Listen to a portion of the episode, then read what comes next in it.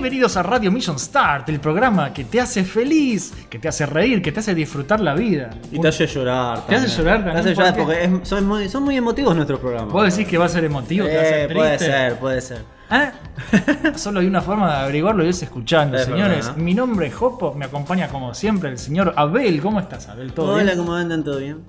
No, Pero vos, yo te estoy preguntando a vos cómo estás, Gil. No, yo, yo bien, yo bien, acá, como siempre, luchándola, haciendo un- uno que otro laburito para uno que otro cliente. ¿Un cliente insoportable o cliente bien? No, por ahora copados, por ahora copados. Este, porque lo que te exigen no son cosas tan odiosas, ¿viste? Por ejemplo, está ese que te pasé de, de que hice una comisión de Danny Phantom, ¿viste? Sí. Respetando ese estilo de dibujo, pero la imagen la tuve que crear yo desde cero. Y esos son laburos que me divierten, ¿no? Porque eh, tenés que eh, respetar un estilo de dibujo, una serie o algo, pero tenés que armar compositivamente, ¿viste? Algo nuevo que te exige Claro, el cliente. Sí, y ese eh, con ese trabajo que te mostré esa vez lo entregué y les gustó mucho, así que voy a estar haciendo comisiones específicamente para ellos durante un buen tiempo a partir de ahora. Perfecto, perfecto. Bueno, muchachos, como, como capaz escuchan, capaz no, la verdad que no tengo idea. No sabemos cómo se escucha. No, eh, es algo que vamos a ver después. Este es el primer programa que estamos grabando en lo que es eh, la nueva casa donde yo me mudé. Así que capaz notan que hay un poco de eco, eco, Eco, eco, eco. Bueno, eh, Forro, forro, forro. Eh, acá no hay nada acustizado. No, es como- no es Claro. como antes que tenía el techo cerca, que había paneles. Acá no hay nada. Claro, ¿sí? claro. La cosa es así. eh, es una sala grande. Y, y yo, mi intención es armar un estudio. Pero no está listo todavía porque no. hay, hay prioridades, prioridades, de, por ejemplo, un lavarropas, ¿viste? Claro, cosas, cosas, es cosas que, el básicas. que el techo no, no tenga agujeros no nos- y no, y no se nos mojen los teclados. Ahora mismo nos estamos mojando todo. Mentira, ejemplo, ¿eh? Hoy, re lluvioso, ¿eh? se largó con todo. Lo Y fui a buscar a él. veníamos a grabar, por eso se largó Lo, así, lo voy a ¿no? buscar a la estación de Tenabel. ¡Prá! Lluvia, pero a full. Y desde la mañana que está así. Sí, terrible. Sí, sí, re molesto. Pero bueno, así que hasta que se solucionen todo eso, así van a sonar los videos por ahora. Que igual creo que no está mal, porque no. después esto se edita, viste, le pongo. No hay nada que ningún buen filtro no pueda solucionar. No, no, aparte con problemas de eco y esas cosas, eso se Sí, arregla sí. con un editor y Y lo que también escuchan capaz, si se ponen chapelotas, es el perro. Es un perro excitado de mierda que está en el patio, que, nos- que vino con la casa. Vino con la casa. Diga- Vino con la casa, digámosle. Eh, ahora está re tranquilo, estaba, bueno. durmiendo, estaba portándose bien. Chico se llama. Yo le digo chicolino, le digo, pero es chico. ¿De quién le pone de nombre chico? ¿Dónde sacaron perro? que se llamaba chico? Eh, Me dijeron que se llamaba así, me dijo el, el hermano de mi novia que se llama Chico.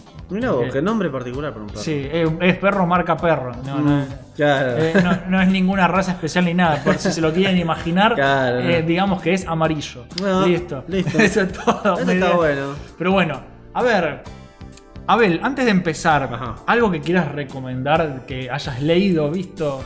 Sí, sí, y ya que se anunció hace poco que va a salir eso que todas las personas que tienen como un sentido arácnido saben que va a ser una cagada. este, eso, eso no era un nuevo de, lo- de continuación de los X-Men de los 90.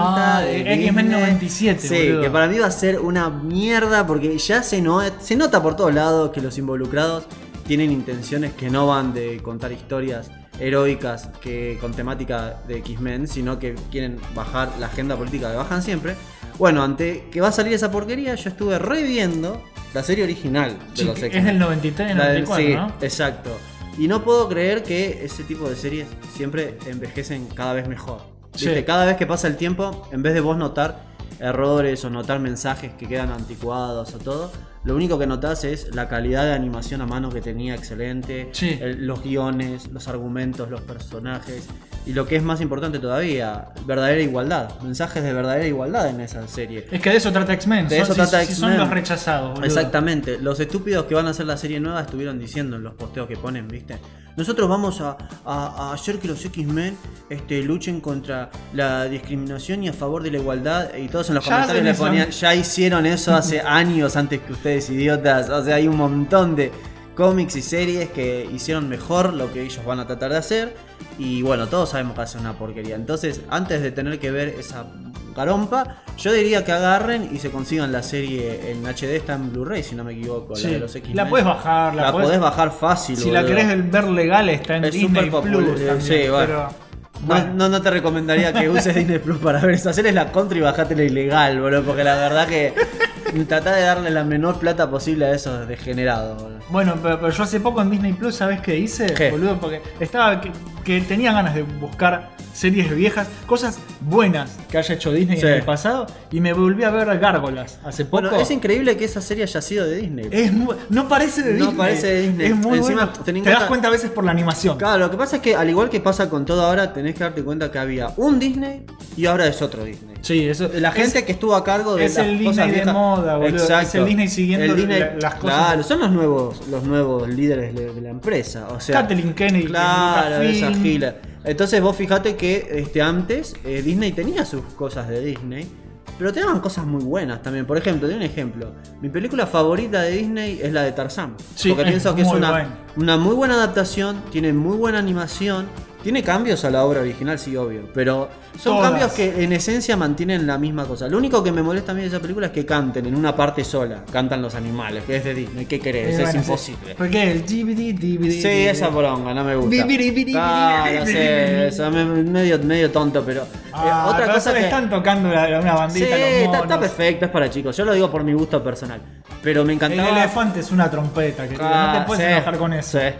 Este, a mí, por ejemplo, siempre le vi como mucho potencial a esa película. Yo decía, a ver, ponele que en las escenas de animales que no hablaran. Que, fu- que sea Ah. como, como coso, como en, en Primal. Sí. Imagínate que las escenas con Tarzán y los animales, los monos, todo, todo sea por medio de gesticulación y ruidos. Y estoy seguro que vos ya vas a entender así lo que está pasando. Porque Sí. no necesitan hablar entre ellos. Pues los pueden hacer expresivos más con esa Claro. animación. Es como que la película es excelente, pero siempre le vi como más potencial. Pero Sí. es la mejor. Para mí es una de las mejores. Es muy buena. El que está a cargo de los animales ahí, el, el diseño de animales, las expresiones, Sí. la animación de los animales y todo eso, es Juanjo Guarnido, que es un español, que es el que hace el cómic Black Sí. que, es, que, es, que eso es el gato detective. Y de ahí, de ahí esas expresiones faciales, vos ves Es los, muy los Disney, ojos, es muy los Disney. ojos, viste, las expresiones eran lo mejor que tenía esa película. Por eso, ese tipo laboró en Disney y se nota. Claro, y Gárgolas, este, justamente con el movimiento que había levantado el Batman de Bruce Timm. Sí, que los de fue Disney- la comparación. Pero ves, mirá qué inteligentes los de Disney de esa época. Ese Disney no decía, ¿qué podemos hacer? Oh, ya sé. Vamos a comprar al Batman de Bruce Timm y lo vamos a cagar cambiando todo y así hacemos plata. No, dijeron lo que en realidad ten- tiene que hacer todo creativo. A ver, ¿por qué está funcionando? Y porque es oscuro y es cool. Bueno, hagamos algo oscuro y cool, Nuestro. pero nuestro. Sí. ¿Qué temática podemos agarrar que no se haya explotado? Algo mucho gótico, antes? gárgolas. Algo gótico y, y- y qué sé yo, templo, gárgola, gárgolas, a ver qué onda, qué podemos hacer con esto. Y se inventaron una muy buena historia, una historia muy copada, muy interesante. Yo me acuerdo que los muñecos estaban buenísimos. mo- yo todavía, yo empecé a ver gárgolas y después iba a Instagram y NECA me ponía todas figuras de gárgolas. ¿Viste? Sí, porque te, te, te, te espían. Te ¿viste? espían, me- pone todos los muñecos, encima, lindos. Viste que salieron ahora muñecos nuevos de gárgolas Sí. de NECA que son una patada en el culo de lo buenos que están. Sí. O sea, están igualitos, igualitos. Ya los, igual los muñecos de, de esas épocas de las Sí, ya eran, eran muy buenos. buenos. Me acuerdo que eran Porque caros. la estética es buena. Me acuerdo que eran caros, eran unos de los más caros. los Y además, y gárgolas. además vos ves la serie y decís, qué hijos de puta, está pensada para vender Sí. muñecos, porque de repente tenías los clones de las gárgolas que Los son iguales de otros colores. Tenías las, los androides estos, Sí. los robots gárgolas todo, también. eh, todo es muñecable. Todo muñecable, boludo. Es Había genial. personajes que aparecían en un capítulo solo, pero el diseño estaba bueno y Sí. tenías al muñeco de ese personaje. Y tenés a, a, no sé, a lo- la- los integrantes de la manada que tienen sus distintos trajes. Un montón, un montón de cosas Sí, re, re marketingables mal. Bueno, una cosa que encontré, boludo, que yo no podía creer hablando de cosas que re- estuve reviendo, Sí. fue que yo tenía el recuerdo vago de que cuando yo era chico en Fox se había anunciado una nueva serie animada como más adulta, que no era para chicos, y era de ciencia ficción, Sí. con extraterrestres y mierda rara. Y los dibujos eran re profesionales, y era como súper independiente.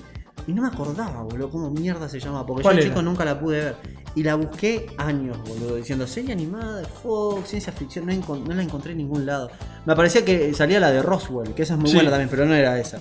Entonces la encontré, boludo, el otro día. La encontré y los dibujos y la historia ¿Pero cuál es? patean culo. El, la- el nombre es malísimo de la, de la serie, porque suena re tonto. O sea, Invasión América se llama. Mirá qué Eh, nombre nada, tan trillado. malísimo. Con razón no lo encontraba. claro, Con razón no, lo se- encontraba, claro. No se te iba a ocurrir. Tuvieron que haberle puesto como, no sé, invasión secreta, cualquier cosa poner. Porque se trata de una invasión extraterrestre, pero como en las sombras, ¿viste? Como que te muestran que hace mucho tiempo que están metidos. Y la historia es muy buena, así que sí, está en YouTube, eh, está en español. Qué bueno cuando ya está todo en YouTube y listo. Sí, Porque eso, no eso es muy raro. Sí. YouTube si tiene derecho de autor, cagaste, no va a aparecer. ¿Sabes dónde la voy a.? La tengo que agregar a las listas de reproducción de mi canal. Porque Sí. en el canal de la Cueva de Abel yo estoy empezando a subir varias series que YouTube permite que tengas. Perfecto. Y si las ven ahí, bajo mi recomendación, a mí me ayudan para que el, que el canal crezca un poco más. Claro. Bueno, yo tengo un par de recomendaciones. Tengo dos. Mm. Tengo, Bueno, tengo dos Gárgolas Gárgolas es una. Bueno, eh, además de gárgolas. Bueno. Tengo dos recomendaciones y una desrecomendación. A ver.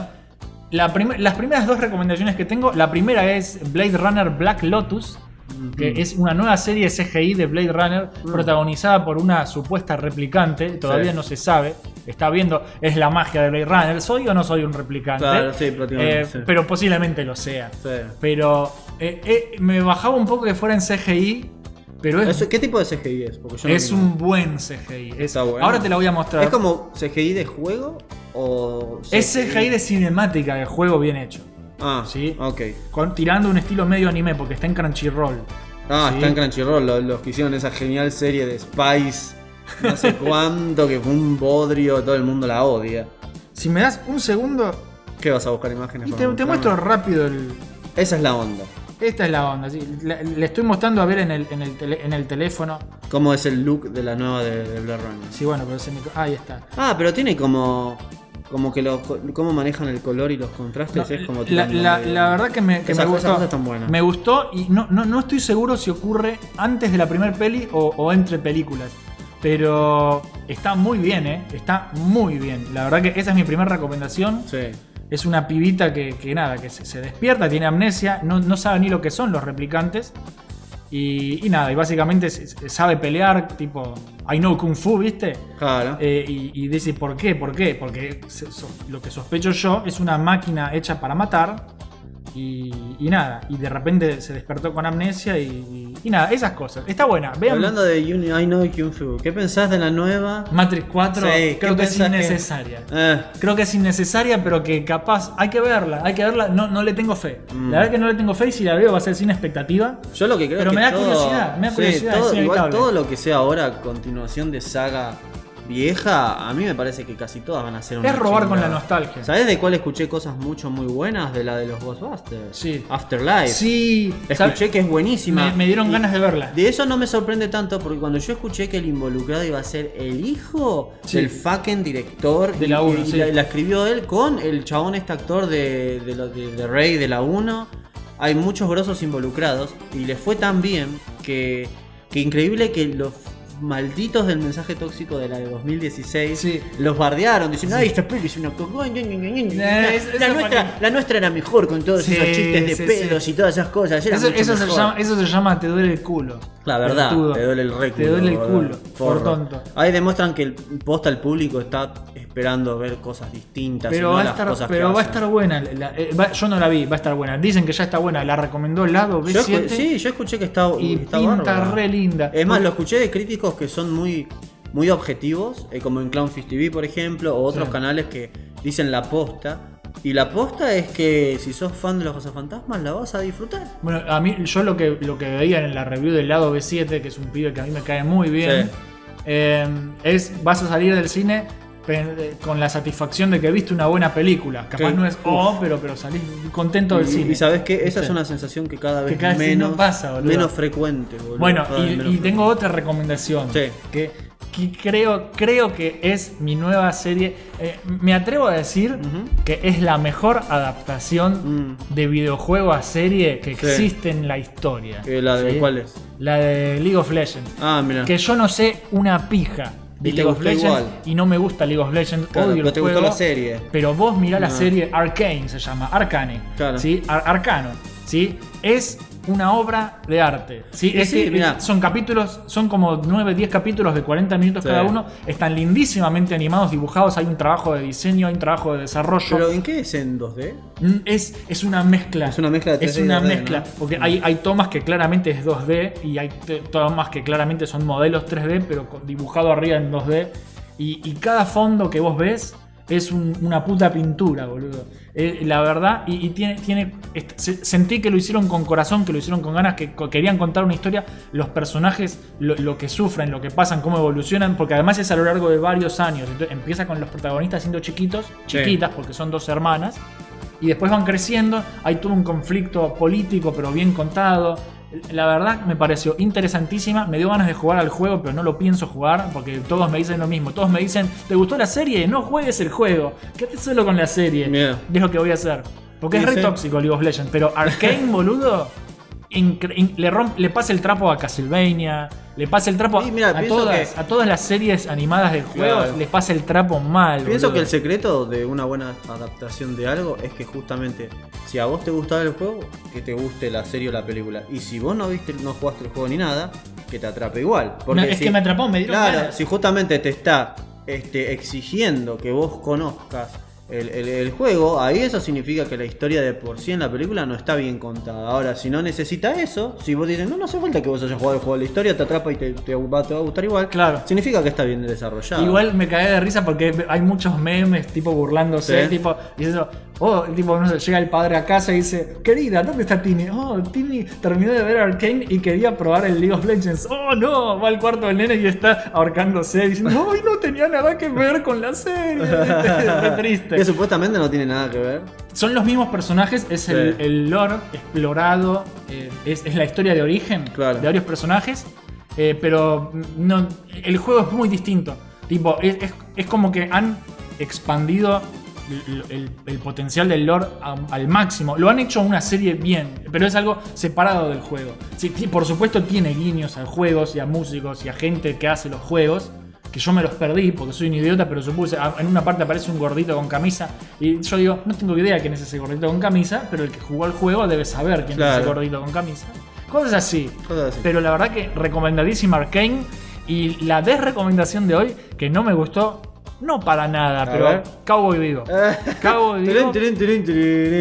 Sí, sí. A ver, decime, eh, era, es tan sorpresivo que iba a ser una mierda. Ojo, vos la veías y, y de- y mucho fanservice, tenía eh, eh, potencial, mucho potencial. potencial va a tener siempre que, que, que tengan la, la- la plata y la visión para hacerlo, Ah, pero, pero, pero no me decepcionó por las cosas que uno pensaría que me decepcionó. Ah, a ver No qué- ¿por qué te decepcionó? No es que, no es que ay, Jet Black es negro, Faye Valentine es lesbiana. Esas cosas no. Oh, había olvidado esa Sí, parte. su- su- super- por supuesto, la inclusión de turno.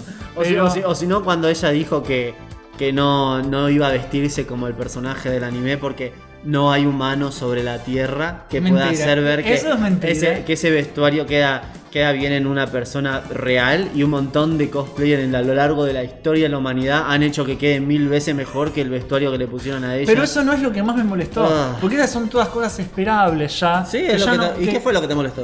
Eh, el tratamiento de algunos personajes, en Ah. particular los villanos y, y- y un. eh, Vicious y Julia. Vicious, Vicious y y Julia. No quiero spoilear. Eh. Eh, igual, no la vean.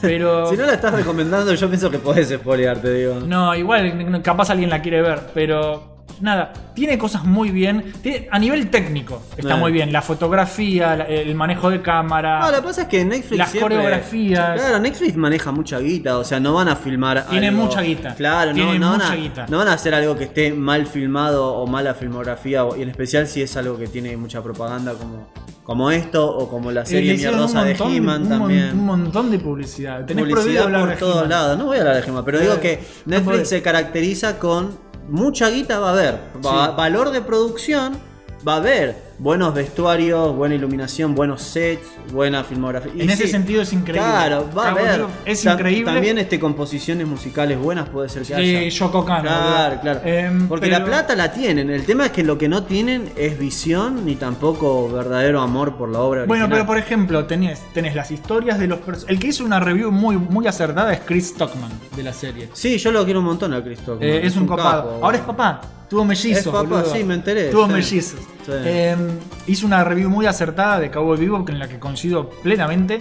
Eh, eh, cómo eh, a veces estás contando una historia y de repente te corta para pasar a la historia de los villanos que te chupa tres huevos. Sí, Eso, es mala narrativa. Y, Mala y- narrativa, y la verdad que el personaje de Vicious lo destrozaron. Vicious antes aparecía solamente cuando tenía que aparecer y era re hijo de puta, re misterioso y, era daba muy miedo. misterioso, sí. Ahora aparece todo el tiempo y es un pelotudo. Hay muchas cosas en el Cowboy Vivo original que se manejaban con el misterio. O sea, aunque vos te enterás de muchas cosas de Spike o de Vicious o de Julia, su pasado queda bastante en las sombras en la Sí. serie y vos tenés, simplemente terminás como sacando Sa- tus sabés, propias claro, conclusiones. Armás vos el rompecabezas en tu cabeza. yo no hace que- falta que te expliquen Claro, todo. eh, yo pienso que hay dos formas de hacer ese tipo de cosas de eh, pasado de personajes importantes. Te doy un ejemplo, hablando de los X-Men de los 90. En los X-Men de los 90 nunca te especifican por completo, como en Wolverine Traditions, Sí. nunca te explican por completo por qué Logan odia a Sabretooth Sí. y por qué.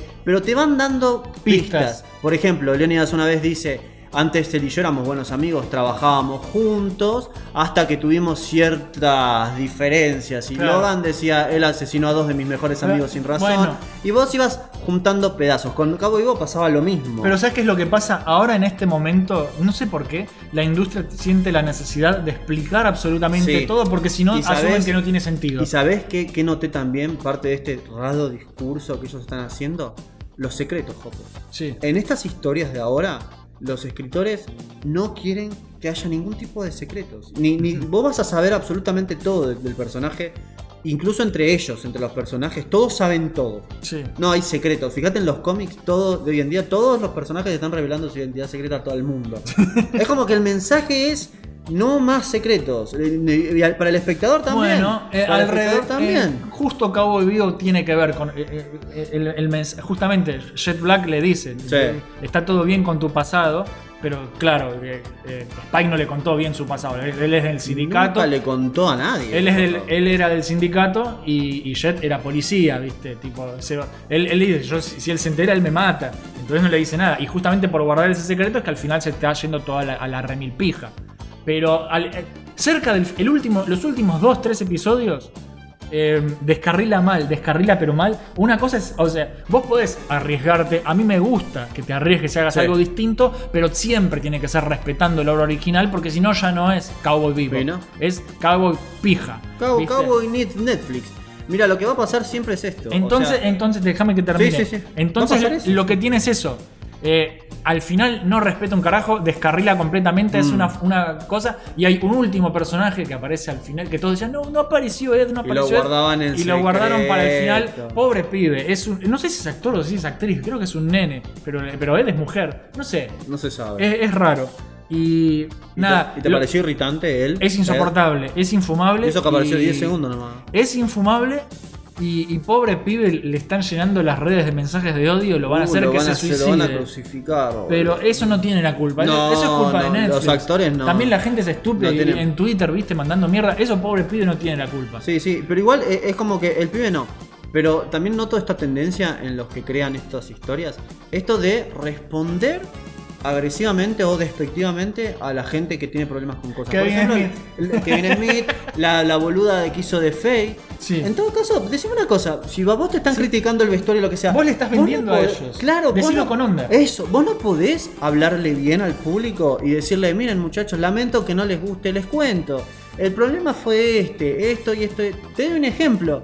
Eh, cuando salió la primera película de los X-Men de Brian Singer, todos Sí. se quejaron de que los X-Men se vistan de negro. Sí. Y ellos salían a explicar por qué pasó eso. Y luego una cosa que dijeron es, son dos lenguajes distintos los cómics a las películas. No podíamos hacer que esos, col- esos colores que tienen los trajes de los cómics funcionaran en la pantalla. Entonces tuvimos que, influenciados por las películas de Batman de Tim Burton, esta onda de los trajes negros, hicimos versiones como modernas y realistas de... Y eso lo encuentro totalmente lógico. Ella pudo haber dicho algo Pero lo así. explicaron bien, Claro, ella pudo haber dicho algo así, pudo haber dicho, Pero chicos, no, miren, trató de pelotudos a los que se quejaron. Claro, eso- y no solo eso, los trató de pajeros. Sí. Dijo como, "Ah, bla, bla, bla, bla". cuando vos tenés que saber que de Vivo no es justamente una serie que sea muy de público estúpido. Cabo Vivo es muy existencial, tiene mucho tratamiento de personaje. Es lo mismo que yo te diga, a mí me gusta Rey Ayanami en Evangelion, me diga, "Ah, eso es un pajero. eso es-". Eh, Evangelion es una serie que justo no juega con eso. Los que les gusta realmente Evangelion son personas que les gusta pensar mucho, Sí. eh, de tener 20 ideas distintas de lo que pasó en la serie, profundizar en un montón Pueden de ser cosas. las dos cosas. También, te podés, también puede, ser Puede un, ser. puede ser un pajero que piensa mucho Mira, y que se compra todas las almohadas. Claro, lo que pienso es que ahora hay como, algo que me mole- molesta mucho es como que hay un tema de vos sentite avergonzado por tu sexualidad. Y eso me molesta, porque hacen eso. Te dicen, este, ay, a los fans de Cowboy Bebop les gustaba Faye. A ver, decime, ¿Faye cómo estaba dibujada? ¿Era sexy? Sí, era sexy. ¿Era un flor de personaje? Era un flor de personaje. ¿La respetás como personaje? Sí, sí. ¿Está linda dibujada? Sí, es muy atractiva. Y sí, ¿qué, qué tiene de malo que, que- que a mí me atraiga eso, ¿entendés? Yo no estoy viendo la serie solo por eso. Claro. A mí me gusta Spike. Te digo que Spike estaba dibujado muy atractivo también. Claro. Es más, la queja en la cosa de Cowboy Vivo para ser igualitarios, la queja en la serie nueva no fue solamente Faye no se ve como Faye, sino que Spike no se ve como Spike. Spike es muy viejo. Dijeron- claro, dijeron, Spike es fachero, Spike es jovial, Spike es- tiene esta otra onda. Agarra un actor fachero, ¿por qué me pones un viejo choto haciendo de Spike? No pega, papi. Te das cuenta que las quejas fueron objetivas porque igualitarias, porque todo el mundo, si solamente se hubiesen enojado con Faye, todos hubiesen dicho, oh, bueno, qué, qué machistas de mierda. Sí. Pero se enojaron con Spike también. Bueno, pero igual te repito, eso no es lo peor de la serie, para No, nada. no, ¿eh? no, no, yo, eso, no. yo, yo fui a ver la serie sabiendo que iba a tener todo eso y no me Sí. importó porque dije expectativas por el piso. Eso no es lo que me molestó. Sí. Lo que me molestó es el tratamiento de la historia y los Claro. personajes y cómo la pifiaron para el final. Lo cual, lo cual tiene sentido porque el, el siempre, el hueco argumental o el error de desarrollo de personajes se va a sentir más una daga en el corazón que el vestuario. Sí. Por ejemplo, a mí de chico, yo de pendejo me encantaban los trajes de superhéroe con colores. Pero cuando vi los X-Men de negro no me molestó porque las historias eran muy buenas. Yo lo sentía muy posta eso. Decía, estos personajes están bien escritos. Entonces vos le, le dejás pasar esas cosas. Porque a veces puede que tenga que ver con un gusto personal tuyo. Decir, me gusta más este traje que el otro.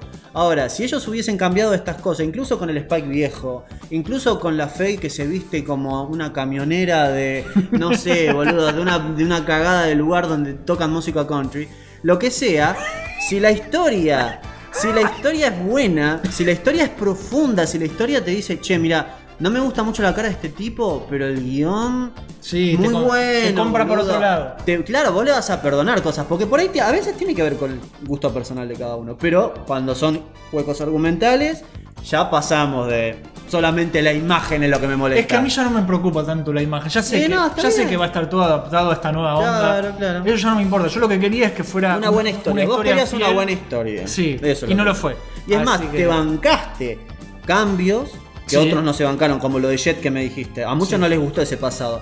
Pero vos te los perdonaste y está bien, porque depende de cada uno lo que a vos te gusta argumentalmente. Pero aún así no te gustó cómo se desarrollaron las cosas después. No, al tiene un giro estupidísimo al final. Mm. Que, viste, vos siempre vas construyendo. Esto no es construido, es pa, así de una. Claro. Y, y es ridículo, es ridículo. No lo voy a decir. Pero bueno, eh, cortémosla a cabo vivo porque Sí. tiene las pijas por el piso. Me quiero, prefiero que se queden con las recomendaciones. Sí. que Vos habías dicho la X-Men vieja, Sí, sí. eh, Blade Runner Black Lotus y Arcane en Netflix, que está Y buenísima. gárgolas. Y- y gárgolas, Y gárgolas. Si quieren ver lo que antes Disney hacía. Sí, gárgolas. muy bueno. A ver, Abelín, Ujú. ¿de qué vamos a hablar hoy?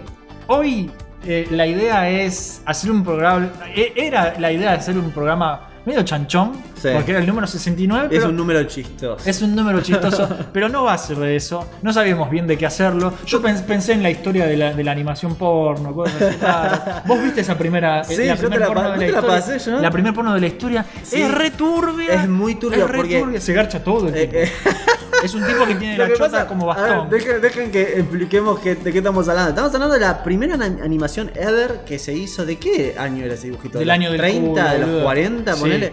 Animación en blanco y negro muda. Y era una animación que se tuvo que hacer por diferentes estudios de forma separada, porque en esa época animar algo que tenga que ver con actos sexuales era ilegal. Sí. Pero el punto es que, vos qué te imaginas cuando uno te dice, che, un dibujito a los 30, a los 40, eh, porno. Y yo me imagino a un tipo y una mujer haciendo el amor, debe ser algo así. No, es un, No, son era, peleas de espadas con chota. era boludo. un cartoon. e- Sí. Es bizarro, boludo. Era un cartoon donde un personaje le daba a todo. Sí. Y eso incluye hombres, mujeres, animales. Sí, sí, sí, árboles, todo. Penetraciones accidentales. ¿Te acordás la de la playa? Sí, sí, sí. O sea, No, no, no. Cosas re bizarras. Y, y no se puede creer, o sea, que eso, eso posta fue la primera animación. Porque parecería algo de ahora. Porque Sí. es tan, tan mórbida que parece Sí. algo de ahora. Porque tiene tanto de estos. Estas tendencias de mal gusto posta, ¿no? Sí. Qué loco eso de la primera animación. No, bizarrísimo. La verdad que bizarrísimo. No sabíamos bien de qué hablar. Abel me dijo, hablemos del desastre que es el mundo del entretenimiento actual, así Pero literal. nos dimos cuenta que siempre hablamos de eso. Siempre hablamos de eso. Y como yo no quería que hable más de He-Man, Claro. Porque- porque no, pero fue. igual, yo- yo- no te preocupes, yo eso lo voy a hablar en mi canal. No Sí. voy a hablar dos veces de lo mismo. Claro. Porque me canso, boludo. entonces para darles algo entretenido, algo que los divierta, que los haga reír, decidimos hacer un programa que muchos vienen esperando hace mucho tiempo, que Mm. lo anunciamos después de las Crónicas Laborales 1 y Oh. nunca lo hicimos. Es las crónicas estudiantiles Ah, de Abel y Jopo. Así que si vos te cagaste de risa con las crónicas laborales de Abel y Jopo, entonces este programa es para vos. Porque Mm. vamos a estar contando un poco de, de nuestra vida estudiantil, de nuestra formación. ¿No habíamos hablado nosotros? Muy vez? poco, muy, poco. Ah. Es como que tanteaste y dijiste, yo, yo- vos dijiste, voy a contar de mis días de facultad y, y todos se quedaron con la pija al, al Ah, palo. ya Ay, que, sí, ya que es el programa número 69 vas a decir más malas palabras. ¿eh? Claro, puede ser. Pero nada, igual le queda bien el 69 porque estudiando nos rompió en el orto. Pero antes de eso, Sí. vamos a cumplir con la tradición sagrada de Mission Start. Mm. Unos breves mensajes publicitarios de nuestros amigos podcasteriles y Ok. demás creadores de contenido, pero tenés que hacer musiquita. Ah, pero estos no son noticias, son No, pero lo- Pero bueno, no importa. Publicidades de Mission Start. Hey, acabo de recuperar internet y estaba buscando un creador de contenido interesante. Ahora bien, tal vez te estás preguntando por qué una persona como tú necesita entrar a estas redes que aparecen en pantalla. Pues la pregunta no es si necesitas o no necesitas conocer a Kilroy. La pregunta es si después de escuchar vas a tener ganas de ponerte a flashear y reflexionar cosas locas. Ahora dime muchacho, ¿tienes ganas de flashearla y reflexionar cosas locas? Eh, creo que tengo que pensarlo mejor. Claramente, el problema aquí es que no te ha golpeado el asombro, porque todavía no te he hablado de los increíbles beneficios que puedes obtener al entrar a las redes de Kilroy. ¿Acaso te gustaría escuchar los beneficios de entrar a las redes de Kilroy? Ah, ¿Tengo alternativa? Pues claro que la tienes, siempre es importante saber escuchar y forjar un criterio propio. Para eso te daré unas claves, amigo. Trabajar, aprender, comer, descansar y jugar. Y en el canal de Kilroy vas a encontrar muchos gameplays. También hace análisis y reseñas. Tenemos charlas interesantes por lo que también puedes aprender. Y además, deleitarte con increíbles relatos, narrados con carisma y elegancia. Todo esto mientras descansas del trabajo y ah, no te olvides que también puedes ver películas de culto en el canal de Twitch. Ok, listo, me convenciste, pero por favor, cállate. Así que no te olvides que Kilroy está haciendo y está disponible para vos.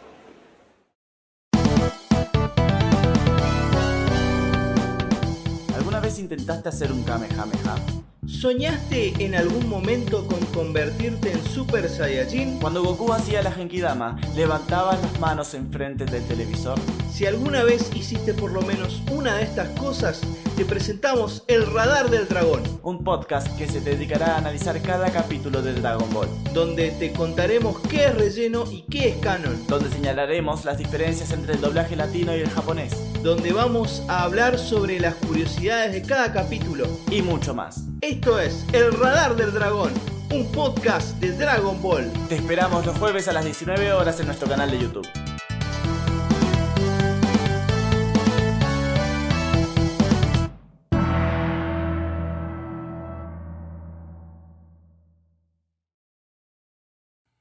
Dos niños santafesinos. Un fueguino y cómo se dice a ese que es traidor a la patria, cipayo. hablan de cultura pop. Escucha Kawabonga, el podcast. El programa de las necrolóficas, necrofílicas, no sé cómo se dice. Búscanos como Caoga Podcast en YouTube, iBooks, iTunes, ¿qué más? Xvideos y la sección que hace tu. Llegó Kawabonga. Laufa, bro.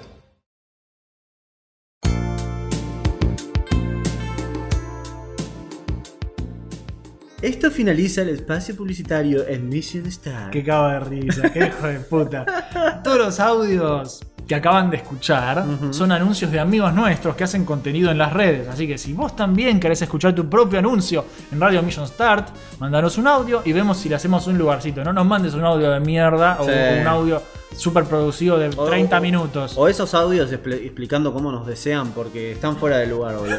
esos audios, no- no Así que nada, eh, nosotros nos copamos eh, sin pedir nada a cambio eh, y porque entre creadores hay que ayudarse. Lo mismo que le digo Por siempre. favor, por favor. ¿Sabes lo que podríamos pedir a cambio? Que, que se suscriban todos los que nos siguen acá, que se suscriban a nuestros canales Sí, independientes. Es que yo ya traté de hacerlo. Yo, Es que eh, yo entiendo igual que la plataforma es una forra. La plataforma es una mierda. No vincula bien las cosas. Por ejemplo, los que siguen Mission Star no siempre les va a recomendar el canal tuyo o mío por separado. Pero bueno, los- les aviso para que sepan. Todos los que les pero yo ya avisé mil veces. Claro, pero hay que hacerlo más seguido, qué sé yo, porque por ahí la gente no se da cuenta, no sé. Porque la otra vez viendo estadísticas digo, che, mirá toda la gente que nos siguen en Mission Star. A ver, Un en mi canal como que ni la mitad, ¿viste? Entonces digo, Nada, che, gente, nada. gente, si les gusta lo que hacemos acá, por favor, traspasen su suscripción también a nuestros canales independientes o, o recomienden nuestros canales, porque así nos ayudan a crecer, porque nuestros canales son muy jóvenes los independientes. Sí, sí, sí, son y re si jóvenes. los, de, los forros de YouTube fuesen un poco más buena onda y los que ya tienen un canal que logró todo lo que ellos quieren y vos querés hacer uno nuevo y te, da- te dieran un empujón, te dieran Sí. una onda de,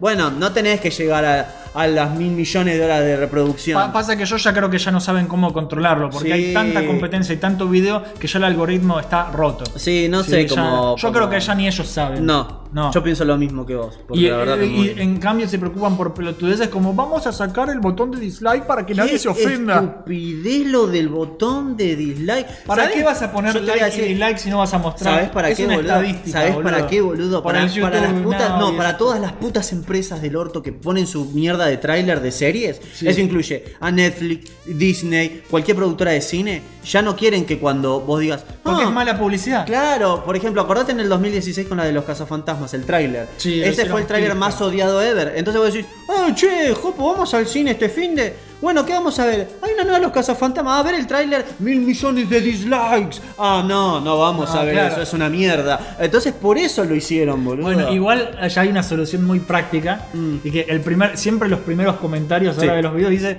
dislike, entonces Claro, suma es eso. un cago de risa, claro, sí, sí, sí. es, es como que es el equivalente. Sí, lo hicieron a propósito, lo Pero hicieron bueno, siempre echa la ley, echa la trampa. Sí, Siempre, boludo. Siempre. y- Eso está escrito en piedra, boludo. Así que que se jodan, boludo. Pero nada. Ahora sí, comenzamos con el episodio número 69 de Radio Million Start, las crónicas estudiantiles de Abel y Jopo. Y voy a empezar yo, porque Bueno. quiero dejarlo más divertido para el final. Espero Porque- que sea divertido. Porque vos sos re gracioso. Yo tengo una mezcla, yo, yo, yo lo encuentro triste. Todo lo que es mi vida, boludo, yo lo encuentro sumamente triste. Nah, pero pero la vos- gente lo encuentra divertido. Vos, pero tu vida laboral también es triste y, te- y nos cagamos de risa. Digo, porque lo contás de una forma graciosa, hablando de las cucarachas. yo, me eso. acuerdo y no me río, boludo. Ah, pero nosotros sí. Así que, así que sigue sufriendo. Bueno, a ver, Bueno, si por lo menos se ríen de mi miseria, que vayan a mi puto canal, boludo. Claro, ¿viste? por lo menos. A ver, mi historia. eh, eh, De- ¿A partir de, de qué momento de estudios vas a hablar vos? Y yo creo que tengo que empezar desde el Jopo adolescente. A ver. Sí, el Jopo adolescente era muy distinto al Jopo de hoy. Tenía pelo, por ejemplo. Tenía, tenía un Jopo y por eso me decían Jopo. ¿Sí? Jopo loco. Yo tengo el déjà vu de que hablamos de esto una vez. Sí, sí, sí, sí, sí. Son cosas que ya hemos hablado un poco, pero nunca en detalle. Eh, la idea del programa de hoy es, es adentrarnos un poco. Eh, yo era bastante más facho Mm. eh, que hoy, era más. Era, era más extremista. Tenías un bigote. No, no, no.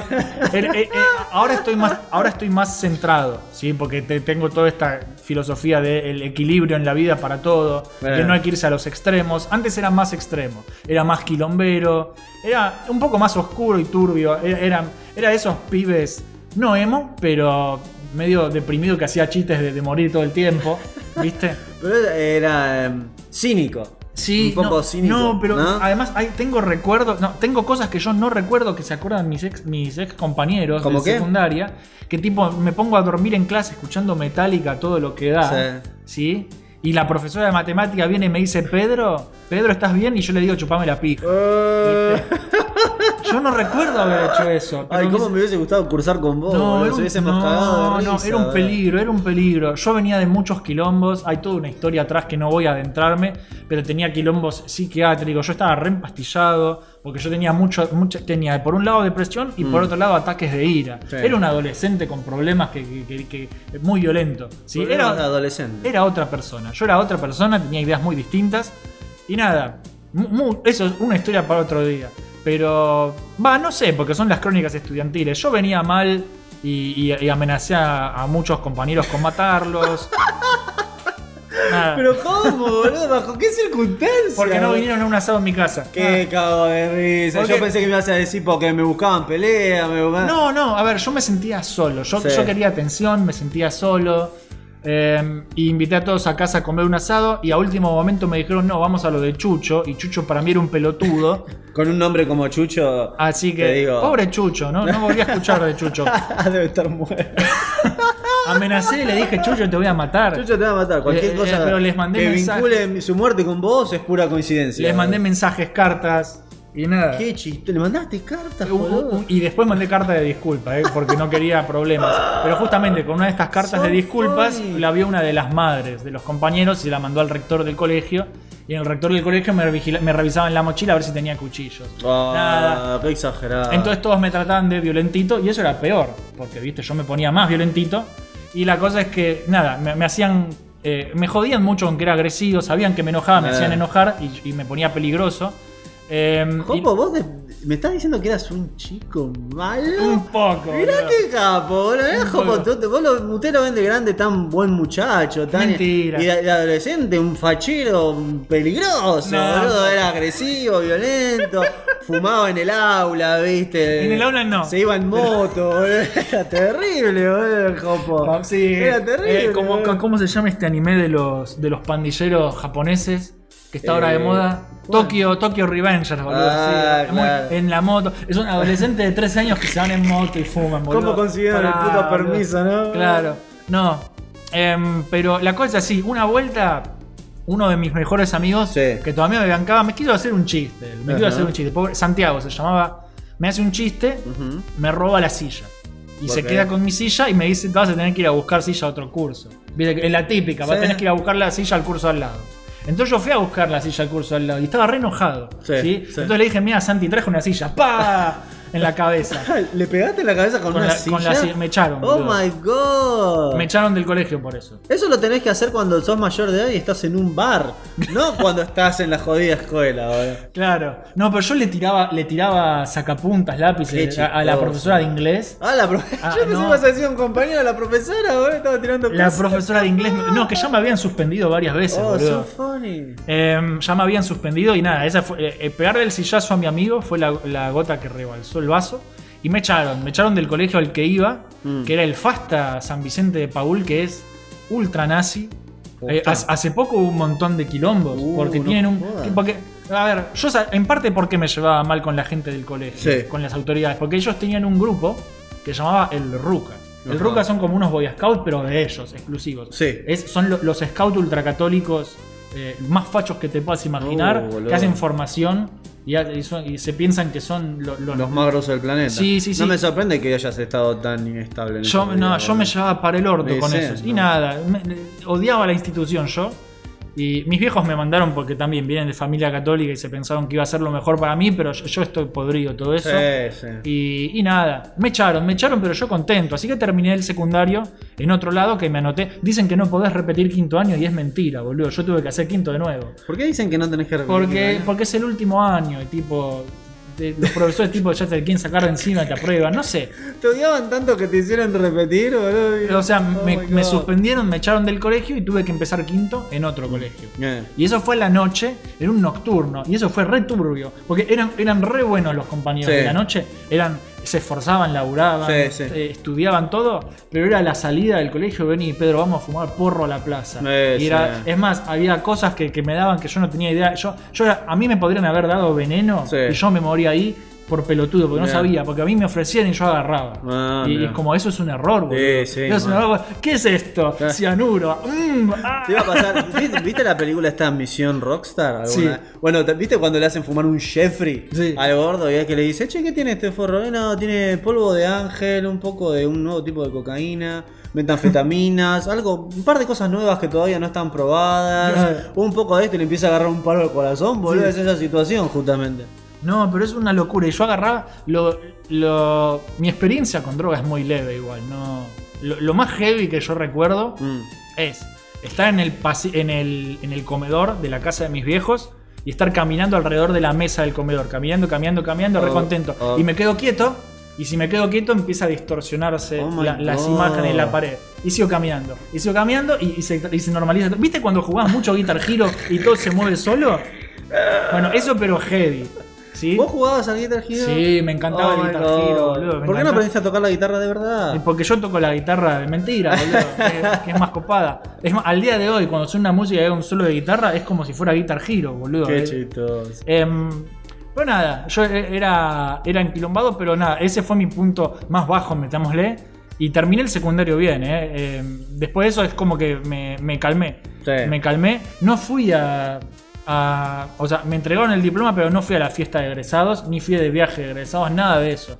En la fiesta de egresados justo tocaba ICDC, así que no fui, fui a ICDC. Porque era Ah. más importante, me chupaba un huevo Sí, egresarme. sí, pot. Em, y nada, em, me calmé, todo eso, eso fue el punto más bajo y de ahí cu- cuando terminé el secundario, eh, ya, viste, terminé de, de consumir medicación psiquiátrica, Mm. viste, me dieron el alta, me, me calmé bastante y fue, fue, fue medio iniciar una nueva vida de alguna forma, porque viste, era un- ir a ir a un lugar nuevo, ir a empezar a trabajar o a estudiar Sí.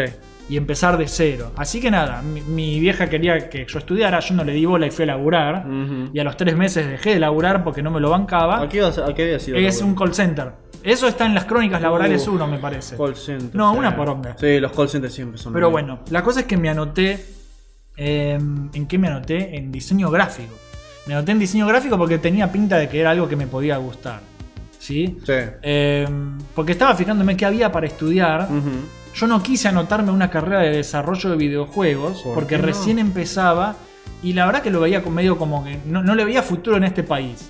¿sí? Además de que la escuela salía un huevo, era re ladrona. Ah, era muy caro. Pero, eh, a ver, todavía pasa, no hay industria acá. Claro. No hay industria. Exacto, ¿sí? Ahora cambió un poco porque estamos más globalizados y podés laburar para afuera. Pero en ese momento no Y era, nomás, no era tan así. Sí.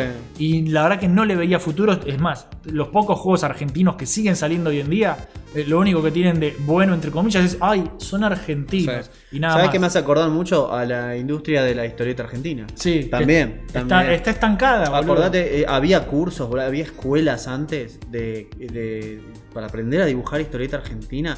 Eran cursos caros, estaban enseñados por grosos, pero como pasa en nuestro país, no hay verdadera industria para eso. No, Lo más no. probable es que si vos te recibís de eso y pensás que vas a, eh, a vivir de eso y vas a estar re bien, te estás Sí, equivocando. sí, sí, es boludo. un error. Por eso. Así que lo que hice fue acá. anotarme a, Es a diseño gráfico. Que qué qué- qué iluso y estúpido yo también, ¿no? Claro. Pues yo me anoté a diseño gráfico en la UFLO, que es Universidad de Flores, que tiene una plaza horrible, Sí. enfrente de esa iglesiota que tienen.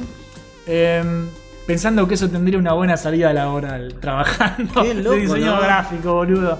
Pero vos sabés que es, es loco porque no, no, no fue tan, tan equivocado tu pensamiento. Porque Claro. uno pensaba en esa época que Sí, se esto- puede vivir Bueno, pero eh, yo, yo me metí a diseño gráfico después del boom del diseño gráfico, donde ya empezaba a decaer. Claro. Pero, pero hubo una época que todos estudiaron diseño Levantó, gráfico y sí. todos esos son los que terminaron trabajando en revistas, en tele, en cosas, y después es como que empezó a bajar. Y ahí Sí. es donde me metí yo. Pero yo no sabía nada, boludo. no, ¿qué vas a saber? Igual- Algo que es verdad que uno nunca sabe el futuro. No, cómo va es a pasar. imposible. Por eso, eh, la, la vida es, es surfear la ola de la desgracia.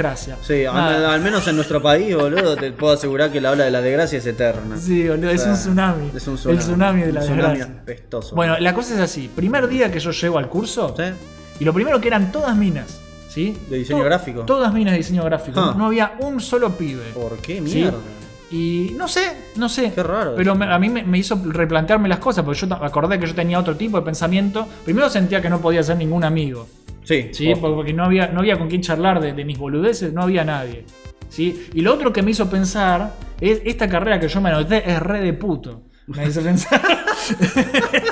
me, hizo, me hizo- Sí, bueno, pero esa época, boludo. Pero yo- qué raro eso que me decís, porque conozco muchos diseñadores. pero el curso que yo, al curso que en la UFLO que yo me anoté, no ¿Por había qué hombres. carajo? No ¿Qué sé. era, era selectivo que solamente habían, se habían inscrito mujeres y vos eras el único. Qué raro. No sé, pero yo no tenía con quién hacer amistad, con quién Y no, y no te vinieron a tirar buena onda para No, tener no, amigas, ¿no? no, juegos, no. cómics, todo eso yo no podía hablar, ¿viste? Yo pensaba Claro. que iba a conocer gente con mis gustos. Tendría no- y- sentido, Y, pero nadie no. jugaba nada, nadie. Ese es el problema con muchos diseñadores gráficos, que hay muchos que sí están metidos en la onda, Es que hay pero hay que, otros es que, que no. si vos vas a ser parte de un mercado, tenés que estar en la onda. Sí, tenés que consumir, tenés que ver series, leer cómics, tenés que cultivarte. Yo no la entiendo. cabeza, además, todo es inspiración para tu Sí, diseño. yo no entiendo mucho esa gente que vive de esas cosas, pero no vive de esos laburos. Pero no conoce. no conoce o no tiene el entendimiento que, que uno esperaría que tuviese, ¿viste? Claro. Como por ejemplo, gente que lee obra y dice, mi obra favorita de tal autor es esta, porque en este cómic hizo algo que yo quiero hacer en el futuro con un coso mío. Es que, to- acá- es muy, que poco, muy poco pasa eso. todo es entrenamiento e inspiración, boludo. Todo es educación, todo es Sí, aprender. sí. Es re importante si vos vas a ser parte de una industria que consumas, ¿sí? Sí. Eh, no merca, consumas eh, material audiovisual. Sí. Y. Pero nada, no, no lo sentí. El, el- el equipo de compañeros, de compañeras, no era así. Eran todas chicas que querían eh, trabajar en, en revistita y pelotudeces, Mm. ¿viste? Y la cosa es que llega la, empieza la primera clase, una profesora re vieja. Sí, que muy anciano. Me hacía pensar en el, en el expresionismo alemán, no sé por qué. Era una vieja chota que, que le gustaban ese tipo de cosas. Em, y nos manda a salir a la plaza, a la Plaza Flores que está enfrente de la iglesia, que atrás de la iglesia esa grandota, Sí. eh, unas cuadras para atrás estaba la sede de la UFLO donde yo estaba. Nos dice, vayan a la, a la plaza y junten hojas secas. ¿Sí? Era casi mitad de año, era casi otoño, porque yo me metí a la mitad, Particular a tarea. mitad de año. Y la vieja chota esta quería que juntáramos hojas en la plaza para hacer un collage, porque íbamos a hacer arte. ¿sí? Mm. Vamos a ver. Y, y- y honestamente, a mí me cayó para el orto eso. Porque yo pretendía que nos ibas a enseñar, no sé, teoría del color, Eh, manejo de marca. No te ¿viste? faltaba razón. Manual boludo. de marca, diseño de marca, cosas así, ¿viste? Y nos mandaron a hacer una pelotudez de juntar hojas. Y yo me sentí un idiota, pero nada, lo dejé pasar y fui con las chicas ahí a juntar hojitas. Así con, con un vestido blanco fuiste saltando en los arbustos y No, con- metiendo, y con- me- llenando, llenando la mochila de hojas sucias, boludo. Una porquería. Porque después íbamos a hacer un collage.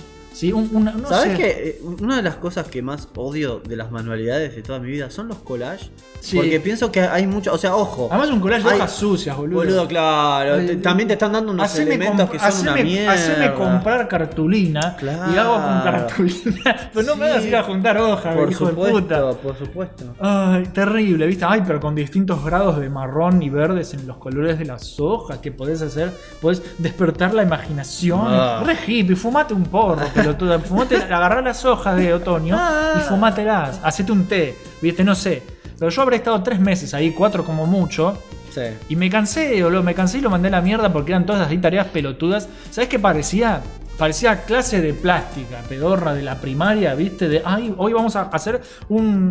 el- mm, mm, con fideos secos vamos a hacer de una, una pintura. Sí. ¿viste? Pelotudeces, ¿viste? Pero, ¿por qué eso qué tiene que ver con diseño no gráfico? sé, boludo, no sé. Pero muy poca, había muy poca teoría y mucho, mu- mucho, mucho despertar la imaginación. Era re hippie, boludo. La vieja era re hippie, los profesores estaban todos así, re hippie. Eh, En, en teoría te tendrían que haber explicado eso que vos dijiste, teoría del color, un montón de cosas que te Claro. ayudan a entender cómo hacer una composición visual que funcione. Yo sabes que siento, siento que eh, querían hacer un programa que fuera divertido o entretenido. o Didáctico. para, para, los que, para que los nuevos no se aburran enseñándole cosas que realmente importan. Supongo. ¿Viste? Eh, a mí no me gustó. No, me no, gustó, no, me, no. me gustó esa ¿Me metodología de dijiste que trabajo. ese curso era re caro? No, ese era barato. Ah, era la barato. UFLO era barata. Mm. Em, La se nota. pero la verdad que no me, no me convenció. Eh, no sé si después mejora porque yo al poco tiempo me fui. Em, pero nada, no me gustó. No me gustó y de ahí me pasé a esta escuela ladrona que te decía que es Da Vinci. sí. Total pagan mamá y papá, porque Sí. yo era un pendejo que no le importaba nada. Y me anoté a Da Vinci, pero no me anoté a videojuegos, me anoté a diseño multimedia. ¿sí? Diseño multimedia es edición de imagen y sonido. Ajá. Que eso es lo que más me gusta. Te eso- gusta, por lo menos. Eso es una de las carreras que yo había querido hacer eh, porque a mí me gustaban mucho los efectos especiales. De hecho, yo quería hacer efectos especiales prácticos para Claro. cine. Estaba una escuela que era FX, FX. ¿Te acordás? Ya no existe más. ¿no? Ya no existe. Porque Claro. ya no se hace. La cosa es que yo desde que vi Jurassic Park de chiquito y, y- y la magia del cine en Discovery Channel. Y Qué esas buen puto cosas, programa qué era buen- la magia del cine. A mí me encantaba. A mí me, boludo. me- me volvía loco. Te explicaban lo de los animatronics, Sí, todo te explicaban. y cómo Estaba me- muy bueno. Pero justo en ese momento de esta, de esta historia era la transición al CGI. ¿sí? Era la era del Rey Escorpión, el final de la Momia 2, que es una pija. Ay, Dios, esa película. Ay, Dios mío. Oh. Eh, pero bueno, era, era- se estaba haciendo todo con computadora, ya no se usaban marionetas. No, no eran los 70, 80, viste que tenías Mm, sí. a Yoda marioneta. No, tenías a. eh, no tenías un Terminator. Todavía no habían, no habían aprendido y hasta hoy en día no aprenden. No. Que la, para mí la combinación perfecta es un poco de compu acá y allá, Es- es- pero animatronics también. Jurassic Park es, es animatronic la retocado perfecta. con PC. Claro, y está perfecto porque envejeció perfecto. Claro, vos ves por ejemplo al tiranosaurio corriendo y eso si no lo haces en computadora no lo puedes hacer de otra forma. Pero si vos veías al dinosaurio que acercaba su cabeza a un actor, ese era un animatronic. Porque Sí. estando quieto y, y necesitas que parezca real. Ahora eso se olvidó. Yo la otra vez justamente estaba viendo una nueva película de, de la cosa de. ¿te ¿Viste la cosa de Carpenter? Sí, Había The salido una nueva. Boludo, la vi con mi suegro ahí.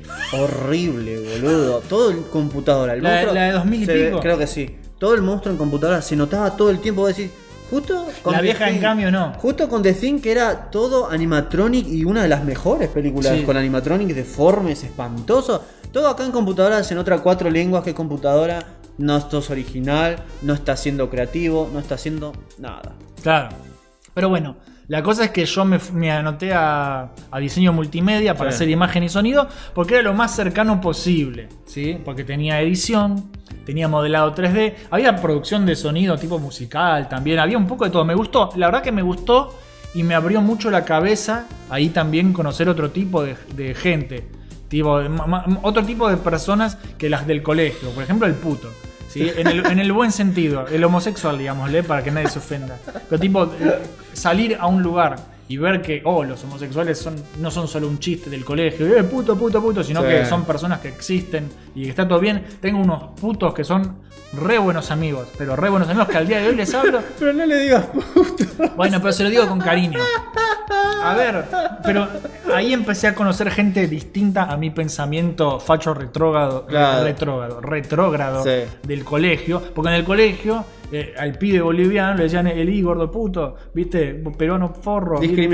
Eh, eh, Era re común, ¿viste? Si eras un poco negrito, si eras un judío, si eras Yo- puto. Yo tenía un compañero. Esas cosas en colegio católico es re común, boludo. Y, y está re normalizado y es un muy problema. zarpado eso. Y, y yo Pasa era que- así, boludo. Es que muchos eran eh, son blancos rubios en esos, esas escuelas. Son medio fachos. Son fachísimos. Y, el tema del- de, de- de esa De rama del catolicismo más Sí. extremo es que se piensan que tienen la posta y que, y que son los, Claro. los- A ver, pasa con todos los extremismos Sí, religiosos. Yo me voy a salvar, yo tengo la posta, yo sé cómo es, y vos no. Vos Claro. sos un pelotudo porque hacés las cosas mal. El otro piensa exactamente lo mismo. Claro, vos es una, estás equivocado. Es vos una desvalorización a- al individuo muy fuerte la que hay en esas escuelas. Por eso, entonces nada, yo que venía de esa línea de pensamiento, cambié mucho. Eh, eh, ahí, eh, y, porque me hice muy amigo, y, y ahí sí conocí gente que pensaba igual, eh, que tenía estos gustos, que eran afines a los míos. Sí. Unos pibes que, un- uno que era Marcos, que era re gamer, pero mal. El, este que, que te decía que era el homosexual,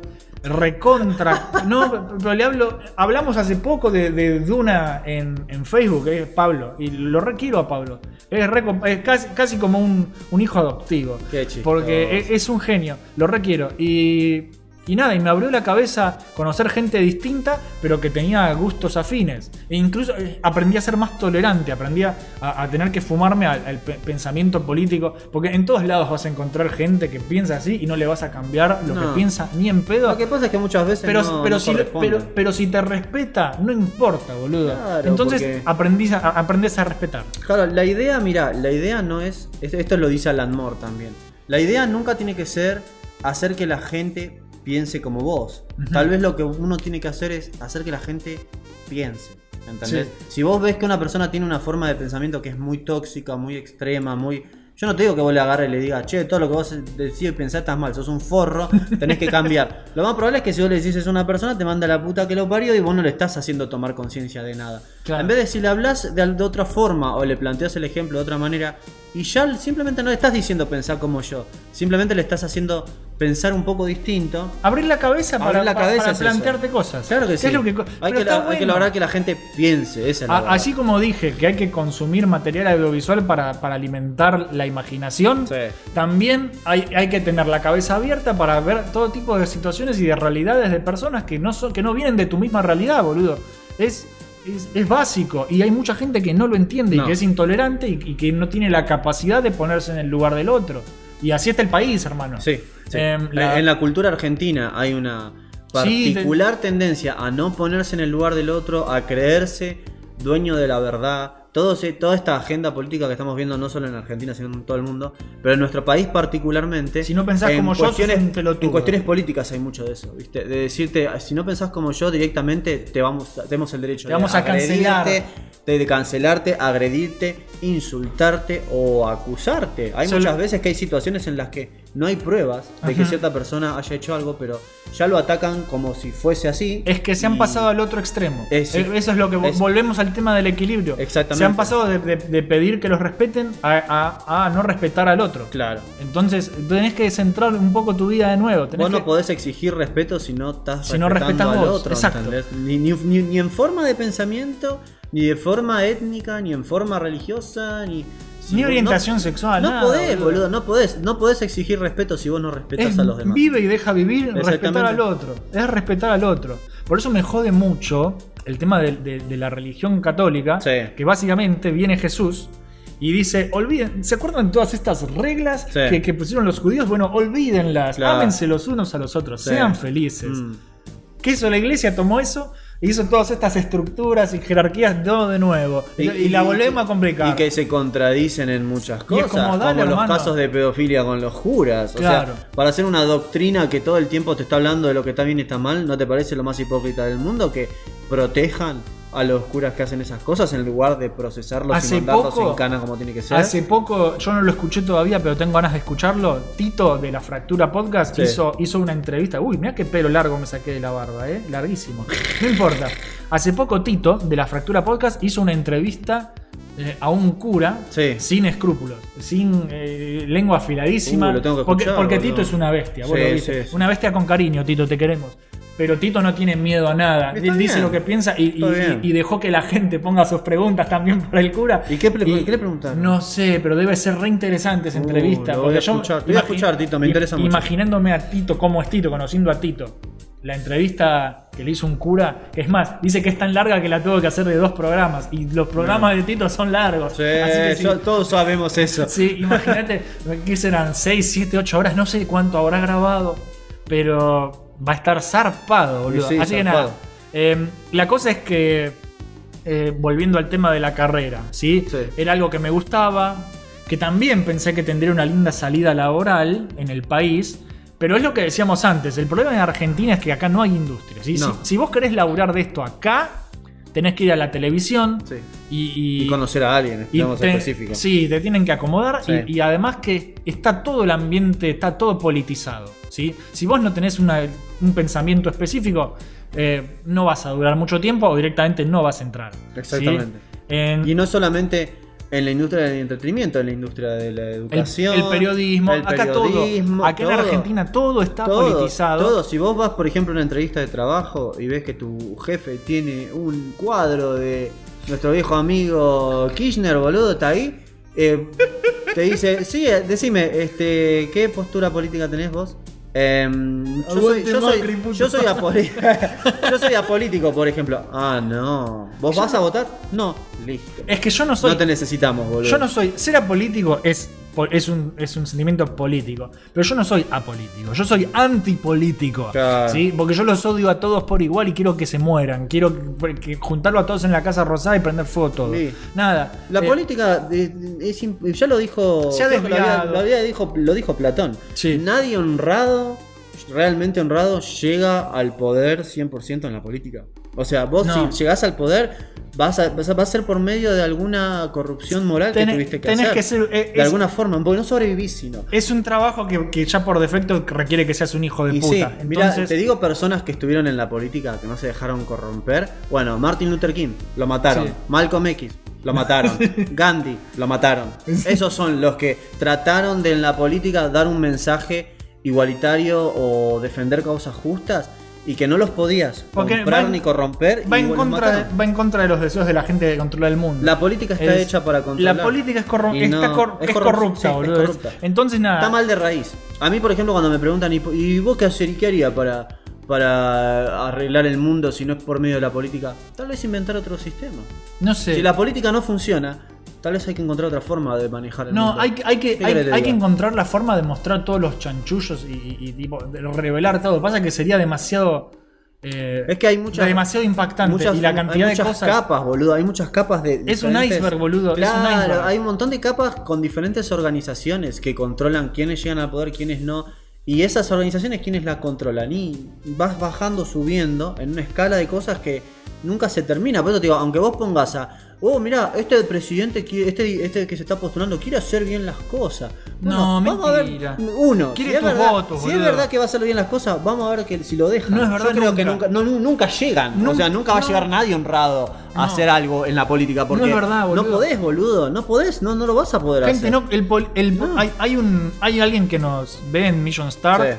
Que tiene el mejor nickname de la historia. El nickname de este tipo es El político es tu enemigo. Sí. Y yo estoy 100% de acuerdo. Sí, ya ese me comenta en mi canal. Sí. Sí, estoy totalmente de acuerdo porque, Eh, porque boludo es así. lo más tóxico del Lo único que le importa es él. Sí. El político quiere llenarse guita como en cualquier laburo, solo Y- que lo hace a costa de la gente. Y fíjate más. que es tan tóxica la política que trata de usar ciertos elementos para comprarte, como, como en el arte. Sí. El- la política, En todos cuando lados. está involucrado con el arte, para mí siempre es una cuchillada en la espalda, porque detesto que relacionen siquiera al arte con la política, porque pienso que en realidad son dos polos opuestos. Claro. Y pienso que mezclar esas Pero cosas puede, es una corrupción. Pero puede, puede tener un mensaje político eh, el, arte. Eh, Pero, a ver, pero depende, pero- depende de cómo. Porque el arte por concepto tiene que tratarse sobre libertad. Entonces, si el mensaje de la obra es criticar a, a un movimiento político, una situación o algo, ese, tiene un mensaje político, ese- sí, pero un mensaje político de crítica tiene ante un movimiento que hace mal las cosas. Ahora, Sí. cuando es algo a favor de alguna postura política en particular, yo personalmente no lo considero obra. Claro, por ejemplo, Es un dibujo, una pintura, lo que quiera, pero no es una obra de ¿cómo se llaman lo- los ratones judíos? El cómic Mouse. Eh, Mauser, sí. Eh, es criticando al régimen Claro, nazi. por supuesto. ¿Entendés? Sí. Es Claro, le da distinto. con un palo, ¿entendés? Y, y también muchas otras, eh, muchos cómics o películas que hacen una crítica. Mirá, por ejemplo, la, la cosa de las La luciérnagas. lista de. Ah, el, el- Claro. la de Ghibli. Sí, la de Ghibli. Sí, Eso es una crítica terrible a lo que pasó con los bombarderos esos. Sí. Pero no te está vendiendo una propaganda política, te está diciendo, mirá las consecuencias que hubo por estas acciones que hubo. La de el, el pibito pies de plomo, ¿viste Sí. esa película también que es terrible? Del Sí, es de horrible, Hiroshima? Este también, consecuencias mostrándote todo lo que esa horrible guerra dio como resultado. Claro. ¿Te está dando un mensaje que tiene que ver con política? Sí, pero está criticando un movimiento, criticando una serie de acciones. No está a favor, Eh, ni, te claro. está, ni te está vendiendo una Es- postura. eso es lo que me molesta, que me quieran vender y, y meter Exacto, por el sí. culo lo que ellos quieren. Exacto. Y- y vos es tenés cuando- que creer en esto. Claro. No, eso está mal. Y, boludo. y- y eso es cuando justamente te digo, cuando es así como todas las producciones que hacen ahora, animadas o de películas, si vos me estás vendiendo una postura política, para mí eso no es obra de arte. Para mí ni siquiera es una buena historia, no es nada de eso. Para mí es, Es una propaganda. propaganda. Es, Es una propaganda. propaganda. Es una ¿Sí? propaganda de un movimiento o una serie de creencias. Y es más, es una mala propaganda. Eh, el tema Porque es- la propaganda buena Sí. te tiene que motivar a que a vos te guste algo. No obligarte o eh, hacerte sentir culpable porque vos no lo haces. Eso El- no es una buena en realidad El, publicidad, pero el bueno. tema es que cada. Por, por- por eso me gustó la serie que te decía al principio de Arkane. Sí. Lo sentí más como algo eh, que corresponde a otro tiempo. Cada vez más, más productos Sí. son politizados de esta manera. eh, y y todo, se, todo tan- se siente que te están vendiendo una forma de pensar, una forma de comprar, de consumir. Es, eh, me molesta mucho para dónde va la industria. Para me mí, molesta también. mucho. A mí me preocupan mucho los mensajes que están dando. Pero bueno, la cosa es que, volviendo al tema, si vos acá, si vos querés laburar acá en diseño multimedial, tenés que ir a, a la tele, que está todo politizado. Es una poronga, entonces la aposta es apuntar para afuera, que afuera hay dolarcitos, que más ahora que el dólar se fue a la remil chota como siempre, es mejor. El tema de afuera Sí. es que hay infinita cantidad de competencia. Sí. Si todo el mundo, literal todo el mundo, Claro. porque vos apuntás para afuera y siempre, siempre va a haber alguien que lo haga mejor que vos, más barato que vos. Es mucho más complicado conseguir laburos realmente buenos. ¿sí? Sí.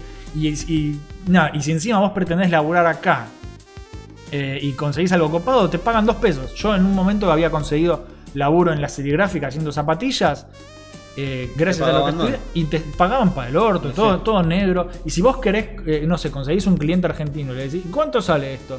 Tanto, ay, qué caro. Mejor lo hace, lo hace mi sobrinito. Supuesto y te cagan, boludo. Es muy difícil cagan. vivir del arte, Bueno, lo, del arte acá. lo que yo te digo también con esto de los ilustradores o, o lo que sea que hagan digitalmente, eh, diseñador de gráfico también, lo que cobran dos pesos por un trabajo. ¿entendés? O sea, hacen un flor de laburo.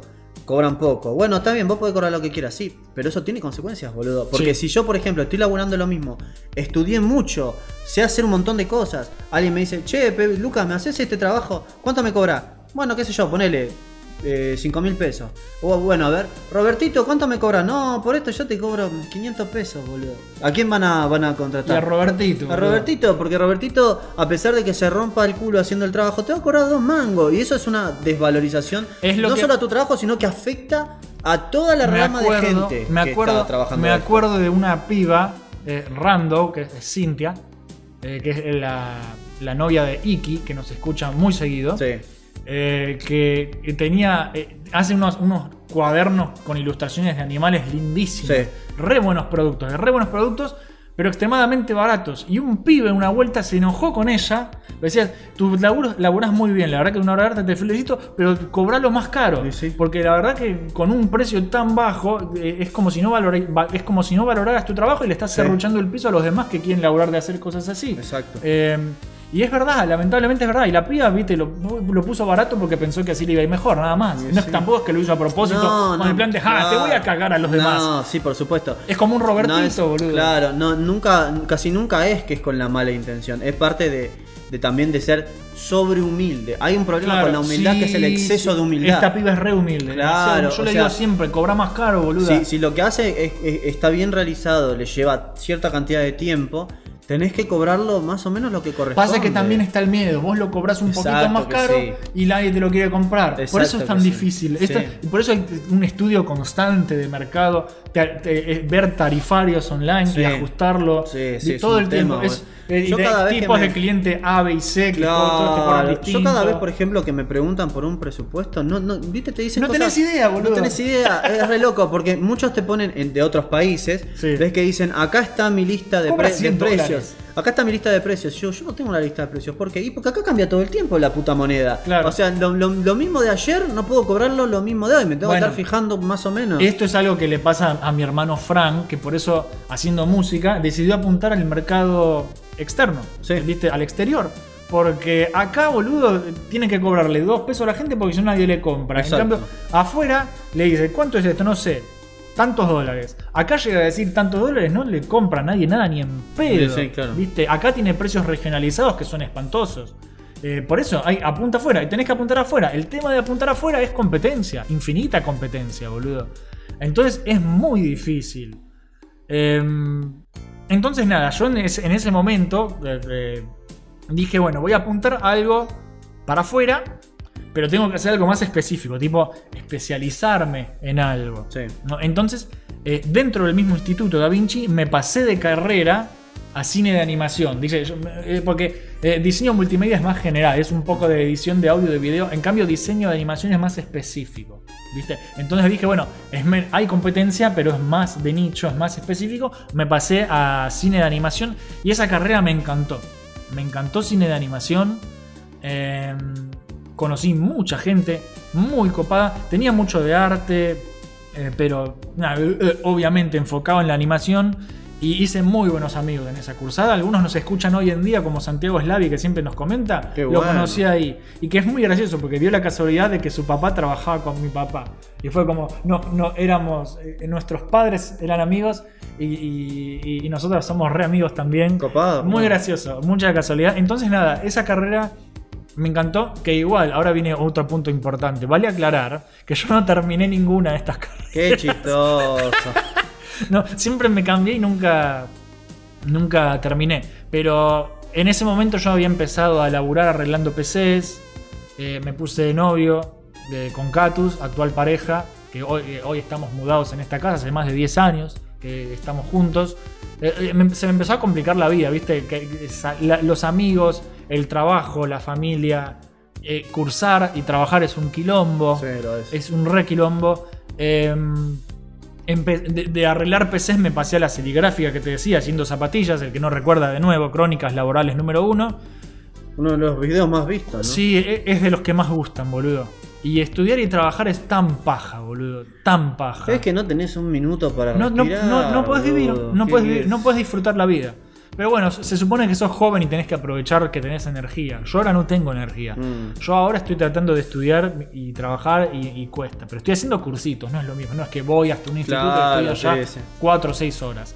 Es distinto. Em, pero bueno, la cosa es que eh, empecé a priorizar el laburo porque quería plata, me quería mudar, eh, quería un futuro con mi novia. Entonces, nada, eh, hubo más conflictos en el medio.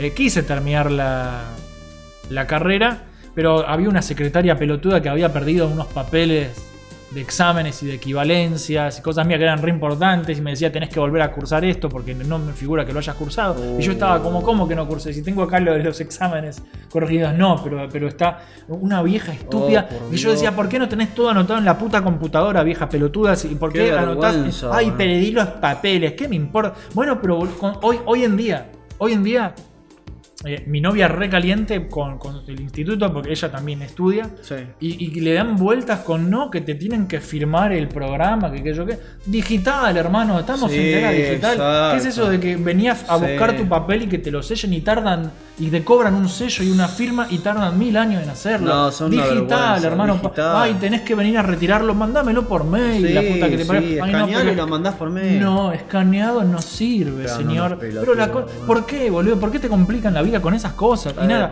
Y encima trae problemas, como esta vieja estúpida que Sí, me perdió. mirá. Me perdió los papeles. Porque, claro, cuando yo me pasé de una carrera de diseño a, a otra carrera de cine de animación, Sí. había materias que eran muy similares, tipo edición de video, Claro. cosas así, que yo ya había cursado y ya tenía aprobadas, todo. Sí, sí, sí. Entonces me paso y me las toman como equivalencias. Cuando esta vieja pierde papeles de equivalencia, me dice, no, vos no, es como si no lo hubieras ¿Y cursado. querés nunca". escuchar algo Y es chistoso? como, dale. Yo tuve un problema muy similar con mis equivalencias cuando yo me pasé de escuela técnica a artística. Me atendió también un viejo del orto que no encontraba las equivalencias, que no entendía nada. Y yo cada vez que iba a buscar papeles, porque fui varias veces a mi secundaria a buscar papeles, este, tenía que pedir que me atendiera otra persona. Sí. Y cuando me atendía otra persona, tenían todo. Sí. Este viejo del orto, que no, que no, siempre me- se me trababa todo con este viejo. Pero yo no entiendo por qué ahora que está todo digitalizado, por, por qué no, no Sí, hacen las cosas no- bien, boludo. Porque son unos pajas, no tienen ganas de complicarte la vida, tienen ganas de joderte. Para mí, la mentalidad argentina en todo lo que es eh, hacer papeleo, hacer cualquier trámite es. A ver, Te complican este, la este, vida. este, este jopo, este es el pelotudo, se tiene que ganar billetar, ¿no? Con ese otro forro que se viste de negro. A ver, ¿cómo le puedo complicar la vida? Ya sé, vamos a decirle que tiene que venirse dentro de tanto tiempo a buscar un Ay, papel encima, del orto. eh, de, vení martes o Sí. jueves de 15 De- a 17. tienen horarios y- y- es como, sí. dale, pero estoy trabajando. Es un papel, Bueno, pero boludo. solo en ese horario. Es un papel que me tienen que dar. Claro. O sea, a mí me pasó también cuando y encima llegás, llegás y no te lo dan firmado. actualicé mi puto documento, que me lo tenían que enviar a mi casa en correo. Sí. No llegaba, no llegaba, no llegaba. Che, llamo por teléfono, ¿dónde carajo está mi documento? Acá figura que tiene que estar en la oficina de correo tal. Bueno, ¿lo puedo ir a retirar? Sí, anda, bueno, voy. ¿Me das mi documento? Eh, te- eh, ¿Cómo te identifico? Y mira, acá tengo el documento viejo. Eh, ah, tenés que ir a la parte de atrás. Me, me- me metí, boludo, en el, en en el coso de correo, en la parte de atrás, re raro, ¿viste? Hay un tipo ahí laburando con los paquetes y tengo así, vengo a buscar mi documento. Acá está el viejo para. Ah, no, yo no te lo puedo dar esto. Pero soy Madre, yo, pero soy yo, mirá, acá tengo el documento que prueba que ese es el mío. No, Mirá, pero es mi cara, hermano. Me tenés que dar el documento. No, yo no te lo puedo dar porque voy de vuelta adelante. Escuchame, me atendió un pelotudo que no me quiere dar el documento. Pero te lo tiene que dar, pero no me lo está dando. Le digo, ¿podés venir conmigo para, para que le diga? Tuvo que ir el tipo, che, ¿le podés dar el documento? No, porque te, te- te- dame el documento que es mío, forro, yo Bueno. lo pagué, todo todo a las puteadas te lo tienen que dar siempre. Tenemos eh, un oyente que es Carrie, Carrie Berserker, Sí. que justamente trabaja en el correo, pero en una parte. ¿Viste eh, asuntos internos? Sí. Tipo que, que- que revisan que no, sean, que no estén corrompidos por dentro en los gobiernos, Sí, las instituciones. Bueno, él es eso, es como la policía del, del correo. Mirá qué interesante. ¿sí? Mm. Entonces, eh, nada, el resto del correo medio que le tiene bronca porque. porque Él se fija que se tengan que hacer las cosas bien. él se fija que no roben cosas. Y la cantidad de paquetes que se roban. La ca- es, no, por eso eh, no tendría que hacer falta una policía que vigile eso. No, pero no. la hay y él está eh, en ese equipo. Es y, más, yo te y puedo el correo asegurar- está tan corrompido y tan cor- Es una de las, de las, de las oficinas de así de- del estado nuestro que está más corrupta. En otros países, Pero millones de pesos. un eh. cartero se queda con un paquete tuyo y a eso Lo lo, matan. pueden hacer mierda. Lo- no solamente lo despiden, sino que le ponen multas hasta en el orto y hasta puede tener problemas legales. O sea, Puede ir eh, preso, boludo. O sea, puede ir preso porque el correo ya viste es lo mismo que te abran una carta. No Si podés. yo, yo en realidad no puedo abrir un paquete que es para vos porque es súper ilegal esa mierda. Sí. Y si soy un funcionario, No, que estás estoy haciendo horno. eso, me, me tienen que meter un cuete en el culo y mandarme a volar a la luna. Yo me acuerdo que no pedí, no pedí más compras físicas. eh, me, me había comprado una torreta de Portal. ¿Viste Sí. las torretas que, que hablan y te disparan? Y Sí. yo, bueno, me había comprado una torreta de Portal para el escritorio, ¿viste? Sí. Tipo lamparita y, y tiene un láser. Sí. Unas pelotudez. Me vino la caja vacía, rota, boludo. Mirá. Nunca lo recuperé.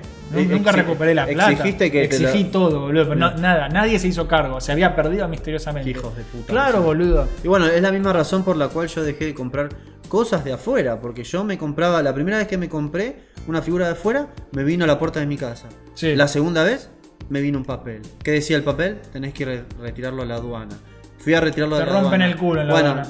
una mierda. Me lo dieron igual. Que sin retiro la, la la- aduana, la ¿no? tercera vez, la tercera vez no me llegaba ni el papel. Ujú. No, no, no. Tardaron un huevo, un huevo, un huevo, me llega el papel. Voy a la aduana. No, no está acá. ¿Cómo que no? ¿Cómo que no? Si acá el cartero me dejó el papel, sí, pero a ver que acá no está la firmita Claro. del cartero. Cuando no está la firmita, significa que est- está en un correo cerca de tu casa. No. Yo me había ido hasta la aduana. la concha de tu madre. Agarro, voy al correo de, de ahí. Este, sí, mira, este. Acá tengo un paquete que supuestamente. No, no, no. Ah, pará, ¿retamales? Me dice. ¿Sí? Digo, ah, acá está. ¿Qué carajo hace esto acá? Le digo. Me dice, no, vos sabés que el cartero lo dejó hace un buen tiempo, pero escuchame, me dijeron, me dio este papel de la aduana. No, sí, eh, sí, Olvídate, Olvídate. Bueno, la última que compré algo, no me lo querían dar. Estaba retenido en la aduana, el muñeco de Optimus Prime. Sí. Estaba retenido en la aduana, no me lo daban. No ¿Cuál me de lo todo? daban. Vos tenés 20 muñecos. de El primer Prime, Optimus boludo. Prime G1 que me compré. Sí. Este, y me lo retenían, me lo retenían. Este, el tema fue que en esa época había, se había aprobado esta garompa de la declaración jurada. Sí. Era imposible hacer esa declaración jurada. ¿Por qué? Porque te decían, tenés que meterte en la página de la FIP para hacerlo. Te metías en la página de FIP. ¿Tenés número de la FIP? No. Tenés que ir a la FIP a hacerte un número. Te vas a la FIP. Después te dan el número. Te metes en la página. Estabas llenando el formulario. Nunca llegabas a terminar el formulario porque la página se crasheaba. Sí. Y, Te- y- tiene que, y cada día- Internet Explorer. Exacto. Y cada día que pasaba te cobraban más por retener tu paquete. Sí. Y si llegaba a cierta fecha, lo perdías para siempre. Yo fui como cinco veces, boludo. Me lo abrían enfrente, me decían, ¿esto es tuyo? Sí. Declaración jurada. Mira, escúchame, necesito ayuda con eso, porque en la página ¿Esto no me es la tuyo? dan. Chau, y claro, corriendo. no me la dan. No me lo querían dar. Y hasta tal punto que ya no sabía qué hacer, porque no había forma. Y yo estaba resignado. Ya te dan ganas de que quédate el Optimus. Y era un muñeco re caro, boludo. Sí. Y, y me llamó un amigo en ese momento por teléfono y me dijo, fingí que tenés un ataque de, de- de dia- de diabetes, decí que sos diabético. ¿Qué? Le digo. Y es que me dice, me dice, escúchame, mira, mira que vivo, boludo. Me dice, escúchame, Lucas, me dice, este, ¿hay asientos ahí donde vos estabas esperando el paquete? No. ¿Hay un bidón con agua ahí? No. ¿Hay un buffet? No. Listo. Decirles que ya pasaron un montón de horas, que vos estás esperando hace un montón, que no podés hacer eso del papel y que sos diabético. Anda, vos, hacete el nervioso, eh. Voy, viste, estoy, Ponete hasta- loco, estoy así, estoy así, viste, con la mano en la cara y digo, mira, mira, necesito ayuda, yo ta, ta, ta, ta, ta, no me quieren dar mi paquete. Cuando todavía no dije que era diabético, una señora que me atendió me dijo, bueno, vos elegiste comprar algo de afuera. Ahora tenete a las consecuencias, me decía. Qué conchudo. Mirá cómo son, vos te das cuenta la mentalidad. Y le dijo, ¿da consecuencias? Bueno, ustedes van a tener consecuencias si a mí me agarran un ataque de, de diabetes acá. Porque yo soy diabético, no desayuné para venir a buscar esta mierda. Estoy pidiendo que me ayuden porque yo te hice todo legal, pero no puedo hacer la forma porque su página se crashea. Y la verdad que me estoy poniendo nervioso y me estoy mareando ya y no comí nada. Y la verdad que lo único que yo quiero es mi puto muñeco transforme. ¿Por qué no me dan mi transforme? Me puse así, ¿viste? Cuando dije la palabra mágica diabetes, se cagaron las patas porque si estos hijos de puta, o sea, vos te, vos te posta, te descomponés ahí porque no hay ni un puto Los bidón de podés agua. redenunciar. Lo podés redenunciar. Entonces dijeron, ah, no, diabetes, no, tomá, tomá, me dieron todo. Boludo, me dieron todo. Todos los problemas que me darán. Tomá, así, eso es lo que Chao. tenía que hacer. Dame el, el paquete. Y cuando me lo dieron, yo lo miré al tipo que todas las veces me dijo que no. Y le digo, ¿seguro que no necesitas mi documento? ¿O ¿No? mi firma? No, no, no, está todo correcto. ¿Seguro? ¿Seguro? Porque todas las otras veces no me quisieron dar y es un puto muñeco. Ustedes lo abrieron. Vieron que no estoy traficando zapatilla, que no estoy metiendo 20 diferentes tipos de pantalones para revenderlo. ¿Por qué carajo tengo que firmar una declaración jurada para comprarme un puto Transformer? Explícame. Sí. ¿Para qué mierda, boludo? Incluso me da gracia porque en la declaración jurada que yo firmé, que era equivocada, después me enteré, decía descripción detallada del objeto que compraste. Yo le puse Optimus Prime, es el líder de los Autobots que combaten a los Decepticons de Cybertron, es una figura de tal marca, Hasbro. Pero ridículo, boludo, por comp- que compraste eso. Esa fue la última que compré algo de afuera.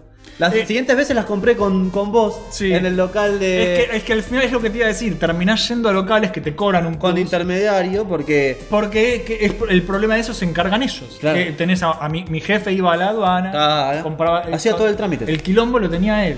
Pero Sí. viste, vos te, te, te olvidás. Sí, sí. Pero bueno. em, El correo apesta culo. el correo apesta culo, Sí. sí. Algún día lo voy a le voy a preguntar a Carrie si quiere venir a hablar del Estaría correo. buenísimo. Y le explicamos nuestros casos Sí. y a ver qué, no, qué nos cuenta, porque está muy bueno eso. Bueno, volviendo a, a las crónicas estudiantiles, Sí. eh, esta secretaria pelotuda me perdió los papeles. Sí. Yo no sé por qué seguimos con todo papel en vez de hacer cosas digitales en esta era, en este puto siglo. Preguntale a YouTube con la carta de aprobación. Ay, ¿te llegó? ¿Te acordás que sí, boludo? Ah, no me acordaba. Pero las tuve que exigir por, por mail porque no me llegaba el papel. Claro. Y los números de intento seguían siempre en tres. Qué pelotudo. Y yo tuve que hablar con servicio técnico y decirle, miren, no me está llegando. Le, le tuve que romper mucho las pelotas para que al final. No me- tendría que ser nada más con papeles. Y es boludo. más, ¿sabés qué? La Papel solución- es de simio. ¿Sabés qué? Sí. La solución no me la dieron ellos. Al final la solución me la dio un youtuber. Ah, Arge- argentino de acá que puso el link Sí. para que te redirija al formulario digital. Sí, boludo. Simio, firmar, Sí. papel. Sí, ¿no? Argentino, firmar papel. boludo, así Sí, quedás, qué boludo. desastre. La cosa es que nada, los terminé mandando a la mierda a la, a la Mirá. facultad porque no podía. Porque me hacían recursar cosas que ya había ¿Sentiste, cursado. sentiste que te estaban tomando el pelo. Entonces dije, bueno, ¿sabes qué? Me voy a anotar en la escuela enemiga, que era Image Campus. Sí. Sí. Es la competencia directa. Qué chistoso. Y fue como, jódanse. Y ahí, y ahí sí terminé diseño multimedia. Volví a diseño multimedia porque ahí no tenían cine de animación igual, Sí. pero retomé Mm. la anterior y terminé, terminé ahí. Eh, y me encantó, boludo, me encantó, pero una bronca que, que siempre todo lo que es, es estas, estos quilombos con papeles, ¿viste? Es in- insoportable. la Una, verdad. una bronca terrible. Y fíjate qué interesante cómo te desmotivan a estudiar. Sí. Porque te desmotivan totalmente. ¿Te desmotivan? te desmotivan. Pero bueno, al final, eh, lo gracioso es que no me sirvieron de casi nada estos Sí, estudios. eh, porque, eh, como te dije, el tema de la competencia afuera y que nadie te quiere contratar adentro, terminé trabajando de otra cosa. Sí, ¿sí? sí. Nada que ver. Terminé, de nuevo, crónicas laborales. Terminé haciendo zapatillas, terminé atendiendo local de figuras, terminé en un estudio de abogados. Cualquier cosa menos lo que yo estudié. Qué loco. Que, ¿Qué es lo ojo, que le pasa a mucha gente? eh? Ojo, igual me resirvió. Me resirvió. Porque aprendiste mierda. yo he hecho mis changuitas de diseño, ¿viste? ¿Alguna vez? O sea, el tema es que te, te sirve, pero por tu potencial para aprender cosas. Claro. Es una vergüenza que vos no puedas vivir de eso. Esa es la verdadera Claro, vergüenza, y- el verdadero problema. Mira, dentro de todo, son cosas que uso casi todos los días, por ejemplo en los videos y esas cosas. Sí, Servir me sirvió, Claro. pero no para laburar. y ese es el. Entonces, eh, uno El estudia- objetivo era ese. Claro. Estudiar, eh, lo, más, lo mejor que puedes hacer es tener salida O sea, laboral. yo hago lo que me gusta, pero por separado. Claro. No lo hago para laburar. Así que nada, eh, lo- lo- si te dijera qué fue lo mejor que me dejó todo esto, Sí. las personas que conocí en el camino. Eso es lo que lo- casi siempre es lo que pasa. Casi siempre es lo Sí. que pasa, sí. Muchos amigos que todavía les hablo, que los quiero mucho. Pues nada, esas son mis historias de, de la, de la facultad. Así que si querés contar Creo un que poco. deberíamos vos. haber puesto historias eh, crónicas estudiantiles en Argentina. En Porque Argentina. estas cosas que nos pasan a nosotros es muy típico de, de Argentina, terriblemente de Argentina. Bueno, vos estás. Bueno, mis eh, historias. Es el Abel del secundario que, que va a estudiar. Yo algo. tendría que explicar primero cómo llegué al puto secundario. Porque a mí lo que me pasó fue muy particular, que tiene que ver mucho con la terrible, y yo no tengo miedo de decirlo, terrible, terrible relación que tengo con mis papás en muchos temas muy particulares. Sí. Y uno de los terribles temas esos es la falta de... Yo viví mucho con papás muy ausentes, ¿viste? Pero no ausentes porque se divorciaban o nunca los veía. Ausentes porque nunca prestaron atención a lo que yo estaba enfocado, ¿entendés? A donde yo quería ir y hacer y estudiar. Sí. Entonces lo que a mí me pasó fue que, bueno, sí, primaria, todo, pipí, cucú, todo bien. Llega un momento de secundario en donde vos tenés que elegir una orientación. Sí. Entonces, mis viejos nunca hicieron esto que todo el mundo tiene que hacer con los pibes cuando van a mandarlos a una escuela que esté orientada a algo. Sentarlos con un café, con lo que sea, decirle, che, ¿a vos qué te gustaría estudiar? ¿No? Para, Sí. para ir sabiendo. Mis O, papás o- o por lo menos, si no le preguntas, ver qué es lo que le gusta. Darte cuenta, yo era un forro que estaba todo el día leyendo cómics, dibujando y jugando a los muñecos de superhéroes. O sea, ¿a vos qué te parece que tengo ganas de estudiar? O sea, siempre. ¿Querés ser médico? Claro, ¿no? Juego a la pelota, a ver, soy jugador de fútbol, ¿viste? Es lo mejor que hay. Entonces, este, no se daban cuenta. Y, y lo que pasó fue que su deducción más lógica fue: bueno, a él le gusta dibujar, ¿no? Sí, mandémoslo a una escuela técnica. Tan, tan, tan. Lo peor que hay en tu puta vida, si a vos te interesa el dibujo artístico, es la escuela técnica. Claro. Porque el dibujo técnico es todo lo opuesto al dibujo artístico. El dibujo técnico es como. Es para ser arquitecto, boludo, no para Exacto, ser exacto. comiquero. Eh, mira, para resumírtelo en temas de concepto, ¿viste lo mismo que dije antes del arte y la política? Sí. Bueno, el dibujo técnico es como la política del dibujo. Sí. Porque son un montón de reglas y fundamentos que vos tenés que seguir para hacer algo. Si a vos te gusta el dibujo artístico, vos optás por la creatividad, la libertad, la dirección que uno tome personal. El dibujo técnico no tiene nada que ver con eso. El Sí. dibujo técnico es lo mismo que vos seas una impresora, para que te hagas una idea. te pasan un montón de datos y vos tenés que esos datos transcribirlos a un papel Sí. y hacer que todo tenga cierta medida, cierta lógica, cierto orden y si lo haces mal, Se cae el edificio. se cae toda la mierda. Entonces, ya de por sí es una carrera que a mí no me gusta para nada. Y no lo digo, o sea, todo el mundo que viva de eso y te gusta hacerlo, te felicito. Pero no me pueden negar que es lo opuesto al dibujo artístico. O sea, Sí. si a vos posta te gusta hacer eso, es lo mismo que un programador. Es lo mismo que alguien que haga cosas súper técnicas de si te gusta, buenísimo. Pero yo la verdad que soy muy opuesto a eso porque no me interesa en nada. Porque vos sos creativo. Claro, entonces a mí me mandaron, ¿qué fueron? Dos años creo, Sí. en, a escuela técnica. Fueron literal, Jopo, literal. Yo los veo, los, a dos- los chicos que vienen de la escuela técnica con la valija. Esos. Fueron los dos peores años de mi vida, porque no solamente la pasé mal, sino que tuve una crisis existencial tremenda. Yo Claro, ¿de sufrí, qué vas a hacer con yo sufrí depresión en ese, en ese ambiente, porque uno, no congeniaba con nadie. Dos, la eh, educación técnica en nuestro país es una de las peores que hay. Cualquier persona que te diga que fue una escuela técnica, ¿qué te van a contar siempre? Nos podemos meter en un debate de la educación pública, pero Sí. no voy a tratar de evitarlo. Sí, es el pedo. Pero- Pero, fíjate que. no está bien, No. boludo. Y todo lo que me cuentan siempre de personas que estudiaron, como el hermano de mi novia, Sí. este, estudiaron escuela técnica, siempre te van a hablar de vandalismo, Sí. de mucho bullying, mucho acoso, mucha droga, mucha mierda, boludo. Mucha mierda. Y profesores que se cagan en lo que pasa en ese curso. Si hay un tipo metiéndole la mano en el orto a otro alumno, el profesor le va a importar un carajo. Sí. Porque en las escuelas técnicas, esta es la verdad, muchachos, les importa un carajo. Si por ahí hay una escuela técnica que hace las cosas bien, la felicito. Pero tengo de muchas fuentes confiables malas todas experiencias. públicas estas. Eh, Sí, yo fui a la, no me olvido más, al Norberto Piñeiro. Esa institución me la soba, ¿entendés? Norberto Piñeiro, te hago dos fuck yous desde acá. Desde Pobre. Norberto, no tiene. Porque no, la escuela, la escuela, no, la escuela tiene la culpa, el tipo no, pero el Norberto esa, institu- esa institución, una garompa. Yo tengo el recuerdo de que siempre que iba eran todos los días grises, todos los días nublados, porque la escuela esa es toda gris, Jopo. Sí. Es toda gris. Adentro siempre tenía unas condiciones de mierda, había graffiti, va graffiti, había así escritos por todos lados. Un despelote. Los compañeros, un desastre. Uno más forro que el otro, uno más. Hubo muy poca gente buena que conocí en ese lugar.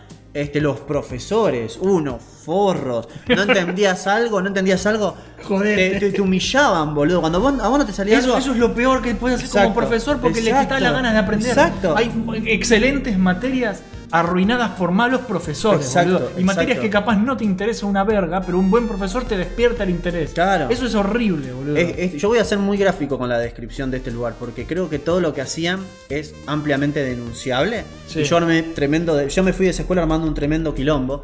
Y parte de esto es, por ejemplo, un profesor fumando Sí. en el aula. No podés. No podés, lo hacían igual. Yo era asmático y en esa época estaba medicado, me Sí. hacía mal. Avisé, se me cagaron de risa los profesores. Segundo, primer día. Hoy, en hoy, dibujo- hoy, hoy es distinto, Hoy es porque distinto hoy lo eso. podés grabar con el celu y lo, y lo Claro, pero en esa época no teníamos celulares, pero bueno. Este, ahora, este, primer día de dibujo técnico, vos hacías el dibujo técnico primero, que Sí. te había salido mal, se te burlaba el profesor. No Sí. te iba a decir, no, mirá, corregí esto y esto, te decía. Pero son profesores que no les importa. Pero son profesores que, que van por el sueldo y no. Y es, se como, nota. es- es como que perdieron las ganas de Se enseñar. nota, todos ¿sí? tenían, todos tenían una buzarda enorme y todos. Oiga, cagate yo de- estoy teniendo una buzarda no, cada vez más grande. No se compara con la de esos profesores. Y te puedo asegurar que todos los forritos de los profesores en esas instituciones venían de la rama técnica. Sí. Cuando yo tenía otro profesor, un profesor de física, un profesor de química, esos no eran tan forros. Era como que la rama, yo le tengo mucha bronca a esa rama porque me demostró muchas cosas malas. Creo que tú solamente habré tenido Claro, te- en los dos o tres años que tuve, ni me acuerdo cuántos años Te fueron. creó un prejuicio muy fuerte. Claro, pero basado en una realidad. Porque no fue un profesor, dos profesores los malos. Fueron muchos, boludo. Fueron muchos, viejos. Yo conocí en toda la carrera dos profesores que me gustaron. Mm. Dos nomás. Y me los acuerdo. Fue uno de galvanotecnia. Fue uno de. y uno de, de física, que me cayeron bien. ¿Qué mierda es galvanotecnia? Galvanotecnia es el uso de varios tipos de ácidos y diferentes químicos que usás para darle ciertas propiedades a los metales. Por Sí. ejemplo, convertir un metal en un antioxidante, por ejemplo. Mirá todas las cosas que haces a ver que yo no tengo la más puta idea. Eh, lo que pasa es que también este, te enseñaban a. ¿Sabes qué? Había procesos para. eh, un- un pie- una pieza de metal estaba oxidada. Bueno, te enseñaban cómo hacer la mezcla química, que es un. desi- un- saca toda la corrosión, ¿viste? Entonces, nosotros teníamos que llevar un metal que está oxidado, lo metías ahí y lo dejabas. Y salía sí. limpito. Claro, un montón de procesos químicos que sirven para que los metales estén en la calidad que tienen En que condiciones, estar. sí, claro. para, para que no se caiga todo el Claro, edificio. ese profesor era, era copado y creo que esa materia no me dolía tanto porque a mí me gusta la mierda con la química. Siempre me gustó la química como materia. Entonces estaba bueno, a mí no me molestan esas cosas. Sí. Entonces, este, eh, con eso todo bien. Pero los otros profesores, las otras materias, demostraban tanto un desinterés, un nivel de forrés tremenda, a tal punto que tocaban el tema de prácticamente el acoso sexual con las cosas que te decían. ¿Qué? Por ejemplo, y mirá, te voy a dar un muy buen ejemplo de esto. Tenía unos profesores de, de parte que estoy pensando qué rama de. eh, de sí, que, porque no era dibujo técnico, era- era otra, ¿viste? De estas en donde la práctica es, es lo Sí. importante. Teníamos, por ejemplo, dos. eh, hay muy pocas minas en las carreras de, Sí. de Y escuela cuando técnica. aparece Siempre son una, varones. Y cuando aparece una es como. "Uh". Sí, exacto. Y te podés imaginar que ninguna la pasa bien. Claro. Así, en esa situación. Así que, y esto no venía solamente de los alumnos, sino que venía más de los profesores mismos. Eso es re denunciable. Te doy un ejemplo. Por ejemplo, vos ibas como, como varón, le presentabas el trabajo que estabas haciendo al tipo, decía, "Eh, literal, esto, te decía. No, no, no, esto está todo mal, acá vos hiciste todo mal, esto es un desastre. Eh, acá, escuchame una cosa, vos estuviste toda la noche haciéndote la paja, ¿no? Sí, eso es lo que vos estuviste haciendo, pero boludo, mirá lo que un profesor te está diciendo. Estás esto, humillando al alumno. eh, pero mirá con qué vocabulario encima. Y decía cosas como, como si la mano la tenés cansada. Porque mucho. No era un chiste, no eran dos. Era toda una conversación. Sí, hablándole a un de alumno menor de edad sobre la masturbación. Vos sos un profesor de. Está para el orto lo que estás haciendo, chabón. Yo te puedo denunciar por eso Sí. precisamente. Y así así. Había un compañero mío, boludo. Resacado, Que boludo. tenía, que tenía acné. Sí. Y le decía, por eso vos tenés lo- lo- Eh, los dicen dicen que si vos te salen granos es porque te granitos". haces mucho la paja. Eh, pero no puede ser, boludo, que un docente se lo esté diciendo a un menor porque no está mal un dibujo que hizo, eh, una estupidez. Claro. Ahora, ahora, viene la mina, Sí. viene la compañera. Viene, sí, a ver, a ver, bárbaro, esto está genial, esto está genial. ¿Qué vas a hacer el fin de semana? ¿Cómo le vas Ah, a decir eso? No, yo voy a salir con mi novio. Ah, tenés novio. Ese medio boludo, ¿no? No, no, no. Ya está, esa piba aprobó. Esa Sí. piba aprobó. Y otra cosa, la Che, pero que mal, horrible, mal, ¿eh? Mal, al nivel extremo, ¿viste? Ahora, vamos a hablar de los compañeros. Eso hoy, boludo, es los que más vivo. Mal. Entonces, ah, me- debo mencionar. Ay, ahora hay que todas- cuidarse de todo. Que yo era muy pues, conocido boludo. en esa, en esa escuela, era muy conocido en el ámbito de profesores, porque yo todo esto lo denunciaba. Yo Sí. iba a los directores y contaba. El paladín Decía- de la justicia, boludo. Sí, no, el, el que está harto de que hagan las cosas para el orto, me Sí. diría yo más. Eh, Y digo, vengo a quejarme porque, ¿por qué? Porque yo apliqué las correcciones que el profesor me dijo y me dice que está mal hecho porque yo me la paso masturbándome a la noche. ¿Cómo? Me decían los directores. es exactamente lo que dice. Hacen chistes todo el tiempo sobre eso. Y me incomoda. Me Sí. incomoda a mí e incomoda a otras personas. Todo el tiempo así. Ahora, yo no sé qué hacían estos superiores porque nunca había ningún cambio. Sí. Otra materia, este, usábamos herramientas muy peligrosas. La carrera de escuela técnica es una de las más peligrosas que usás. Porque tenés un montón de máquinas, taladros, lijadoras, un montón de mierda que es peligrosa. Lo divertido. Vos lo usás y tu profesor tiene que estar ahí. Sí. Porque si vos te equivocás o vos te cortás o tiene que haber un fucking adulto profesional que sepa qué hacer. Estos profesores brillaban por su ausencia. Claro. Yo tenía dudas, me equivoqué en algo, quería preguntarle algo al profesor, no estaba por ningún lado el tipo. Agarraba así, no estaba por ningún lado. Entonces los empecé a investigar. Me fui a quejar de este profesor también, porque encima tenía muchos problemas con esto de te toman un examen, vos estudiaste, respondés bien, desaprobaste. ¿Por qué? Te decían que estaba todo mal. ¿Pero por vos, qué? vos- vos tratabas de que te den buenas razones. Te daban razones, pero que no justificaban un, un- una- un- un desplazo como ellos hicieran. Entonces ves que vos volvías a tomar el examen aplicando las correcciones de él, exactamente la misma mala nota te ponían. Un 4 Claro. de vuelta, un ¿Por 4, qué? un 4, un 4. Porque te yo- bronca, porque sos el Sí, denunciador, boludo. sí, y yo me cansé tanto de hacer el mismo, porque los recuperatorios eran infinitos, Sí. supuestamente, en los finales esos. Yo lo, hice el mismo recuperatorio como cinco veces, hasta que se cansaron. Qué loco, Jopo, ¿cómo puede ser que de un examen, de- literalmente hoy a mañana, yo pasé de un 4 a un 9? Claro, ¿cómo hiciste? Porque se cansaron, boludo, se cansaron de que yo esté que- rompiendo no, las no te, no te aprobaban nomás para romperte las bolas. Para hacerme sufrir. Para destruir tu Sí, espíritu, boludo. sí. Y Para, no- y para y- castigarte. Y no lo lograron, porque Claro. yo esa materia de mierda la probé igual.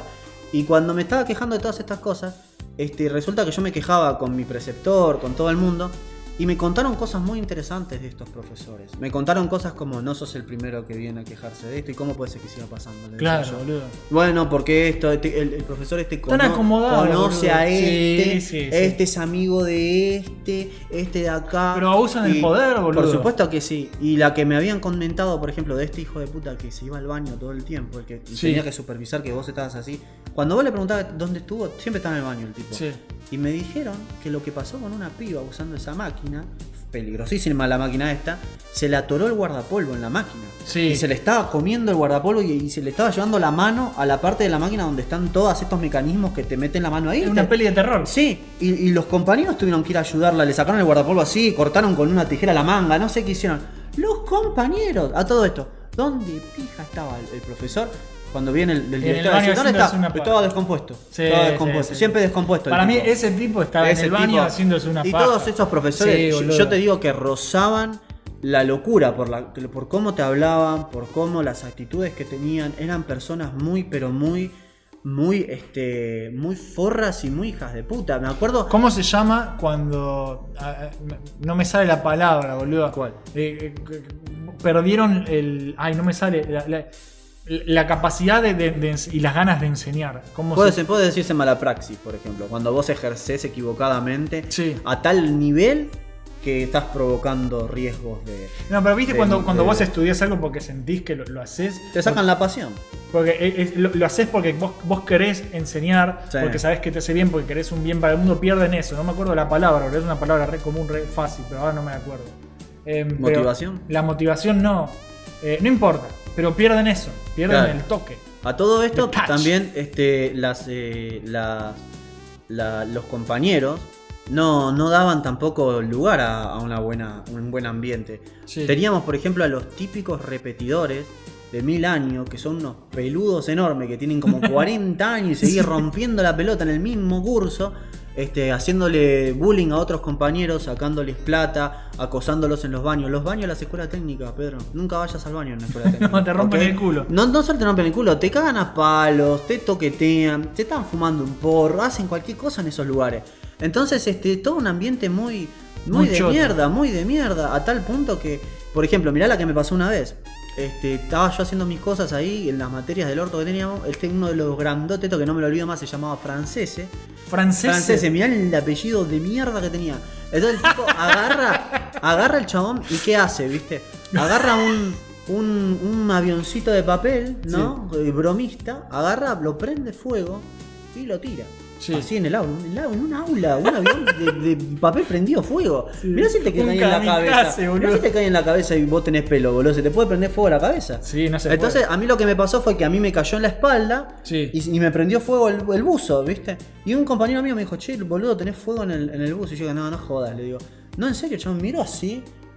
Y eso ya fue suficiente, boludo, porque este chabón, yo te digo, en la misma aula venía, levantaba a los más chiquitos así, lo levantaba así, y decía, ¿cómo andas, pelotudo? ¿Me trajiste la plata hoy? Sí, sí, tomá, tomá, le decían, le daban la guita. Era un hijo de puta. bully de acá a la luna. Entonces, a mí, ¿qué pasó? ¿Qué, qué, ¿Cómo se tengo? Y este pelotudo, dije yo la profesora, estos boludos que están tirando avioncitos, tienen 40 años, están actuando como un pibe de 10 años, prendiendo fuego a las cosas, me quemó el bus este pelotudo, me recansé y fui al, de vuelta al, al- al director, no sé a quién fue. Bueno, me dice, ah, me dice el director, ¿cómo se llama el pelotudo este que hizo eso? Francés, ah, mira lo que tengo acá, me mostró una lista de cagadas que Sí. este pibe se venía mandando. Me dice, esta es la que faltaba, Lucas. Una más necesitábamos para echarlo a la mierda. ¿Lo echaron?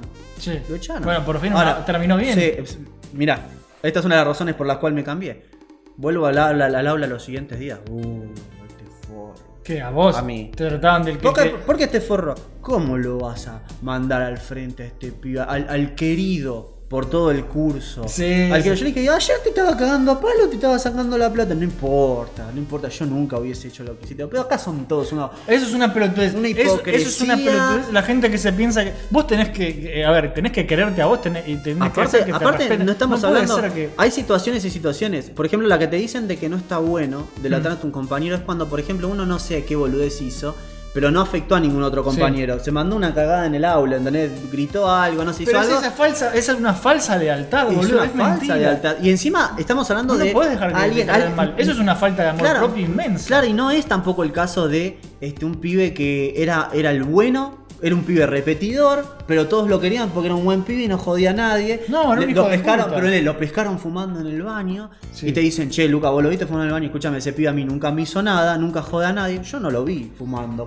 No lo voy a mandar al frente porque esa persona nunca me agredió ni agredió a mis compañeros. Yo te estoy hablando de un tipo Que te tiró un, un avión prendido fuego. Mirá si me caía en la cabeza y me quemaba el pelo, boludo. Quizás ya, concha Ibas a ser pelado como Iba a yo. ser pelado como vos, y no. Eh, Iba a ser millón pelado. A Claro, entonces este, llegué a tal punto, viste, que, que ya por los profesores, las materias, y yo seguía cursando ese porque dije, bueno, pero acá es donde me metieron mis viejos y bueno, tengo que terminar las materias y llegó un momento que me cansé, Sí, me cansé, boludo. Y acá es cuando nace el, el Abel rebelde que todos aman.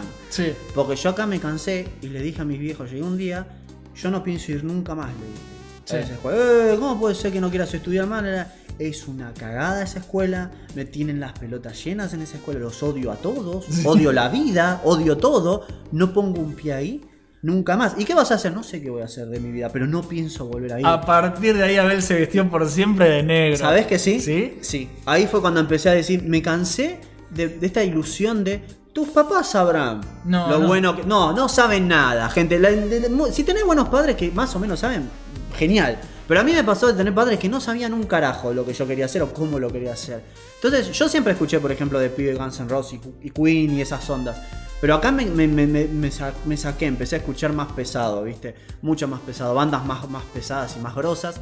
Me empecé a vestir como a mí se me cantaba. Sí. Y este, le conté a, a mi abuela, que es la pariente que a mí fue. Mi abuela siempre fue más mi mamá que mi mamá. Para que se hagan una idea. Yo, yo conozco a, a tu abuela Claro. porque yo he hablado con tu abuela y es un amor. Sí, Y se preocupa mucho por vos. Sí, y entonces justamente ella me dijo, bueno, ¿y, y vos qué querés hacer? Para- para que se den una idea, la abuela de Abel me ha llamado a mí para decirme que lo invite a mi casa a comer porque lo ve muy flaco. Mirá, ahí te das cuenta ya lo, lo amorosa que es, ¿viste? Lo, lo- cómo te quiere. Y yo me cagué de risa. Sí, es un cago de Bueno, sí, yo lo invito. Sí, lo, muy lo voy a llevar a comer sí, hamburguesas, le dije.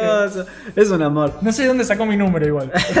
Sí, porque, porque él una vez te dio masajes, entonces Sí. por ahí lo tenía. claro. Entonces ella me dijo, viste, a ver, ¿qué querés estudiar vos? Y yo le dije, a mí me interesa la orientación artística, le digo, a mí me interesa dibujar estilo cómic, me interesa, también me gusta tales pintores, quiero hacer algo que tenga que ver con eso. Y ella como yo justo ahí, para colmo de colmo, me olvidé de mencionar esto. Yo cuando empecé a ir a la escuela técnica vivía en Capital Federal. Sí. Los boludos de mi papá nos mudaron a provincia. Sí. Y yo para ir a la escuela técnica te decía que hacer un viaje de dos horas. ¿Y ¿Dónde, dónde te acordás dónde te Sí? Florida. Sí. Este, en Vicente López. Sí. Y la escuela de esta te quedaba en Capital Federal, cerca de, de la estación de subte de. No es Acoite. Que tenés que hacer sí Es o sí. Un viaje del orto, dos colectivos eran. Sí. Y un- era un viaje horrible. Y, eh, ¿Tiempo? entonces- ¿Te acordás cuánto tiempo? Sí, como una hora y media más. Sí. Todos los días. ¿sabes? No. Que yo hacía turno mañana. No, ni Me despertaba a las 5 de la mañana, boludo. En las estaciones de colectivo me robaron varias veces, boludo, porque Sí. era re temprano, en la loma del orto, todo mal. Entonces nos mudamos a provincia y me dice, ah, mira, acá encontré este, esta secundaria que es orientada a las artes, es arte, diseño y comunicaciones, es escuela pública, pero podemos ir a verla, a ver qué onda. Y encima Sí. te queda cerca de tu casa y fui, me encantó el lugar. Sí. Me encantó. Y fue la primera vez Era un en cambio mi de que vida- Sí. boludo. Y fue la primera vez en mi vida que yo hice amigos de verdad en esas escuelas. Salvo por un amigo de la infancia que tuve cuando era chico, pero, pero fue la primera vez que yo me hice un grupo, que ese grupo hasta hoy en día los mantengo, ¿viste? Lo, lo- sigo siendo amigo de ellos. ¿Hay alguno que yo conozca de ese grupo? no? Eh, no, eh, Mioto es de la rama, porque Mioto lo conoce a Maxi, que Maxi era de Sí. esa escuela. Yo. Maxi Como- lo conozco solo de Claro, entonces yo después El empecé... otro día Sí. me cagué de risa porque Mioto estaba streameando y Sí. estaba Maxi. Ah, mira. Dijo sí, porque eh, eh, como es- ese canal que tiene, que tiene Lucas y, y su- y el, otro, y, el, el otro pelado que se quejan de todo. Ah. Y, yo Mioto me lo pasó a mí y, se cagó de risa. Pero. Maxi, Maxi sabe quién soy. Sí, entonces. sí, sí, sí. No, yo eh, lo conozco de nombre, nunca hablé con él. Claro, y bueno, un día lo, lo vamos a conocer seguro. Y Hay nada, que invitarlos, invitamos a Mioto. Sí, sí. podemos traer- Y nada, Mioto o sea- es lo más bajo del, del tarro. ¿Por qué no podemos traer a Maxi? Pobre Mioto, mentira, Mioto, Claro. te queremos. Entonces, este, para hacerla Mm. corta, en la secundaria esta, de arte, diseño y comunicaciones, tuve en la mayoría muy buenos profesores, eh, tuve este, muy buenos compañeros también, me hice muchos amigos, incluso con, mirá, incluso con compañeros que no compartían mis gustos musicales o mi, mi gusto por vestuario, pues yo iba todo de negro con cadena por todo lado, incluso con ellos. Sí. Yo podía hablar de películas o cagarme de risa de un chiste. Porque en general el ambiente en la institución Era de respeto era bueno. Sí. Yo te puedo asegurar, Jopo, que esa fue la única escuela en mi vida que no me agarré a trompadas. Sí. Yo en todas las anteriores siempre me agarré a piña. Siempre, siempre. No hubo una sola vez que no me agarré a trompadas. Streets of Rage, Sí, boludo. incluso- School of Rage. Uh, me diste una idea para un nombre de un Incluso- juego. School of Rage. Incluso, Sí. incluso cuando yo estaba en la técnica, que era mi época más depresiva y baja, incluso ahí me agarré a piña por las broncas que tenía. Sí. Entonces, este, date cuenta que, que acá incluso tuve un par de compañeros que eran unos pelotudos. Y la misma institución, sin que yo tenga que intercedir ni nada, los terminaron expulsando. Porque Sí. los pescaron chupando vino en el aula, fumando un pucho. ¿Quién se trae un vino al Al- aula? ¿viste esos gatos locos que tienen 40 años que están en todas las escuelas? Sí. Pero ¿ves la diferencia? Estos se mandaron una. Y, esta está, escuela chao. los vio chupando y fumando. Y le dijeron, listo, te vas. Te rajamos. A la mierda. Sí, no jodas. Acá venía a Claro, estudiar o joder. ¿Ves? Había cosas de grupo, Es otra de- mentalidad. De, de curso que me gustaron. Otro caso en particular, uno de estos grandotes de mierda había empujado, agredió físicamente a una compañera. Sí. Esta compañera tenía ciertos problemas psicológicos. Vinieron los padres a quejarse. Porque esta piba siempre se quejaba de quién? ¿De nosotros? No. Del se quejaba de los dos boludos grandotes del fondo que no estudian una mierda y que lo único que hacen es joder. Siempre. Y le preguntaron a todas las profesoras, ¿qué onda estos dos chicos? Son insoportables. Dijeron todas las... Ya está.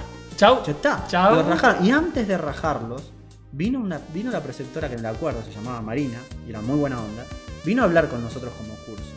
Y Sí. dijo, chicos, quiero saber qué está pasando con esta piba. ¿Y vos te pensás que como en la técnica, todos se callaron la boca? No, no. Son Ay. nuestros compañeros. Esos dos pelotudos acá no se los banca nadie, dijo uno de los pibes que estaba con nosotros, ¿viste? Uno de los. Pero es verdad, nadie se los banca. Me preguntaban, Lucas, son insoportables. Y la agredieron físicamente, yo lo vi. Y los otros compañeros, sí, es verdad. ¿Y sabe qué? Si estos dos se creen. Esto lo dijo un compañero mío, se llamaba Lucho. no me lo olvido. No coincidía conmigo en, en música ni en gustos, Nada, pero era un buen pibe igual. Sí. Y dijo, eh, fueron esos dos, y todos sabemos que fueron esos dos. Y siempre son esos dos, dijo, siempre son esos dos. Y otra cosa, si son tan hombres como para meterse con una mujer, bueno, que ahora den la cara, que se hagan cargo. Porque esos pibes no, no admitían que lo hicieran. Claro. Esos pibes dicen, nosotros no le hicimos nada. Nosotros, no, ¿qué? Si sos tan machote, boludo, para agredir a alguien, Son da cobardes, la cara, da la cobardes, cara. Los echaron a la garcha. Entonces ahí Sí. te das cuenta que ya toda la mentalidad de cómo funcionaba esa escuela, en, en teoría funcionaba como una escuela de verdad. Sí. Si alguien hace estas cosas, lo expulsás. No se queda un millón de años dando vuelta hasta que le prende fuego el buzo a alguien y vos tenés que ir. Yo tuve que ir a decir, che, loco, miren lo que esto. Porque la profesora de curso no hizo nada, Sí. como siempre. O sea, yo tuve que ir y decir, acá no. Acá los profesores, los compañeros, la rectora, todo. Ah, estos dos giles de siempre. Chao. Listo, chao. Lo Sí. rajaron a la mierda. Es lo que corresponde. Genial. Entonces en esta escuela la pasé bastante bien con eso. Los únicos problemas que tuve fueron muy leves. Este, tuve problemas con un profesor de educación física que era un pelotudo de mierda. Porque les cuento una cosa, muchachos. Yo, aparte de ser asmático, yo tengo escoliosis. Ahora Sí. yo la tengo mucha, mucho más mejorada que antes porque. Es lo hice- que es la espalda hecho pija. Claro, ten- eh, yo tuve un problema que también se lo acredito a los responsables de mis padres, que durante mi crecimiento de adolescente, ¿viste cuando creces? Sí. Me, me pusieron una cama muy chica. Sí. Entonces yo dormía siempre encorvado. Sí. Entonces mi columna creció torcida por culpa de eso. Otro ejemplo. A mí me pasó, pero por culpa de la compu. Claro. Otro ejemplo de, de- de, no, de los pelotudos que son. Entonces vos ves que cuando me pasó esto, eh, tuve problemas. O sea, yo hacía, eh, hacía eh, gimnasio en, en mi casa. Y no, no era una persona de tener problemas de actitud física. Lo que pasaba era que el profesor de educación física de ahí, nosotros éramos turno tarde, no sé por qué, teníamos que ir a las 6 de la mañana, en invierno, al lado del Por- río, porque siempre es, es- en eh, un campo. siempre es en horario Sí, fuera del horario una normal. gran garcha, La- la una educación- mierda. eh, a mí me pasó al revés. Educación física iba, eh, tenía la cursada normal a la mañana. Sí. Y vengan a educación física, ¿a qué hora? A la tarde. Pero si yo voy al curso. sí, ¿para qué carajo me anoté turno mañana si me está tirando el horario? de- Es porque, es porque educación física es una pija y te lo ponen al final Exacto. donde entra. Y el donde Y no, es entra es una, donde no corresponde. y no es una pija porque quieran incentivar la salud física, sino por cómo está ejercida la materia. Siempre es una materia donde hay discriminación acerca de lo que cada persona puede o no puede hacer. Hay mucha crueldad en ese ámbito. No es real educación No, física. no Si está vos bien te pensás, la palabra educación física. Claro. Te tendrían que enseñar ¿viste? un- Sí. un poco de biología. Sí. No, no solamente, bueno, van los hombres a jugar al fútbol, las chicas a Que jugar es lo que siempre hacen. Eso no es Es lo que siempre física. hacen. Yo, eh, eh, eh, encima, yo me daba cuenta que, porque sé algo de rutinas de ejercicio, y algo que notaba es que este tipo en invierno, al lado del río, nos hacía hacer un ejercicio de trote eh, muy prolongado. Eran como 20, 30 minutos en un campo que tenía subidas y bajadas, por lo tanto no era una superficie lisa. Claro. Y yo tenía como Lucho, que Lucho jugaba muy bien a la pelota y tenía entrenamiento de jugador de fútbol. Y él al terminar esa, esa corrida se tiraba en el piso y no daba más. Porque hasta a él le costaba, ¿entendés? Y yo daba lo que podía, pero posta que llegaba un momento me faltaba el aire y no daba más porque estaba exhausto. Digo, che, esto es muy, muy extremo es esto, digo, decía yo. Esto es muy fuerte, boludo. ¿Cómo puede ser que esto sea muy fuerte? Y no era el único. Tenía muchos compañeros que iban al gimnasio, que entrenaban todo y vomitaron mientras corrían ahí, Sí. se sentían mal, le bajaba la presión, porque era muy, muy, muy al extremo, ¿viste? Sí. Entonces, ¿qué pasó? Bueno, como yo era asmático y tenía escoliosis, presenté las pruebas de que no podía ir a hacer ejercicio Y los a justificativos ese médicos. lugar. Claro, entonces yo decía, este, este pelotudo te toma un examen a fin de a fin de, de año, ¿viste? Sí. Que es una rutina de ejercicios, que no hace falta que vos estés en el campo, eso la podés hacer No, en cualquier lado. sí, por eso. Entonces yo digo, yo esa rutina te la hago en un pedo, le digo, lo que yo necesito es que me la, me la hagan en el patio de la escuela, ¿entendés? Porque yo no puedo estar, yo soy asmático me hace mierda estar al lado del río en invierno con todo el viento frío en el pecho y encima con la escoliosis no puedo hacerlo eso. Claro. Pero puedo hacerte la rutina, no, no, no. Vos tenés que estudiar eh, atletismo, eh, reglamento de atletismo y fútbol, dar un examen teórico. ¿Qué? ¿Eh? Le digo yo, sí, es- eso es lo que vos tenés que hacer cuando vos tenés un problema de salud este, eh, y querés aprobar la materia. Tenés Está que todo armado para el orto. ¿Vos te das cuenta? Sí. Le digo, eso no es para nada justo. Si yo tengo un problema de salud físico, ¿por qué tengo que estudiar más que los que no tienen mi problema No, para poder aprobar esto? Tienen que adaptar los ejercicios a tu situación. Exacto. El Sí. sistema educativo se tiene que adaptar a tu situación de salud, no al revés. ¿A qué me refiero con esto? Era un examen final tenía un compañero que fue con el brazo yesado porque tuvo un accidente. El profesor no lo quería aprobar, aunque tuviese el brazo yesado. El pibe se puso a hacer flexiones de brazo. Sí, con un brazo. Con- no, con los dos, y tenía este con el yeso. Y, y se lastimó. Y, y también le armó quilombo. O sea, ves que estamos hablando ya de una situación muy extrema de un tipo que hacía las cosas mal. Sí. Como venga. Entonces, yo estudié, bueno, el reglamento de atletismo Ya no, y fútbol. ya no tienen ganas de enseñar. Claro, y me decía cosas como, viste, cosas como, che, ¿y, y qué me vas a preguntar? Le digo, porque yo tengo que estudiarme esta Biblia, le digo, de reglamento de atletismo y fútbol. Yo no sé un carajo de fútbol. ¿Qué tengo que estudiar? Y yo te voy a preguntar cosas básicas, lógicas, que cualquier persona tiene que saber de fútbol. Como por ejemplo, ¿cuánto mide el arco? ¿Qué sé ¿Cuánto, mide de la línea que define el la mitad de la cancha? ¿Cuánto pesa la pelota? Cosas que... Creo que me importa. Y, y vos qué que le digo, bueno, está bien, yo estudié esa. Digo, ¿yo tengo que estudiar todo el libro? ¿O tengo que estudiar estas características que vos me estás diciendo? No, estas características. Las estudio. Voy a dar el examen. ¿Cuántos son los pastitos que se encuentran el número en la cantidad de la cancha? Bueno, me dijiste que me vas a preguntar. Claro, yo qué ¿Vos sé. estás haciendo un- una pregunta muy- demasiado compleja con esto. Entonces me mantuvo así mucho tiempo. Y yo la única problema que tuve en esa escuela fue hacerle la contra a este tipo. Porque este tipo me decía que la única forma que me iba a probar era yendo al campo a las 6 de la mañana. ¿Qué hinchas pelotas con eso? Si vos no Boludo, podías, boludo. Le estoy mostrando a la directora, a todos, todos me apoyaron igual, eh, toda la escuela me apoyó, o sea, la directora, todo. Le mostramos con mi viejo los certificados, lo- no, sí, sí, si este chico tiene una situación física, lo tiene que aprobar igual, o sea, en todo caso, vos podés hacer la serie de ejercicios que él te pide, sí, le digo, yo la puedo hacer, lo que quiero es hacerla acá. Claro. Incluso yo te puedo correr acá lo que él me pide, porque yo voy al gimnasio, yo entreno, estoy bien, puedo hacerlo. Lo que no puedo es irme al campo de allá y me parece injusto que me quiera tomar un examen oral de eh, un reglamento de atletismo y fútbol que es un choclazo así, cuando los otros no tienen que hacerlo. Me parece injusto totalmente. Un Tenés quilombo, razón. un quilombo, un quilombo para que el tipo este, lo, lo, lo hiciera como tenía que hacer. Al final fue prácticamente bajo amenaza, porque mi viejo y un amigo fueron y, a- y cuando estaba presentándole los papeles el tipo no quería dar a torcer, mi papá se puso agresivo con él, le dijo, vos no podés ser tan hijo de puta, o sea, no podés ser tan forro, ahí sí se portó bien mi papá, le dijo, vos no podés ser tan forro, este, dale, dejate de joder, estás haciendo totalmente, acá tenés a la directora que te está diciendo que tenés que hacer esto. Y no querés dar brazo a torcer, Sí. entonces hasta la directora terminó diciendo, no, obviamente este tipo tiene un problema con Lucas personal, no sabemos cuál es, pero no lo quiere aprobar, así que vamos a hacer una cosa. Vamos a poner a otros profesores para que hagas la rutina de ejercicio. ¿Vos la estudiaste? Sí. Perfecto. ¿Y aprobaste? Vino, vino otro profesor. Hola, mi nombre es Pepito. Hola, ¿qué tal? ¿Podés hacerme la rutina así? Tucu, tucu, tucu. 20 flexiones, 20 abdominales, corrida acá para allá. Bien, aprobado. Listo. Se acabó el problema, Decime, boludo. ¿no, te nota, ¿no notas que hay una terrible diferencia entre lo que un docente hace y lo que el otro Es que son, hace? son docentes que han perdido el, el entusiasmo y las ganas por enseñar, boludo. Están siendo forros al pedo, escúchame. Tenía otro compañero que fue a hacer la misma rutina que yo. ¿Viste? Hola, sí, vengo a dar el examen. Es el último que me falta para probar y terminar la carrera. Y voy a empezar haciendo la rutina ahora mismo. ¡Ah! ba, ba! ¿Qué? ¿Qué pasa? ¿Qué pantalones tenés? Te lo juro, Jopo, esto le pasó a un amigo. ¿Qué pantalones tenés? Eh, son unos pantalones de jean jogging. ¿Por qué? No, no, no, no, no. Vos no podés venir a dar el examen de gimnasia con esos jeans. Pero no son jean jeans, son sueltos, le dice. Sirven para hacer gimnasia. Yo entreno con esto, le dice. Yo voy a salgo a trotar con estos pantalones. No, no, no, no, no. ¿Tenés pantalones de gimnasia acá de verdad? Yo tengo esto, desaprobado. ¿Qué hijo de puta? Te lo juro, boludo, no te estoy haciendo una broma. Yo estaba ahí, boludo, y, después vino mi amigo y dijo, "¿Te ¿puedo creer que este hijo de puta me desaprobó porque no vine con los pantalones? Claro. Es ridículo, está, es, es el equivalente a, hola, vos venís, voy a dar el examen de pintura de... "Ah, ¿Eso es una remera de Sonic? A mí me gusta Mario. Desaprobado, desaprobado, Jopo. Es exactamente lo mismo. No podés desaprobar a alguien por esas cuestiones, sos un forro. Sí. Sos un forro. Entonces, este, ese fue el único problema que tuve ahí.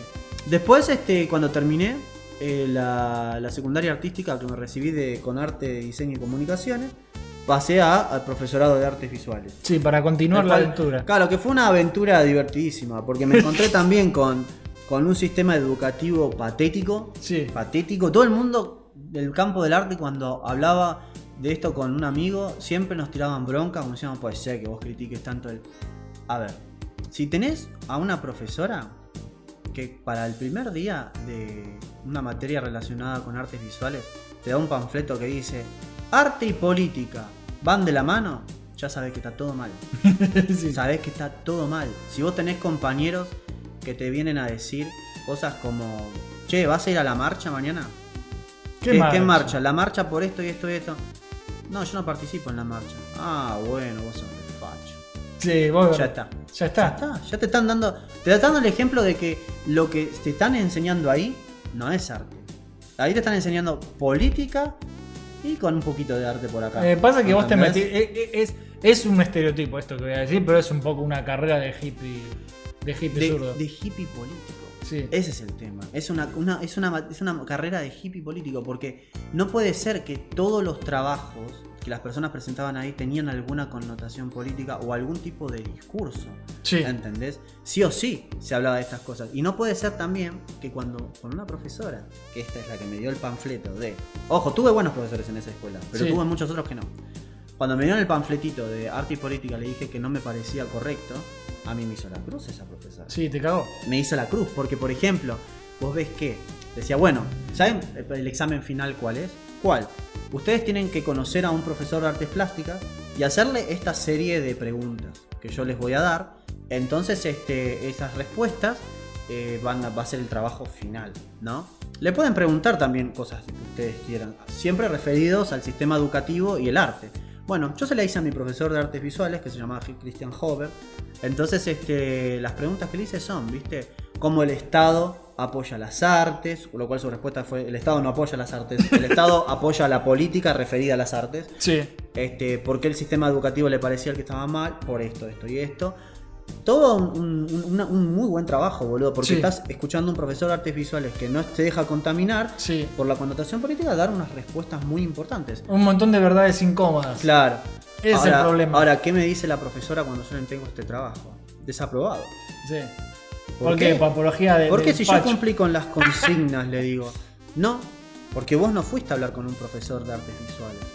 ¿Cómo? ¿Eh? ¿Cómo le digo? Esto lo escribiste vos, me dice. No. Preguntar No, al profesor. Estás muy equivocada, le digo. Yo esto se lo le hice una entrevista al profesor Christian Hover, que es eh, que ejerce encima. Tengo el celular.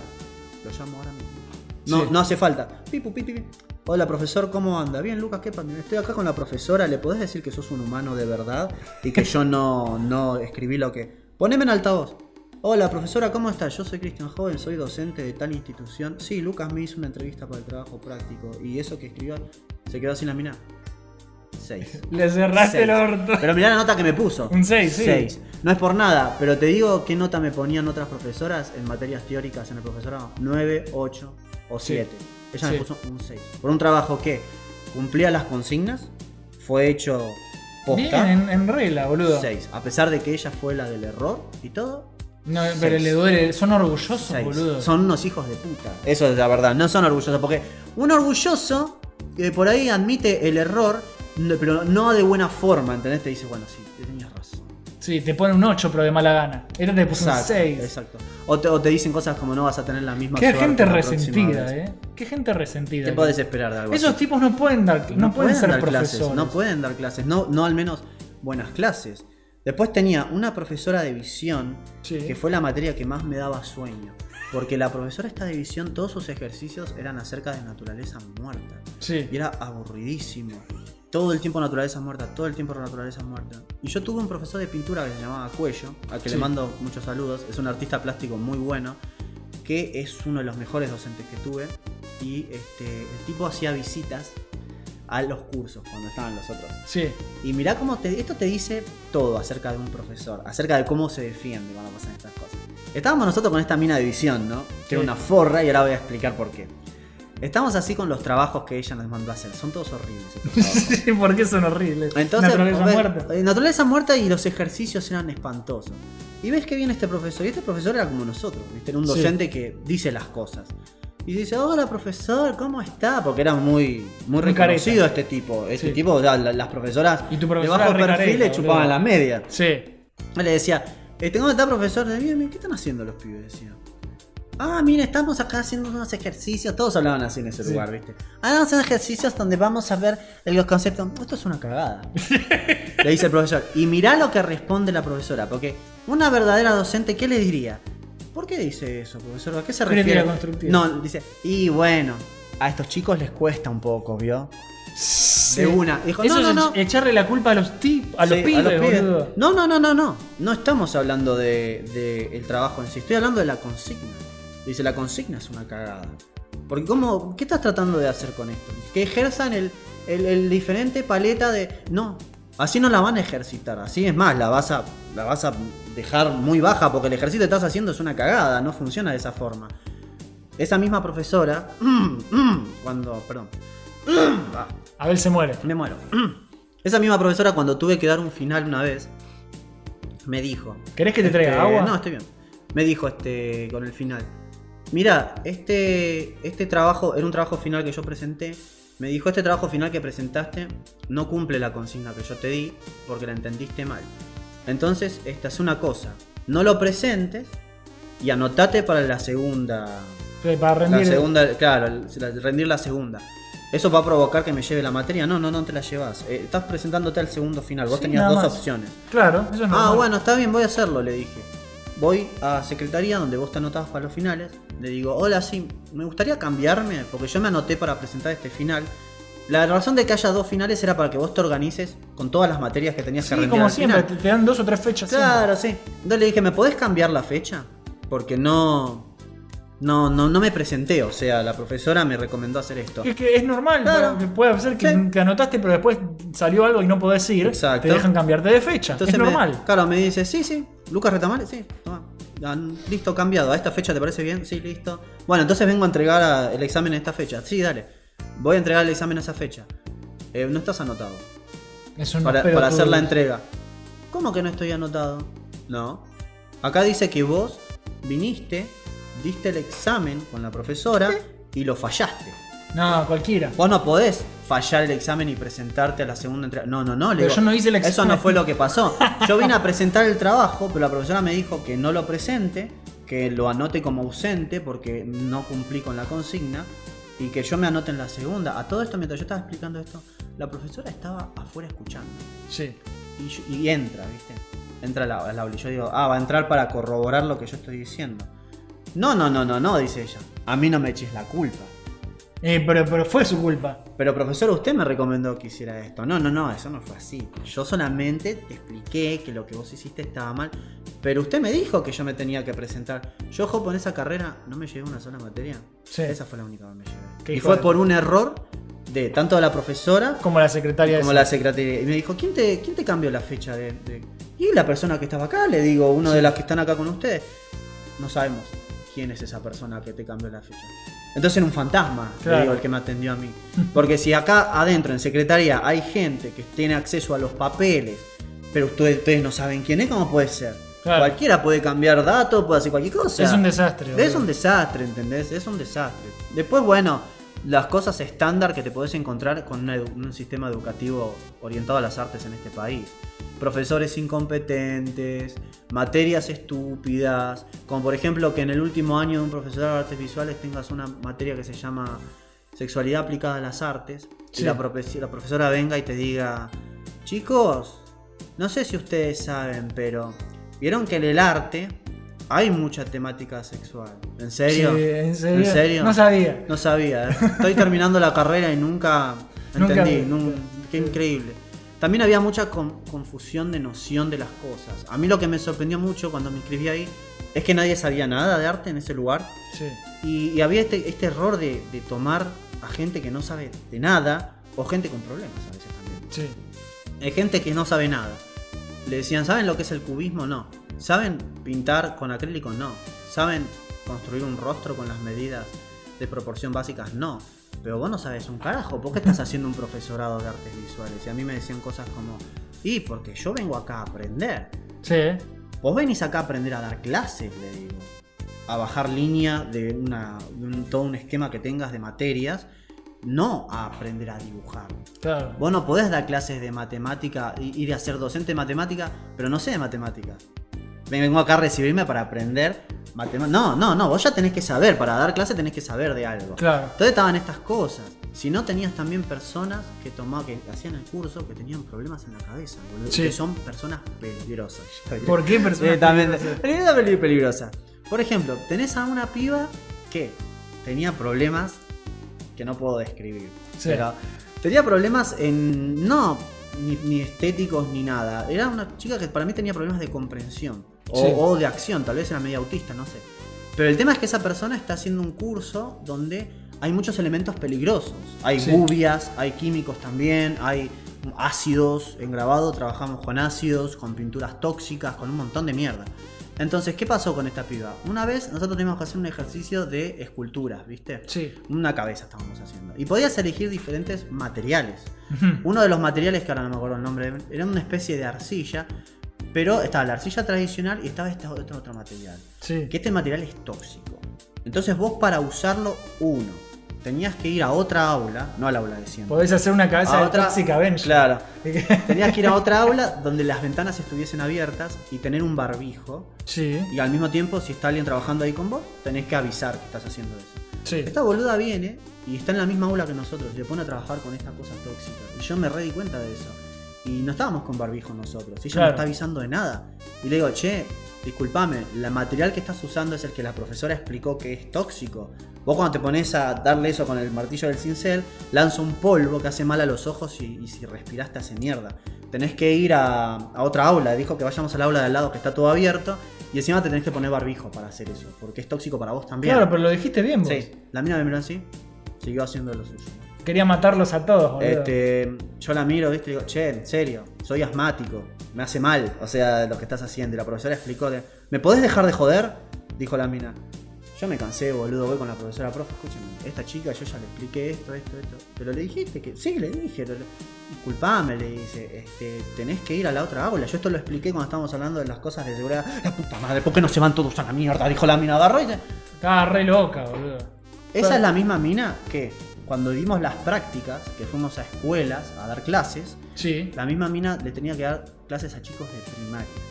Y a los chicos de- niños, Sí, que esto es tóxico. sí. A los chicos de primaria, cuando vos das estas clases, vos estabas supervisado por un docente y un compañero. Sí. No me sorprende decirte que tanto el docente como el compañero eh, vieron que esta chica no estaba apta para dar clases. Sí. ¿Por qué? Te voy a contar por qué. Porque hay gente que no sabe separar, porque arrastran los problemas de la vida cotidiana, Sí. capaz tenía problemas con el novio, Sí. con los padres, lo que sea, Lo que sea. pero lo traen al ambiente laboral o estudiantil o Sí. lo que sea, y eso y hay que separar las cosas. Hay que separar porque y no, hay no que puede ser. hacer nada. Lo más importante de todo, hay que ser responsable y profesional. Si vos estás preparando gente que va a dar clases y va a estar expuesta a niños, no podés tener a alguien que tiene problemas, ¿entendés? De alguien ira, de claro. ira, de entendimiento, cualquier cosa, de seguridad. Sí. Esta piba, por ejemplo, primaria, llega, primer día. Bueno, chicos, vamos a trabajar con, con el. Saquen el, el compás. Compás. Primaria Sí. aparatito con pinche que Sí, sirve para. ¿Qué, sí, hacen esos nenes? ¿Qué hacen esos nenes en primaria con compás? eh? Yo no tengo compás, dice un pibe. A la dirección, dijo la mina. ¿Por qué? Por no tener un compás. Claro, y es después un arma el compás. Yo me boludo. enteré, yo me enteré que varios pibes de ese curso, los padres se quejaron de las prácticas que estaban teniendo con esta mina. Esto para demostrar el daño que puede hacer estos profesores. Sí. Todos esos chicos bajaron sus notas en todas sus materias y también sus- estaban como deprimidos. Porque las clases que estas le daban eran clases con un tono vocal muy agresivo, muy Sí. autoritario y muy Pero, forro. pero cuando sos profesor tenés materias que ven la psicología infantil y esas cosas. El Tenés- tema es que esas materias están dadas de una forma que ciertos profesores no notan que hay cierta gente que no tiene que estar haciéndolo. No, no, Claro. no, no, no tienen, no tienen noción. Vos ves que, por ejemplo, en una clase nosotros fingíamos ser alumnos del preescolar, ¿no? Para que nuestros compañeros den las clases. Esto ayudaba a que ellos se prepararan para estas cosas. Sí. Entonces, eh, de vuelta, otra, otra compañera mía está dando clases fingidas con nosotros porque nosotros tenemos que representar a niños de la primaria. Sí. Entonces ves que dice, chicos, ahora vamos a hacer unos trabajos al estilo de Jackson Pollock. ¿Conocen a Jackson Pollock? Yo la miro y digo, estoy en primaria, no conozco una mierda de Jackson Pollock. ¿Entendés? Vos no, no me podés ve- venir a... Claro, es ridículo, ¿entendés? Eh, eh, vamos a. No, no podés usar ya por sentado cosas que. Tenés que mentalizarte que estás hablando con chicos chiquitos. O sea que no. Tenés que hablar Sí. en- en- de una forma que te entiendan. Eh, otro ejemplo: conocimientos básicos de artes plásticas. Estábamos hablando de unas cosas en, en una filmación que estaban mostrando. Y yo di el ejemplo del pintor de Escher. ¿Viste el, cua- el cuadro de las escaleras? Sí. Bueno, no sé qué ejemplo dieron y yo dije, como Escher, digo, ¿viste? Y ves que mi compañera decía, este, Escher, Escher, ¿quién es ese? ¿Quién es? Sí. Porque no conocían a nadie, pues decían Picasso. Y vos, ¿quién es Picasso? Te decían. Claro. Y yo le decía, un mecánico muy bueno, le decía, ¿viste? Yo le metía cualquier cosa. Y cuando me dice, Escher, Escher, ¿quién es Escher? Le digo, un director de cine muy famoso. Y anota, director de cine Escher. Ponía eso, subrayaban, ¿viste? Qué Yo troll le de metía, claro, metía cualquier, porque ya me cansaban, ¿viste? De, de- de tan, tan, tanta ignorancia había que. Yo esa cursada igual la sufrí muchísimo Qué porque troleo, con profesores de mierda, con compañeros, viste, muy chotos. No todos eran, No, eran no, personas, no. claro, había muchos que sí me llevaba bien.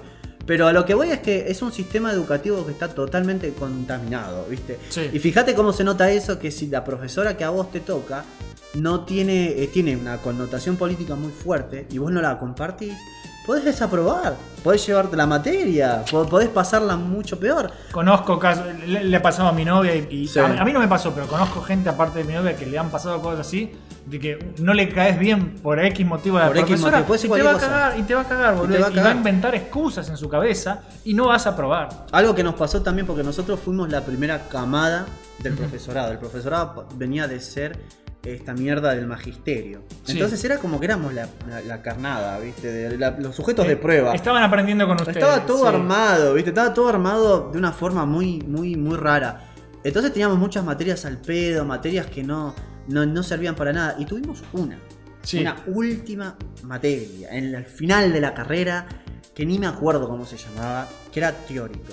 Sí. Esta profesora que pusieron no era una profesora que estaba capacitada para dar clases a un profesorado, era una profesora que venía de una universidad de dar, de dar cátedra súper teórica y analítica. Entonces la mina exigía un tipo de trabajo práctico que nosotros no estábamos capacitados para hacer. Y no era buena explicándolo tampoco. Y nos pasó que cumplíamos las consignas de ella y no nos aprobaba. No Sí. nos aprobaba, no nos aprobaba, no nos aprobaba. Le decíamos, profesora, pero usted está pidiendo cosas que en realidad no tiene, porque posta, la temática que elegía no tenía mucho que ver con la carrera. Sí. Está pidiendo exámenes que no coinciden con la carrera, porque nosotros yo sabía, encima la investigué a la mina, y la chabona ni siquiera era profesora de, claro, de artes plásticas o, o referido a algo, era de una materia teórica de universidad. Estaba tomando un examen en un formato universitario para otra carrera que no es profesorado de artes visuales. Sí. Entonces, entonces estaba exigiendo un nivel de composición de, de examen muy particular y no lo explicaba bien tampoco. Sí. Ni no nos aprobaba, no nos aprobaba, no nos aprobaba, no nos aprobaba. A tal punto que yo tuve que ir a hablar con. Yo y mis compañeros les dije, muchachos, ¿están hartos de esta insoportable? sí, estamos hartos, me dice, porque aprobamos todo. Sí. Y, y vamos a. Se nos va a cagar la, la carrera por esta mina. O sea, voy a tener que venir a rendir por ella. Sí. Por ella, porque ya cumplimos con todo. Falta esto que es una materia metida de prepo. Con alguien que no estuvo con nosotros en el resto del año. Vino al final. ¿Qué onda? Jodimos tanto. Que tu- nos tuvo que aprobar a regañadientes. Sí. Que se joda, boludo. Que se joda, porque exigía cosas ridículas que no, no, no correspondían a la, a la cátedra en la que está. Sí. Entonces vos ahí ves un montón de mal manejo de docentes, este, compañeros, o sea, un sistema que también eh, admiten los estudios de un profesor de artes visuales a personas que no tienen la menor puta idea de cómo dibujar, Claro, no- cómo no- pintar, no- conocimientos básicos. A ver, yo no digo que, que el que no quiere aprender que no vaya, pero no, no es como unos exámenes de ingreso o de nivelación, Claro, aunque hay exámenes de ingreso, pero son un chiste. Porque eh, no, la podés cagar de cualquier forma y aprobás igual, en ese momento. Ahora por ahí lo cambiaron. Eh, Es que eso es lo que te decías. Siempre, es muy normal que haya nivelaciones al principio, sí. cosa de tener a todos Claro. con la misma base, aunque sea. Claro, a hay uno que sabe más, uno que sabe menos, bueno, pero una base tienen que tener Claro, todos. había un error conceptual directamente, porque fíjate como te digo, estas personas que no sabían dibujar o no sabían nada de arte, eh, decían, yo vengo acá a aprender, sí, venía a aprender a dar clase, no a- desde cero, que es un, dibujo, profesorado, claro. que es un no, vos tenés que ya saber dibujar, saber las cosas y acá venís a aprender a enseñar eso, no al revés, ¿viste? También había, como te digo, estos errores de, de protocolos de seguridad básico. Por Sí. ejemplo, nosotros en grabado en chapa usábamos ácido nítrico disuelto en agua. Sí. Creo que era 1% de ácido nítrico y el resto de agua. Es muy poquito. Pero igual, la gente que sale, que sabe, te va a decir, cuando vos retiras la chapa del ácido, vos siempre ponete guantes de látex. Sí. Y después de sacarlo, esos guantes los tirás. Sí. Las profesoras que te decían ahí, te decían, no, mete con la mano, no pasa nada, total tiene muy poquito. Oh, tiene- mis huesos, veo Claro, mis huesos. claro, el tema es que, claro, vos mojás en el 1% de ácido, vos mojás, no te pasa nada en el momento. Ahora, si vos no te lavaste la mano bien, o, o tenés una, ¿viste cuando vos te sacás estos cachitos de piel de los dedos, te queda una Sí, herida? sí, sí, sí, sí. Bueno, Ahí te puede cagar. el, uno- el, el 1% de ácido es residual. Eso significa que tiene un efecto a largo plazo. Bueno, podés, podés no darte cuenta hoy. Al día de mañana te arde un poquito el dedo. Al otro día tenés rojo. Al otro día te vas carcomiendo, boludo. Sí. Muy de a poco. Y tenés que ir al médico y seguir un protocolo posta de, de- de atención porque si no podés perder el dedo si no haces las cosas bien. Sí. Ahora, ¿cómo puede ser que no sean capaces de explicarte eso? De decirte, no importa Se si supone tenés- que ahí ese es el lugar para explicártelo. Claro, no, no, no- no importa que tenga un 1% de ácido, no tengas contacto, la piel directa con eso. Claro. Y háganlo todo en un protocolo de seguridad muy importante. Otro ejemplo, otro pibe, boludo, que estaba re mal de la cabeza, que se obsesionó con una compañera. porque la invitó a- la invi- no, no solamente demostró conductas con, con- tratar de invitar a salir a alguien, sino que ya hablando, era un Sí. pibe con muchos problemas, tenía conductas agresivas, conductas de acoso. A mí me dan pena esas personas. Sí, Pero porque pero lo- ¿por los están- entiendo. pero ¿por qué están en un profesorado? Ese es el punto. No Y- tienen que estar ahí, boludo. Es gente que le falta un, un patadón madurativo en el orto, pero que, que todavía no lo tuvieron. Pero Bueno. obviamente tienen que estar en otro tipo de instituciones, porque estas personas, como te digo, mirá qué acceso tienen. Tienen acceso a ácidos, a gubias con filo, a pinturas tóxicas, a un montón de cosas. Sí. Es peligrosísimo. Y este pibe, por ejemplo, tenía conductas agresivas. Se, se entusiasmó con una piba, me Sí, dijiste. la, piba no le dijo, le dijo bien que no quería salir con él. Sí. Bueno, vos debes saber que, tenés que saber que en estas materias, en escultura, por ejemplo, todos tenemos un locker en el mismo curso con las esculturas de cada uno. Sí. Es muy importante vos respetar el trabajo de los demás, porque si yo cometo un accidente y se me cae tu cabeza de arcilla la- al piso, te la rompo toda, son meses de trabajo que te arruiné a vos. Sí. Entonces, este pibe, ¿qué hizo? De bronca, agarró, rompió la cabeza No, arcilla. no podés. Ella- ¿A la mina? Sí. Ella puede, a- Qué ella puede ser aplazada en el, en el examen final porque su cabeza no está terminada, porque esta persona inestable hizo pero, esto. pero además. no- eh, boludo. ¿Viste? Sí. No se puede hacer eso. Agradecer que eh, eh, agradecer esto, a ver, no terminó ahí. Sí. Este pibe la acosaba a la piba. Ella se volvía a su casa caminando Sí. y este pibe la seguía Sí. y la miraba. No decía nada y la miraba y la seguía, y la miraba y la seguía. Y esta piba de- la denunció Sí. al pibe y denunció a la institución también por Sí. haber tomado parte justamente de que no, no estás cumpliendo con un criterio que hay que tener con quienes tenés acá, ¿entendés? Sí. O sea, todo un, un ejemplo sin fin de problemas. Yo por qué tenía problemas con las marchas, por ejemplo. A mí me decían, porque no- ¿por qué no vas a marchar con nosotros para defender los, lo- los, derechos de los derechos de los estudiantes de artes? De... Yo le decía, ¿en qué año estás vos? En primer año. ¿Sí? ¿Cuánto hace que estás en la Manuel Verano? Cuatro años. ¿Y se dice en primer año? Sí. Repetís y repetís y Pero va a repetís. todas las marchas. Pero vas a todas las marchas. Qué, qué idealista. ¿Cómo se nota que luchan por los derechos de, de la, estu- de la Pero ponete- educación artística? Pero ponete a estudiar, hermano. Yo no te digo que no marche, yo lo que te digo es que demostrame que realmente defendés los ideales de educación artística. Si vos defendés que hay que tenerlos, mostrá. Sí. Mostrá que, que es así. Mostralo y, y, y aprobá las materias. Claro. Estos pibes repetían, repetían. Fíjate cómo es la cosa, que yo fui a buscar muchas veces papeles a la Manuel Belgrano y me encontraban, viste, conocidos de otros cursos y me decían, ¡eh, desaparecido! ¿Por qué, boludo? ¡Desaparecido! Eh, ¿dó- ¿Qué pasó? ¿Dónde estabas? Eh, ¿Terminé la carrera? Eh, sí. o sea, terminé la carrera, boludo. Por eso a ellos les duran 20 años las carreras. Claro, boludo. y por eso están siempre ahí las mismas personas. Y son las mismas personas El mágico que... centro de estudiantes, boludo. Exacto. Son las mismas personas que toman el colegio. Sí. Y cuando toman el colegio. No van a estudiar, van a no, hacer política. Van a hacer política, boludo. No Sí. tom- Y cuando tomaban el colegio, muchas veces no querían permitir la entrada a los profesores Sí. que querían seguir viniendo a que, a pesar de que no se les pague porque el colegio estaba tomado, Sí. querían venir a seguir dándote clases a vos porque vos te ibas a atrasar como un forro si, Sí. no, si no tenías Y clases. estos peloteros no los dejan No los dejaban. Pero sos un idiota. Y tuvimos que estás hacer que- defendiendo la educación ¿Ves? y no estás dejando que y entre el tuvimos, profesor a dar y tuvimos que hacer quilombo para que este, se permita eso. Sí. Tuvimos que hacer quilombo con eso. Y otra cosa, por ejemplo, era que una profesora que tenía yo, que la quería mucho, que era muy viva, este, cuando estos pibes tomaron el colegio como por onceava vez, porque eso pasaba siempre, Sí. ves que le dice, ¿ustedes quieren defender los derechos de esto? Sí, sí, sí, bueno. ¿Tienen una lista de reglas de qué es lo que se va a poder hacer en esta institución mientras está tomada o no? Eh. Por ejemplo, ¿cómo qué le decían los pibes? ¿Cómo qué?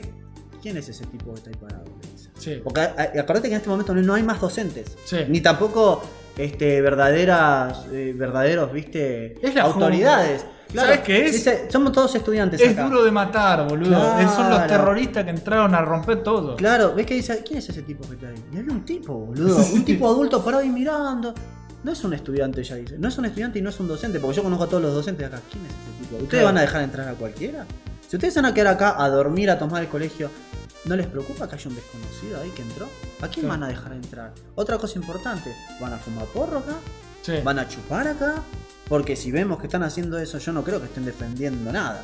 Es que no están defendiendo No, nada. Y, y también dijo algo muy importante, ¿van a coger acá? Ujú. Porque eso Por era lo que pasaba siempre que tomaban los colegios eso, siempre. Sexo, drogas y alcohol. Esa es la, la defensa de, de la, de la- la defensa de los ideales de. No, boludo. Y sí, boludo. No, no, ¿entendés? Todo, todo, muy, muy, muchos ejemplos así, viste, a lo largo de la, de la carrera. Y ejemplos desde los más así preocupantes a los más estúpidos. Por ejemplo, para decirte uno, tengo que dar un final.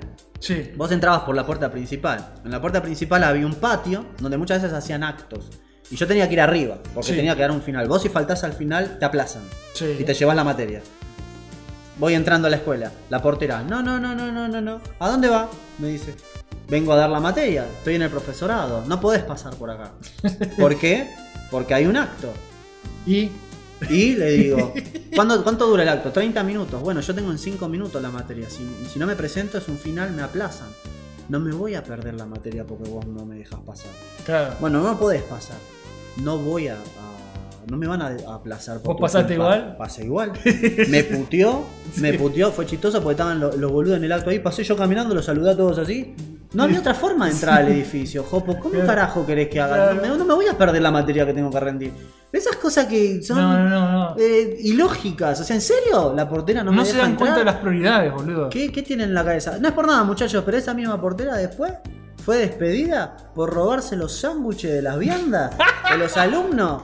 Por llevarse. ¿Sabes lo que hacía? Todos los, todos los que pagaban cooperadora, muchachos, en los recreos tenían un sándwich y un alfajor en una bolsa grande. Entonces ellos en- en lo que tenían que hacer era en el recreo poner la bolsa con las viandas y la gente venía y agarraba. La gorda se robaba los sándwiches. ¿Sabés lo que hacía la guacha? ¿Sabés lo que hacía? Las ponía 30 segundos antes de que el recreo acabe. Sí. Entonces nadie tenía tiempo de agarrar nada. Y ella se la llevaba a su casa. Ya está. El caso de la ladrona de los Ahí sándwiches. tenés, boludo. ladrona de los sándwiches, boludo. Entonces, mirá, mirá lo que es eso, La boludo. roba sándwiches, Eso- esos ejemplos ya te lo tienen, te tienen que, que demostrar realmente cómo, cómo están manejadas Sí. esas instituciones. Otro ejemplo buenísimo. Yo iba al buffet, viste, Sí. del lugar. Veo que el que atiende es un pibe. Mira, Sí. yo no soy gay ni nada, y, y qué problema habría si fuese gay. Claro. Pero yo sé reconocer cuando un hombre es atractivo. Sí. Y este pibe era extremadamente atractivo. Sí. Está casi sospechosamente atractivo. ¿Por Sí. qué, Jopo? Porque este pibe es mayor de edad y está laburando. Acordé que en mi profesorado había chicas del secundario también abajo. Sí. Entonces había muchos menores. Entonces, este, este pibe iba con la musculosita, viste, marcadito, te atendía. Las pendejadas estaban recalientes. Sí. Yo me cagaba de risa, viste, digo, qué sé yo. Y después veo en ciertas situaciones que las pendejas venían y le agarraban la mano a él, viste, y él le decía, hola, ¿qué tal? Sí, El tipo que estaba agarchando menores de edad. sí. Acto seguido, despedido, ¿viste? ¿Por qué? Porque pasó algo. Y sí. Pero ¿ves la, la gente a la que le permiten el ingreso? Había unos muchachos de fotocopiadora ahí. Lo mismo. Un día los de fotocopiadora no están más. Sí. ¿Qué pasó? Me he enterado que los de fotocopiadora le vendían porro a las alumnas y encima se las encamaban también. Todas Sí, pibas todo. del secundario menores, ¿viste? Sí. Qué quilombo. despelotes, boludo. Una, una, una corrupción que vos ya llega un momento que te quedás como diciendo, ¿Hay alguien inocente en este edificio? Boludo, Claro. boludo. O sea, cosas divertidas eran, por ejemplo, este profesor mío, Cuello, que era Sí. un súper grosso. Ves que justamente una vez él tenía en, en internet un montón de fotos subidas de sus pinturas. Sí. Que simulaban ser pinturas abstractas, pero no eran abstractas. Sí. Y él lo había aclarado, ¿viste? Entonces vos ves que una vez estamos, nosotros vimos que él era un grosso y le fuimos a hablar, ¿viste? Dijimos, che, vimos sus trabajos, son muy buenos, ah, gracias chicos, qué sé yo. Con, con nosotros se llevaba bien. Sí. Después una de las nuestras compañeras escuchó, ¿viste? Que Sí. nosotros, y va, ¿viste? Le dice, ay, profe, le quería decir que me parecen geniales sus trabajos. Y, somos, y el tipo estaba en el celular y la mira así, ¿viste? Sí. Que son sus trabajos y sus pinturas abstractas me encantan y... Yo no, hago arte abstracta, le dijo el tipo. Y ahí se terminó la conversación. Sí. Y yo después busco, viste, en, en- en internet. Ya le habían hecho entrevistas en otros países. Y una nota en inglés que le habían hecho era, el encabezado era I am not an abstract artist. Decía. Y cosas así. Otra, otra situación era que había amenaza de bomba todos los días. Sí. Todos los días, amenaza Ah, de pero- bomba, pero amenaza eso- de bomba. Eso, yo tengo un montón de amigos y conocidos que todo el tiempo en el Sí. secundario amenaza de bomba todo Sí. el tiempo. Y me encantó porque al final se todos los años tuvimos Siempre, eso. siempre que hay examen, Claro. hay amenaza de bomba. ¿Y Obvio. sabes qué fue lo curioso de esto? Se descubrió quién fue el de las amenazas de bomba. Y esto es divertido, ¿por qué? Porque es que resulta que la amenaza de bomba, ¿quién era? Un docente. un docente de la Manuel Belgrano. ¿Ah, sí? ¿Y, y- y qué? ¿Había puesto una bomba en serio? No, No, nunca. Pero ¿qué pasó? El tipo se había encamado con una profesora. Sí. La profesora le cortó. Y resulta que hay cláusulas muy específicas acerca del pago a los docentes en estas instituciones. ¿Vos Sí. sabías que cuando hay amenaza de bomba, por ejemplo, en esa época, no se le paga el día de trabajo al docente? Claro. Porque el docente, lo mismo que si toman en el colegio. Sí. Porque el docente no pudo ejercer. Claro. Entonces no se le cobra. Este tipo llamaba para amenaza de bombas todos los días que esta, esta- esta profesora tenía que ir a dar Claro, clase. para vengarse. Y le boludo. cagaba los días de, de cátedra. Pero cagaste a los alumnos también, Sí, boludo. cagaste a Le un huevo. Le chupa un huevo. un huevo. Era un docente de ahí. Otro docente que le mandaba, este era el mismo creo. Sí. Le mandaba este, Fotos de la chota. sexys Sí. a alumnas. No, También, ese también. tipo estaba desesperado. ¿Pero qué clase de profesor? Se quiso encamar a las alumnas de la y no solo eso. Se quiso encamar a ese no, pero otro profesor se quiso encamar a un amigo mío. ¿Quién? Un cago de risa. Vos ves que era un profesor de una materia específica, no voy a decir el nombre de mi amigo para no quemarlo. Y vos ves que es buenísimo. No, no, no, no lo conocía yo Mioto. Pobre Mioto. Ah, no, yo, yo no conocía a Mioto. Sí, creo que lo conocía. Pero no, no era él. Pero me da gracia porque el profesor, viste, muy buena onda, muy copado, viste. Y en un momento me gusta porque mi amigo está en mi casa y está revisando sus mails y me dice, eh, Lucas, mirá lo que me mandó el profesor. Fotos gays Sí. de tipos desnudos teniendo sexo, ¿viste? Me dice, bien, le digo yo, bien, boludo. Al final vamos a probar la materia, le digo. le digo, no, callate, pelotudo, me dice. Al día siguiente, Sí. el profesor, en plena clase, le manda un mensaje a mi amigo y le pone, quédate después de clases, que te quiero mostrar algo. Sí, Y mi amigo, yo mi amigo me dice, mostrar. Lucas, por favor, quédate conmigo. Eh, Vos sabés que justo me tengo que ir, le digo.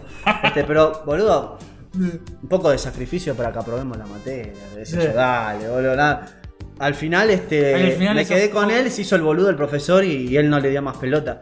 Pero ahí Casi te das termina en un cuenta. trío gay eso, boludo. Sí, ahí te das cuenta cómo lo que era el ambiente. Sí. El ambiente de, de los profesorados esos artísticos de la Manuel, de la ISFA Manuel Belgrano. Sí. Es todo, una, es todo un tema. Es todo un tema. Y bueno, de ahí tuve igual buenas y malas experiencias. Tuve las dos. Sí. Así que eso fue lo último en carrera que yo hice, que al final me terminé recibiendo, después de mucho, mucho dolor y mucho sufrimiento. En las últimas veces que iba a dar exámenes, había tanto quilombo con los exámenes, no te decía el despelote que había. Sí. Eh, despelote en el sentido de que teníamos que ir a rendir y nos dejaban como cuatro horas esperando para rendir un examen. Sí. Una vez nos quedamos hasta las 10 de la noche, boludo. No, Nosotros no. éramos turno tarde. Sí. A las 6 de la tarde teníamos que dar el examen. Estuvimos hasta las 10. Hasta las boludo. 10, boludo. Yo iba todos los días con la remera de Punisher porque era una guerra, boludo. A, pro- a probar todo. Y no Mm. porque no cumplieras con los trabajos. Era porque te cambiaban las fechas, te decían, eh, vos tenés que entregar todo para tal fecha. Bueno, o si no, lo que te decían a veces era, nosotros te avisamos, te decían los profesores, nosotros les avisamos cuando se viene el final, porque las fechas a veces no se las daban a ellos. Sí. Pero qué sé yo, vos estabas haciendo trabajo y te decían, eh, en la semana que viene es el final, tienen que entregar todos los trabajos. ¿No? Ok. Pero me avisas ahora, chabón, no, no, no tengo tiempo para prepararlos ahora. Y, y eso llevaba a que mucha gente desaprobara muchas veces de forma injusta, Y ¿viste? terminás recursando mil veces, sí. Y también encontré un montón de veces situaciones de hipocresía de parte de los docentes que no les gustaban tus trabajos por razones muy personales de ellos. Sí. Tuve una profesora de grabado. No saben separar las cosas. No, tuve una profesora de grabado que todo el tiempo les molestaban las estampas que yo hacía por cuestiones estéticas. Sí. No le gustaban el estilo que yo tenía, no le... siempre criticaba que estaba mal hecha la estampa cuando yo sabía que estaba bien hecha porque yo tenía a mi profesor que me enseñó a hacer grabado y me decía, está bien hecho lo que vos hiciste acá, no, no Sí. está bien lo que te está criticando. Y cuando rendí, esa profesora me aprobó con, con baja nota, pero me aprobó. ¿Y sabes lo que hacen los profesores a los cuales les gusta mucho tu obra? En los finales Y te la- piden permiso. Para mostrarla, Te claro. piden permiso y le sacan fotos. Y eso después lo recopilan como los mejores trabajos del año. Sí. Ahora, si vos sos una profesora que todo el año me estuviste diciendo que hago mal las cosas, que no te gustan mis trabajos, Claro, no lo vas a me, mostrar. me estás aprobando con 6, que era la nota mínima, creo, o, muy, o hasta ahí nomás de, de eso, ¿por qué le estás sacando fotos a mi trabajo? Claro. Y encima, no está ¿sabes tan qué? mal, le caes mal vos. ¿Y sabes qué? No me pidió permiso. Mm, Entonces yo apenas la vi sacando fotos, fui y le dije, ¡Ah, pa, pa, pa, pa, pa, pa, pa". ¿Qué, ¿Qué pasa? Usted no me pidió permiso sí. para sacar fotos. Y no era que mis trabajos estaban mal, si me puso nota baja. ¿Por qué está sacando fotos? ¿No? Claro. ¿No? No la dejo, no le doy permiso, bórrela. No, no, pero. ¿Bórrela? Tiene, está- vos sabés que está puesto como una ley en, ese, en esa No escuela. pueden. No pueden fotografiar tu trabajo si vos no le das permiso. ¿Vos sabés por qué es eso? A mí me pasa lo mismo en, en diseño. Hmm. Eh, porque después, eh, y, y pasó, y yo he conocido casos de profesores de, ay, bueno, como ejercicio van a rediseñar toda una marca ya conocida. Sí. Y después esos cambios aparecen en las marcas. Escucha. Posta, ¿sabes por qué? ¿Por Porque qué? van, le sacan fotos, roban ideas de los trabajos de los alumnos. los alumnos. Y después los alumnos no- eh, tienen que estar denunciando. Mirá, boludo. Y es re común. Qué Y es re común. Y por eso están esas leyes, boludo. Porque le roban la- los trabajos Y a los fíjate alumnos. que están esas leyes, y pero a los igual- alumnos no le va a pagar nadie, No, boludo. I- igual están esas leyes, pero, pero vos las tenés que hacer respetar. Sí. Porque los docentes no la van a respetar. Si te pueden cagar, te cagan. Por eso. Y esa es la. Y eso hay un montón de casos, boludo. En, en- en- en tu carrera y en la que hice yo también. Sí, un montón, un montón. boludo. Un montón. Un montón. Hijos de puta. No. Y ni hablar de las situaciones de higiene que había en esa escuela. Una, una piba, una profesora que todo el trabajo giraba a una campaña de Greenpeace. Sí. Y es como que sospechoso, todo de Greenpeace. Y al final eh, resultaba que la mina trabajaba para Greenpeace y- un montón, agarró un montón de ideas de alumnos modificadas y firmadas como que las hizo ella. Mirá. Re chorra, boludo. Qué chorra del orto. man. Sí. Yo incluso me, me alegré tanto cuando terminé la carrera porque no quería sufrir más ahí. Que, que hice una fiesta, boludo. Cuando me recibí, literalmente hice una fiesta, boludo. Porque la verdad que fue una mezcla tan grande de emociones, boludo. Porque Claro. hice amistades también, pero hubo mucho dolor de por medio. Porque te puedo asegurar que ver todos los días desde raíz Sí. por qué está todo tan mal es algo que te corroe.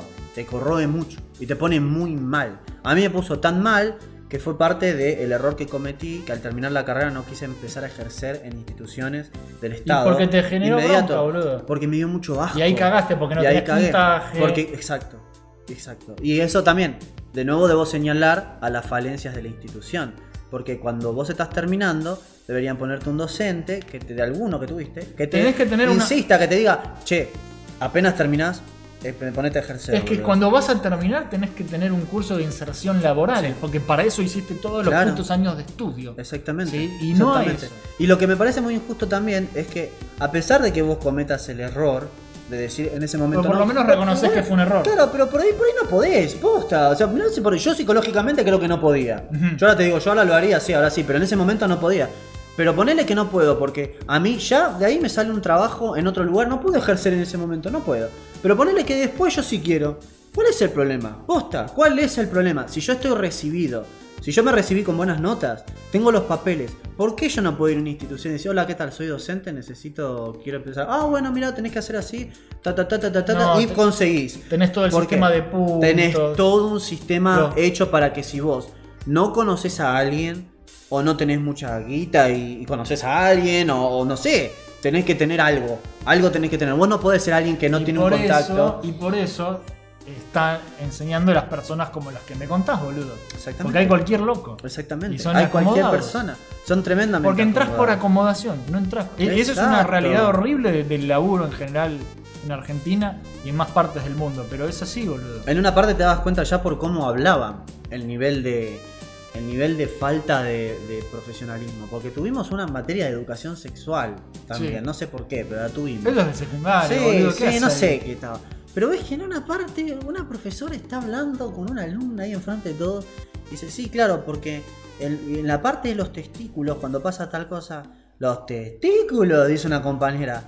Ah, las pelotas. Qué Dice pelotuda. usted, las pelotas. Y la profesora, sí, las pelotas. Las pelotas funcionan de esta forma. Yo, yo me está cagando de risa, porque yo digo, vamos a hablar así ahora. Entonces yo, si tengo que dar clases de, de educación sexual, digo, porque la vagina, Jopo, y vos decís, la concha, sí, la concha, la concha, tú que no te... Boludo, habla, habla con propiedad, Pero ¿cómo, no- pero ¿cómo una mujer Ay, de terciaria no va a saber lo que son los testículos, boludo? ¿Qué Es ridículo.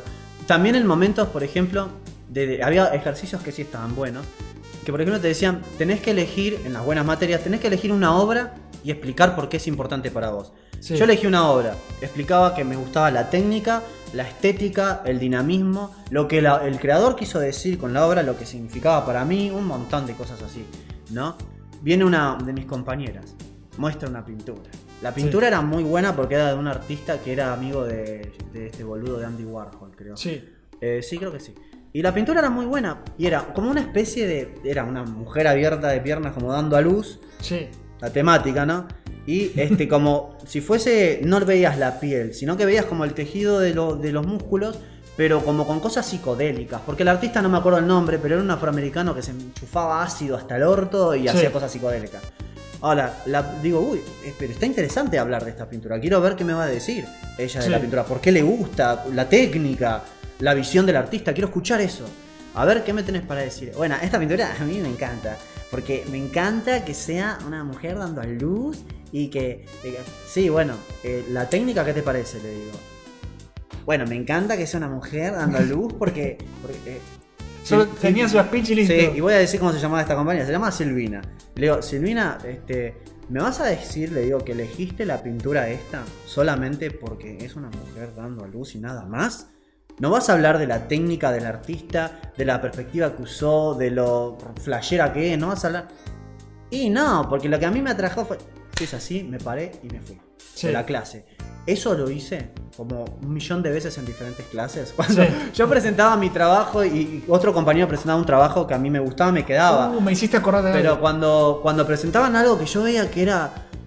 Yo me levanto, ¿a dónde va Lucas? Después me voy, a- me voy al baño, se me iba a la mierda. Bueno, me, me iba y me tomaba una cerveza afuera y después volvía, porque la verdad que, que ya me ponía mal. Ya Sí. me ponía mal directamente, ¿viste? Pero bueno. Qué cagada. qué Bueno, pero te recibiste y, Sí, me y sos- recibí. y fuiste feliz. Y no trabajaste de eso. Mm, ser feliz es muy subjetivo, boludo. Sí, sí. Bueno, ¿algo más para agregar? o- No, porque eso fue lo último que, que terminé estudiando. Traté siempre de, de hacer. Y ser los sos muy cursos- autodidacta y salir. Y sí, y sí, yo fui, yo terminé dando clases en muchos talleres culturales, en, en- en- en clases a domicilios también, en un montón de cosas así, pero agarrar en, en estado es muy complicado. Ahora voy a intentar una nueva técnica, porque dentro de poco me voy a mudar y voy a estar en provincia, voy a hacer cambio de domicilio, y tengo entendido que el tema de los listados y eso es distinto. Entonces voy a intentarlo de ese lado, porque me vendría muy bien que se pueda. Sí, pero fíjate hacer cambio de domicilio bien y todo eso. ¿Tengo que Porque si vos recibís yo- en Capital no te dejan. Bueno, pero Y yo- al revés sí te dejan, ¿podés creer? Si vos una- te recibís, en- decime qué tan justo No es, es este justo. país. Vos te recibís de docente en provincia, podés ejercer en Mirá. provincia y en capital y está todo bien. Vos te recibiste en capital, no podés ejercer en provincia. Yo me, me mudé acá a fines de octubre y recién en- a mediados de diciembre tengo turno para hacerme el cambio de domicilio. Así que en cuanto te hayas mudado, es más, incluso antes de que te mudes, ya andas sacando turno. Sí, sí. Porque si no, vas el año que viene, literal, el año que viene recién vas a Porque poder. todos los trámites, por más y, y- y pequeños que sean, tardan un millón de años. Claro. Bueno, vamos a, a acordar, alejate un poco que tengo que usar el, el teclado para apretar la M de la marca en, en el Adobe Audition, nuestro mágico programa, que Adobe pobrecito Audition. lo estamos matando porque van 2 horas y 40 de grabación. A la mierda que grabamos. Sí, hoy grabamos un montón. Pero bueno, es casi todo por hoy. Pero antes de irnos hay que hacer otra cosa más. Lo lamento, no- todavía no te puedo decir de aquí. No. ¿Sabes por qué? Porque hay que ver qué dijo la gente de la Tierra del Vicio Eterno, grupo Bueno. oficial de Mission Start, Jopovania y la Cueva de Abel. ¿Sí? Si vos también querés formar parte del programa, tenés que sumarte al grupo y escribir la respuesta. A partir de ahora, Sí. tienen solamente, eh, como te había dicho antes, un día para contestar.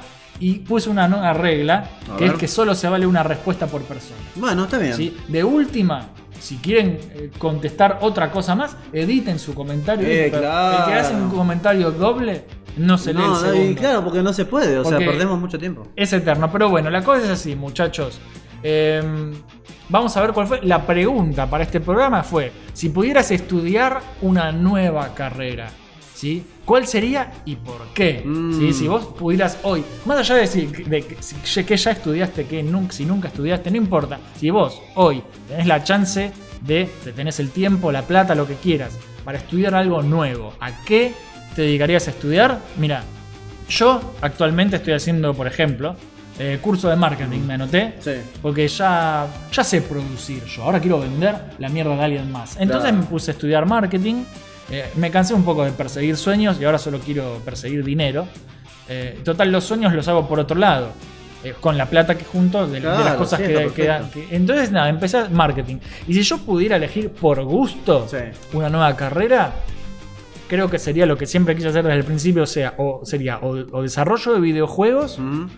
O, o efectos especiales tradicionales con animatronics y Uy. toda esa bola. Bueno, ¿quién te dice que en algún futuro no lo vas a poder ¿Quién, estudiar? quién, quién dice? Bro? No se sabe. Vos, si tuvieras que estudiar algo nuevo, ¿tenés idea qué sería? Creo que sí, creo que yo le daría, o sea, no, nunca, nunca haría como nunca haber estudiado lo de profesor de artes visuales. No, Eso lo- algo nuevo ahora. Algo nuevo, sí, sería algo referido a arte digital de alguna forma, ya sea aprender a usar la mayor cantidad de programas posibles, Algo de di- diseño de imagen. diseño de imagen, algo que tenga que ver con, con el desarrollo de, de diseñar la imagen, la composición de imagen de... Eso es diseño, sí. Sí, que tenga que ver con diseño, pero no quiero decir diseño gráfico porque no me gusta el diseño No, gráfico. diseño- Algo que tenga que ver más con, con trabajo ilustrativo, ¿viste? Sí. Y que sirva para, para eso, desarrollo de storyboard tal vez, que te- o cosas Claro. que, estén in- que estén involucradas con eso. Porque storyboard estoy estudiando, pero por mi propio lado, ¿viste? Claro, estás viendo. Viendo guías, viendo cosas y... Y eso es otra concepción. Hay gente que dice que ver tutoriales en YouTube no es estudiar. Y es como- en No, parte está sí. mal. A ver, Si ves los, los cosas correctos, sí. O sea, si... si- el autodidacta el autodidacta. lo que no tiene es un título. Claro. Al final, pero eh, estás aprendiendo. Pero mirá, ya escuchando a muchos grosos de otras partes del mundo, siempre te terminan diciendo que ahora, en el mundo en el que vivimos ahora con las computadoras, casi todo el mundo es autodidacta. Porque Sí. cuando a vos te piden ejemplos de lo que podés hacer, van a ver los trabajos que vos realizás, no se van a fijar qué títulos Es tenés. que ese es el tema, eso es algo que, que mi vieja, por ejemplo, le, No cuesta, le cuesta comprender. Sí. Yo no estudié medicina, Claro. eh, abogacía, ahí sí es importante que tengas claro, un eso título sí. porque tiene peso. Pero si vos estudiaste artes, lo que te piden es portfolio. El Claro. portfolio para ver qué, cuáles son tus trabajos. Les chupa un huevo si te recibiste y no tenés portfolio, no vas a entrar. Te puedes recibir en el mejor, la mejor institución del universo, la Escuela Galáctica de Diseño 3000. Y, y- y- y bueno, ¿y tus trabajos? No, no tengo nada. Pero me recibí, no, me chupa un huevo, Sí, sí, boludo. no, si lo que no no es bueno, no. Así que nada, vamos a leer los comentarios. Dale. Vamos a hacer uno y uno. Voy a empezar yo. La pregunta, si pudieras estudiar una nueva carrera, ¿cuál sería y por qué? Empezamos con Estefan Olivera y dice, psiquiatra. Porque a esta altura ya tengo experiencia en tratar con desórdenes mentales y por ende me iría bien con eso. Bueno. ¿Eso sabes por qué es Estefan? Porque salís con locas. ¿Qué pasa? Bueno, nuestro viejo amigo Bruno Tarchini nos dice: Me gustaría haber estudiado más a fondo inglés. Creo que ha resultado en una gran traba en muchos momentos de mi vida el no saber ese idioma. Y sí, el inglés es importante. El inglés es fundamental, pero eso también, no hace falta que lo estudies. Podés, podés viciar mucho y ver series y entender el idioma y eso ya te ayuda. Pero sí, es importante tener una base sólida de inglés, porque esto es otra cosa. El inglés, viste que habían dicho el esperanto, el idioma que el inglés es el idioma de los negocios. ¿Y Vos sí? tenés que saber inglés Totalmente. cuando te comuniques con el exterior para trabajar para afuera, en cualquier parte del mundo vas a China, hablas en inglés. Vas a Nueva Zelanda, hablas Sí, en inglés. Es el idioma universal. Habla en inglés. Y para los que por ahí se, se preguntan cuál es la mejor forma y que no sea tan pobre aprender inglés, es si vos estudiás con un profesor o algo y, y aprendés más o menos lo básico, después mirate series en inglés. Sí, boludo. Y andá consumí- ejercitando el oído. Yo hice eso y es por eso que hasta hoy en día puedo escuchar una serie totalmente en inglés y te la traduzco al toque. Sí, porque por sé eso. lo que dice entonces. Por eso es importante. Santiago Slavi, un comentario largo, no me extraña, pero lo queremos. Dice: Después de tener dos títulos en escuelas terciarias de animación y una beca afuera en historia del arte, ahora la reconcha de Batman quiero algo útil y de mucha demanda para respaldar. Exacto. Y que para variar me salga bien. Es decir, me mantengo en la profesión más que nada por tenacidad, pero casi nunca pude hacer la plancha. La primera cosa que me viene a la mente es algo relacionado con la programación, porque es pura abstracción, cosa que le haría bien a mi castigada cabeza de arriba y que en el país donde resido el sueldo junior es más alto que todos los de mis años de animador. Mira. Eso es tristísimo. Sí, es una realidad. Otro ángulo de la cuestión serían mis frustradas ganas de que emergieron de aportar algo útil en la sociedad. Pocas veces pude desde un lugar docente en pibitos de edad primaria, muy parcialmente, pero ahora hago por ejemplo animaciones de revistas de amas de casa y me gustaría poder trabajar en algún tipo de asistencia social. El mundo se va a la remierda, la ansiedad generalizada y la precariedad en la calidad de vida se están neutralizando a niveles peligrosos y quisiera poder hacer algo al respecto. Claro, está frustrado porque está haciendo animación de amas de casa cuando podría estar aportando algo. Igual Santi, vos ya con tu presencia aportás al mundo mucho. Así que eh, eso, gracias Santi, pero Gracias, Santi. tranquilo, boludo. Y bueno, ¿qué se lo? A ver, vos. Alex Farias dice, yo estaba estudiando medicina pero tiré toda la mierda este año por muchas cosas que me pasaron, psicológicas más que nada, como a muchos. Sí. Ahora estoy queriendo estudiar algo parecido o con respecto a la cocina o pastelería, porque es mi hobby. Y lo voy a lograr. Bueno, bien. Bueno, mientras no termines laburando en la pizzería del mal, Eh, no. que ojo, eso en, en lo que es... Mirá que es pastelería es un rubro que, al igual que las otras gastronomías, es famoso por Sí. ser muy mal pago, porque haya explotación y Pobre, un montón lo, de cosas. lo estamos re desmotivando. No, lo que digo es que, que tenga cuidado. Lo mismo que si alguien quiere estudiar este, gastronomía, bueno, pero a la hora de agarrar laburo, fíjate que sea uno que cumpla más o menos con lo básico de, de los derechos humanos básicos. Claro.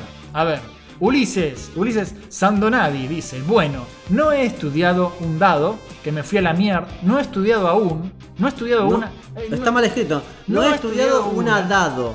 Bueno, porque no, importa. No he estudiado una, dado que me fui a la mierda de Argentina y terminé en Israel.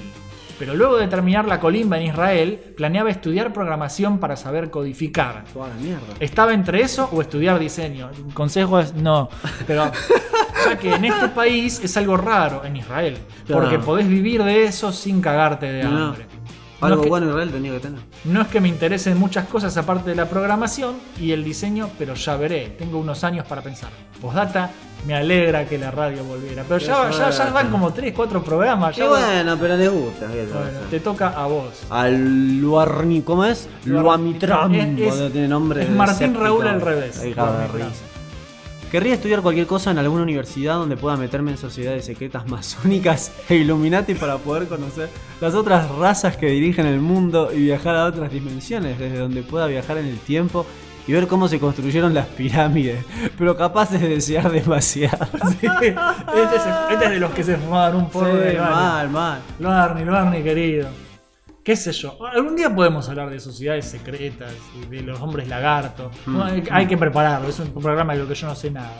Y después, Guillermo Valiente dice, sí, esperaba este momento donde hagan las crónicas estudiantiles. Por mi parte me quedé con ganas de estudiar guitarra o bajo, ya que me considero que soy muy manco musical y admiro a aquellos que tienen el talento de crear bellas composiciones. Aguante la radio, son una gran compañía mientras laburo o dibujo. Cool. Bien, Guille, bien. Carrizo, ese es Carry, el del correo, boludo. Claro, Gary. A ver, sinceramente por motivos de la vida tuve que dejar la secundaria antes de tiempo. Fui padre muy joven y mi gran carrera frustrada fue medicina. Pero bueno, hoy en día puedo decir que terminé el secundario y estoy perfilando para estudiar recursos humanos. Nada que ver una cosa con la otra, pero la idea es no quedarse quieto. Claro, la idea es seguir creciendo. Siempre. Uy, el comentario que se mandó Juancito. Vos, Carry, quédate tranquilo. Eh, eh, es, es remarla, boludo. La vida es remarla. Es así. Juan Manuel Herrera Sierra, directo desde Colombia, la tierra del café, dice: Hola, queridos amigos del podcasticismo. Me encantan esas palabras, boludo. No sé si cuente como carrera, pero cómo me encantaría aprender a esculpir en 3D tipo Blender, ZBrush, Facebook que acaba de sugerir que escriba .brush, hola Kilroy, porque saluda a uno que etiqueta al viejo Kilroy, e ilustración digital. Mm. Creo que sería un gran complemento para mí en este momento de mi vida, ya que quiero dedicar parte de mi tiempo laboral a desarrollar juegos y creo que al fin de poder encontrar un espacio para aprender, tengo nociones muy básicas de era 2D y voy a empezar unos cursos y hacerlo. ¿Se imaginan? Con todo lo que pasa en el chat de Twitch los miércoles del vicio en la noche, las confesiones en Discord, seguro se puede armar algo bueno en términos de historia. Igual en últimas se hace la Grand Doom y la historia queda de pretexto. Claro. Tal vez cuando termine los cursos de desarrollo en Unity y Godot, o incluso a mitad de camino, encuentre el espacio y el compromiso para sumar ilustración 2D y modelado 3D a mis skills. Les mando un abrazo gigantesco y gracias por recordarnos que nunca es tarde para empezar algo que te haga crecer y brinde felicidad y bienestar. Bien ahí. Bien, Juancito. Igual, ojo. eh, ah, no, no te gastes plata en, en cursos, eh, sea autodidacta. Si Sí, podés. los Eh, es- cursos esos son caros. Sí, encima de eso. A vos. Bueno, Víctor Flores dice, desde octubre del 2020 que estoy esperando para que me tomen los exámenes para entrar a prefectura. uh. Así que imagínate cómo estoy. Entrar a una fuerza era un fantasma que me perseguía en toda la vida. Estaba averiguando para entrar en la armada hasta que en un momento descarrilé cuando a los 14 me dejé el pelo largo y empecé a tocar a todos los empecé a tocar en todas las armónicas en todos los bares posibles con bandas que nunca jamás volví a ver. En fin, ya con 25, en menos de dos semanas, me corto el pelo y espero con ansias a probar y entrar. Postdata, todo esto nació de cuando tenía 4 años. Alquilábamos, alquilábamos y adelante, ¿eh? Alquil- alquilábamos y adelante de donde vivía había fichines y estaba enamorado del Metal Slug 1. El sonido de ese fichín es todo lo que está bien en el mundo. O sea que este pibe quiere entrar a una fuerza armada porque le gusta el Metal Qué Slug. cago de risa. Está boludo. muy bien. Está bien, Está está muy bien. bien, señor Víctor. Acá está Punto Brush. Y dice: Yo, el ajo que viene, el ajo. El año, supongo que quisiste Sí, decir. ¿no? El año que viene me quiero meter a hacer la carrera de tester de videojuegos. Eso es muy mal pago, eh, ojo. Es re mal pago, ¿no? Sí, pero hay crecimiento. Más, pero es lo mismo, es trabajar para afuera. No tenés, tenés que tener una base sólida de inglés, así vas a- afuera. Ahora que es todo virtual, desde acá de tu casa probás las cosas para productos del exterior. Pero ¿cómo empezás laburando de eso? Ay, ay, nosotros siempre somos ultra terciarizados porque nos pagan en dólares de afuera, nos pagan en pesos de afuera, les sale re barato y nosotros con dos monedas felices. Entonces acá hay mucha mucho estudio que es subcontratado para hacer cosas para afuera, ¿viste? Sí. Empresas que prueban aplicaciones de Polonia, por ejemplo, no sé, sí. pero es para afuera. Bueno, quiere hacer tester de videojuegos, además de estudiar doblaje y gaita gallega. Mirá qué, qué variedad de cosas, ¿no? La verdad, ¿no? Todas cosas pendientes que por varios motivos no pude empezar.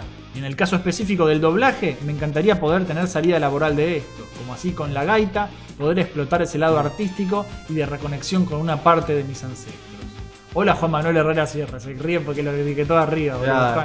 Eh, mirá, eh, vos lo que querés es, es saciar las ganas de, de expresarte artísticamente. Y eso está muy bien. Yo, por ejemplo, lo trato de hacer con los videos y esas cosas porque sé que el trabajo ya no tiene nada que ver. Si conseguís eh, laburar de eso, sería fantástico. Mira, si conseguís laburo de, de tester de videojuegos, que nos llame, boludo. Así no- nosotros también nos podemos Me está tocando todos los comentarios largos a mí. Lea Matías. López dice, la verdad es que no cambiaría nada de lo que estudié, solo me gustaría haber nacido en otro contexto económico para poder ejercer mis conocimientos en lo que yo quiero y no en lo que me queda por pobre. Tenés totalmente la razón. O sea, ojalá- eh, bueno, él estudió profesor de música. Claro. Él es profesor de música. sí. Justamente, o sea, todos desearíamos haber nacido en un contexto un poco, Sí. un poco mejor. Y este contexto es jodido. Pero así todo la remamos, boludo. Así Sí, todo hacemos la- lo que podemos. eh, pero no te podés uno no, puede, uno no puede estar toda la vida remándola y nada más, ¿viste? Uno quiere, quiere- uno se merece vivir tranquilo. Claro. boludo. Si vas a hacer las cosas bien, ¿por qué tenés que estar con el culo en la mano toda tu vida? Es que también, ¿sabes qué pasa? Estamos acostumbrados a la desgracia. Estamos, tenemos muy normalizado Sí, estar acostumbrados a. a- a- Siempre estar viendo si llegás a fin de mes, Sí, no sí, sí, sí, sí. llegás, El, el argentino promedio está acostumbrado nunca a la saber lo que va a pasar el día de mañana. Es te dicen que seas agradecido por, por, ¿viste? por ba- basura básica que tendría que ser Sí, por supuesto. Nada, no importa. Mariano Paz dice, qué buena pregunta. Uf, Yo siempre quise y anhelé estudiar animación. Y la verdad que es todo un quilombo teniendo en cuenta que vivo en el campo. Y es algo que aquí no existe. Eso es una cagada. La verdad que sí, está Igual eh, hay clase virtual ahora, boludo. Tendría Sí, sí. Esto de la pandemia, lo, lo mejor que tuvo esta pandemia, que tuvo muchas cosas malas. El trabajo por internet tuvo- se multiplicó por todos Sí, lados. sí. ah, todo se puede hacer de forma virtual. Sí, todo. A mí mi trabajo cambió completamente. La forma virtual me, me- me salvó de tener que ir a una oficina, de tener que Mm. viajar. Y vas a seguir así, ¿no? Sí, Eh, ahora, el otro día mi jefe me dijo, ¿sabes qué, Pedro? Yo te veo cómodo en tu casa, la verdad, ¿no? ¿Y para qué te voy a hacer venir hasta acá? Para que trabajes en otra compu. bueno, bueno. Así que yo como, good, good. Bueno, y dice Mariano Paz, continúa, la peor parte es que cuando acabé la secundaria, hace tres años, me frustré una banda por no poder estudiar lo que quería y mis papás me dijeron, estudia lo que hay y cuando trabajes de eso y tengas plata, ahí estudia lo que te guste. mm, El problema, e- esos son los padres tratando de protegerte y hacen cagada. Sí, sí, el sí, problema es que lo que hay era una poronga. Entre esas cosas están inglés y arte. Oiga. Y por nosotros decimos arte, porro. Y por más que me esforzara siempre que volvía a mi casa, me ponía a animar, que era lo que realmente me apasiona. Pero boludo, a la animación es arte. eh, sí, no, no noto la diferencia. pero- capaz se refiere a, la- a- a artes plásticas, a, otro Tal tipo- vez, a- sí. a otras carreras. Al final diría que las cosas se cambiaron para bien, porque después de tanto intentar estudiar cosas que no servían, conseguí trabajos de animador en pixel art. Eh, muy bien. Y con la plata que estoy juntando, espero por fin este año poder estudiar animación. Esperemos CD. Y si el universo quiere, podré crear una serie animada. Ese es el sueño de todo animador. Sí, ¿no? Que será mejor que la mayoría de las cagadas que inundan hoy en día. Te creo. Eh, todo el mundo quiere eso. Mirá, Sí. Bueno, mi cuñado que tiene 19 años, ¿sí? Eh, hace pixel art, lo hace muy bien, labura muy bien. Y, y- pero, pero de nuevo, apuntar para el cliente extranjero. ¿sí? cobrar en dólares. ¿Sí? Sí, sí. Siempre eso. Es lo mejor. eh, es importante. A ver, te toca a vos. Javi Ruiz dice, yo con 40 años hace un poquito que terminé el secundario y me puse a estudiar electrónica porque se me hace imposible programación. Así que si pudiera adquirir ese superpoder que tienen los programadores para entender todos esos números y códigos y rayitas en esas líneas de comando, pues lo haría. Y también me hubiese gustado ser director de cine para poder hacer una buena Robocop 3 y no esa porquería que hicieron. el Robocop 3 es mejor que el remake, Sí. Lamentablemente. Pero- y acá le contesta uno, Tomás Pini de Puerta Serial, le contesta, ¿tiene robots ninja? Robocop vuela, ¿entendés? ¡Vuela! Eso es todo hecho, todo hecho para muñequito, boludo. Y yo tenía el muñeco. Vos tenías el muñeco que vuela, el robocop, la armadura. Venía con la, la mochila y vos le apretabas un botón en el pecho y hacía ruiditos. A ver, Leo Miburo dice, escritor y o guionista, supongo Mm. que estudiaría. En una época me gustaba mucho escribir mis giladas inspirándome en casi todo lo que consumía.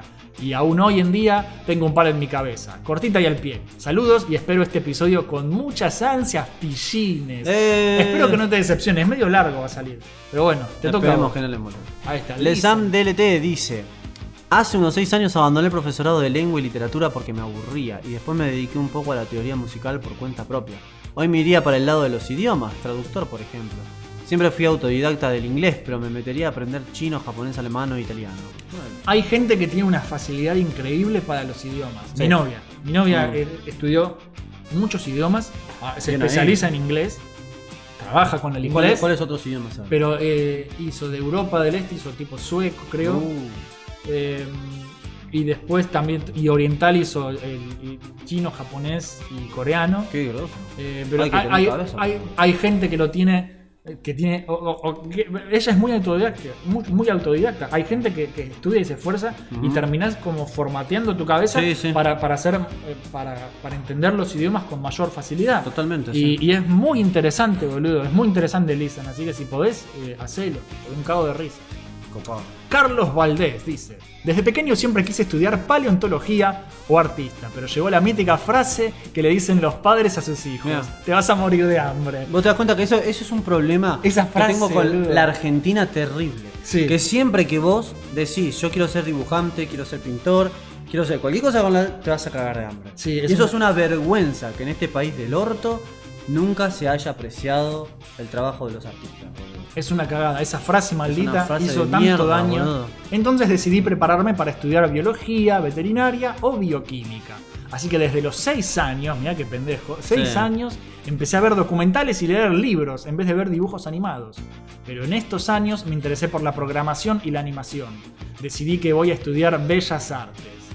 ¿Tenés algo al respecto que decir de eso? Depende de No, dónde, que ¿no? depende, claro, depende de lo que de lo que él quiera, tenga noción de lo que van a ser los estudios. A mí lo que me pasó fue muy personal porque me decepcionó mucho el nivel.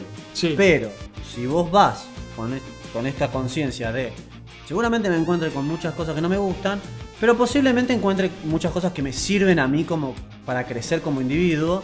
Bueno, está muy bien, que lo haga si quiere, pero que sea consciente de que no, no, no vas a encontrarte con puro talento y pura buena educación, ¿viste? Claro, no. Vas a encontrarte con obstáculos que a veces te van a dar mucha bronca. Claro, y termina la frase y dice, porque fue mi sueño desde pequeño.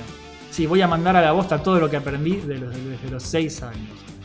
Persigue tus sueños, Carlitos Valdés. Sí, sí. Persíguelos, pero con eh, Precaución pero te- y con precaución criterio, ten- en cuenta todas las cosas estamos diciendo. Sí, sí. Boludo. Bueno, creo que este programa va, va a dejarlo satisfecho porque ya van 3 horas de grabación, boludo. Es Joder, larguísimo. Ni que estuviéramos grabando con Tito, boludo. Ah, ¿viste? ¿No? Pobre Tito, boludo. Pobre Tito. Tito tiene una nueva intro del canal que me pidió que yo grabe la voz. Ah, el ¿sí? canal es un cabo de risa. Después te lo voy a Uh, mostrar. Gente, ahora sí, por fin. Nos despedimos. Sí, fue todo por hoy. Gracias por escucharnos hasta el final. La verdad que si se quedaron hasta el final son unos genios.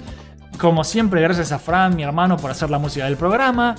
Y también quiero avisarles que vamos a tratar de volver a hacer programas también con invitados y de forma virtual. No puedo traer a todo el mundo a mi casa. Sí, no, no se puede. Si vos podés venir, fantástico. Sí. Si no podés, no hay problema. Es cuando se pueda. Pero, pero queremos meter también más programas en el medio y, y seguir conociendo gente interesante, ¿viste? Gen- tengo eh, amigos que conocen mucho de, de- de Lupin, amigos que conocen mucho de. Uno, Iki, que lo mencionaba antes, Sí. con- con la- que es el, el novio de esta piba que hacía los cuadernos de perro, pero los cobraba muy barato. Claro, claro. Eh, tiene un montón de historias de, de fumigación. Hay, hay de lo que se te ocurra para hacer programas. Bien, de lo que se te ocurra. Y nada, quiero hacer programas con, con invitados. Así que vamos a tratar de, de hacer eso. Dale.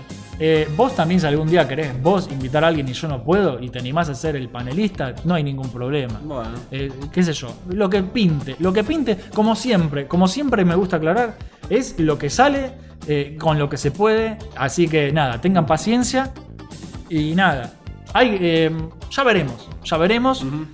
Y nada, como siempre les digo, si te gustó lo que escuchaste, déjanos un like, eso ayuda mucho, un por- comentario. Sí, comentario por favor. Y una cosa importante, que todos los de Mission se suscriban a nuestros canales Eso es, lo que secundarios. eso es lo que iba a decir. O sea, Secundarios. si es la primera vez que venís a Mission Start, suscríbete al canal, pero compartí también en las redes con tus amigos para que Mission Start siga creciendo. Y acordate también, por, Por favor, favor, te seguirnos. por favor, te pedimos. En, en Jopoania y en la cueva de Abel, que estamos Por haciendo favor. videos por separado, analizamos. Yo me enfoco en los juegos, pero Abel también hace series, cómics. Sí. La verdad que estamos cubriendo bastante terreno. Sí, sí, sí. Y ahora eh, en el próximo voy a hablar de la genial película de 1981, Heavy Metal. Sí. Así que va a ser un video pulenta, con mucho poder. Así, Así que, que- por favor, estén atentos. Y también este que revisen si tienen ganas de ver series cooles que te permite ver YouTube, que se Sí. fijan en mis listas de reproducción que tengo. La serie de Superman de Fraser, que está buenísima, tengo The Critic para que Sí. aprendan lo que es un verdadero crítico de cine y un montón de otras cosas más, así que se pasen por ahí. También tengo a Cyber Six. Por eso. Entonces, eso. chicos, por favor. Y si quieren buscarnos, nos encuentran en todas las malditas redes sociales del universo. Estamos en Facebook, en Twitter, en Instagram. El podcast lo pueden escuchar.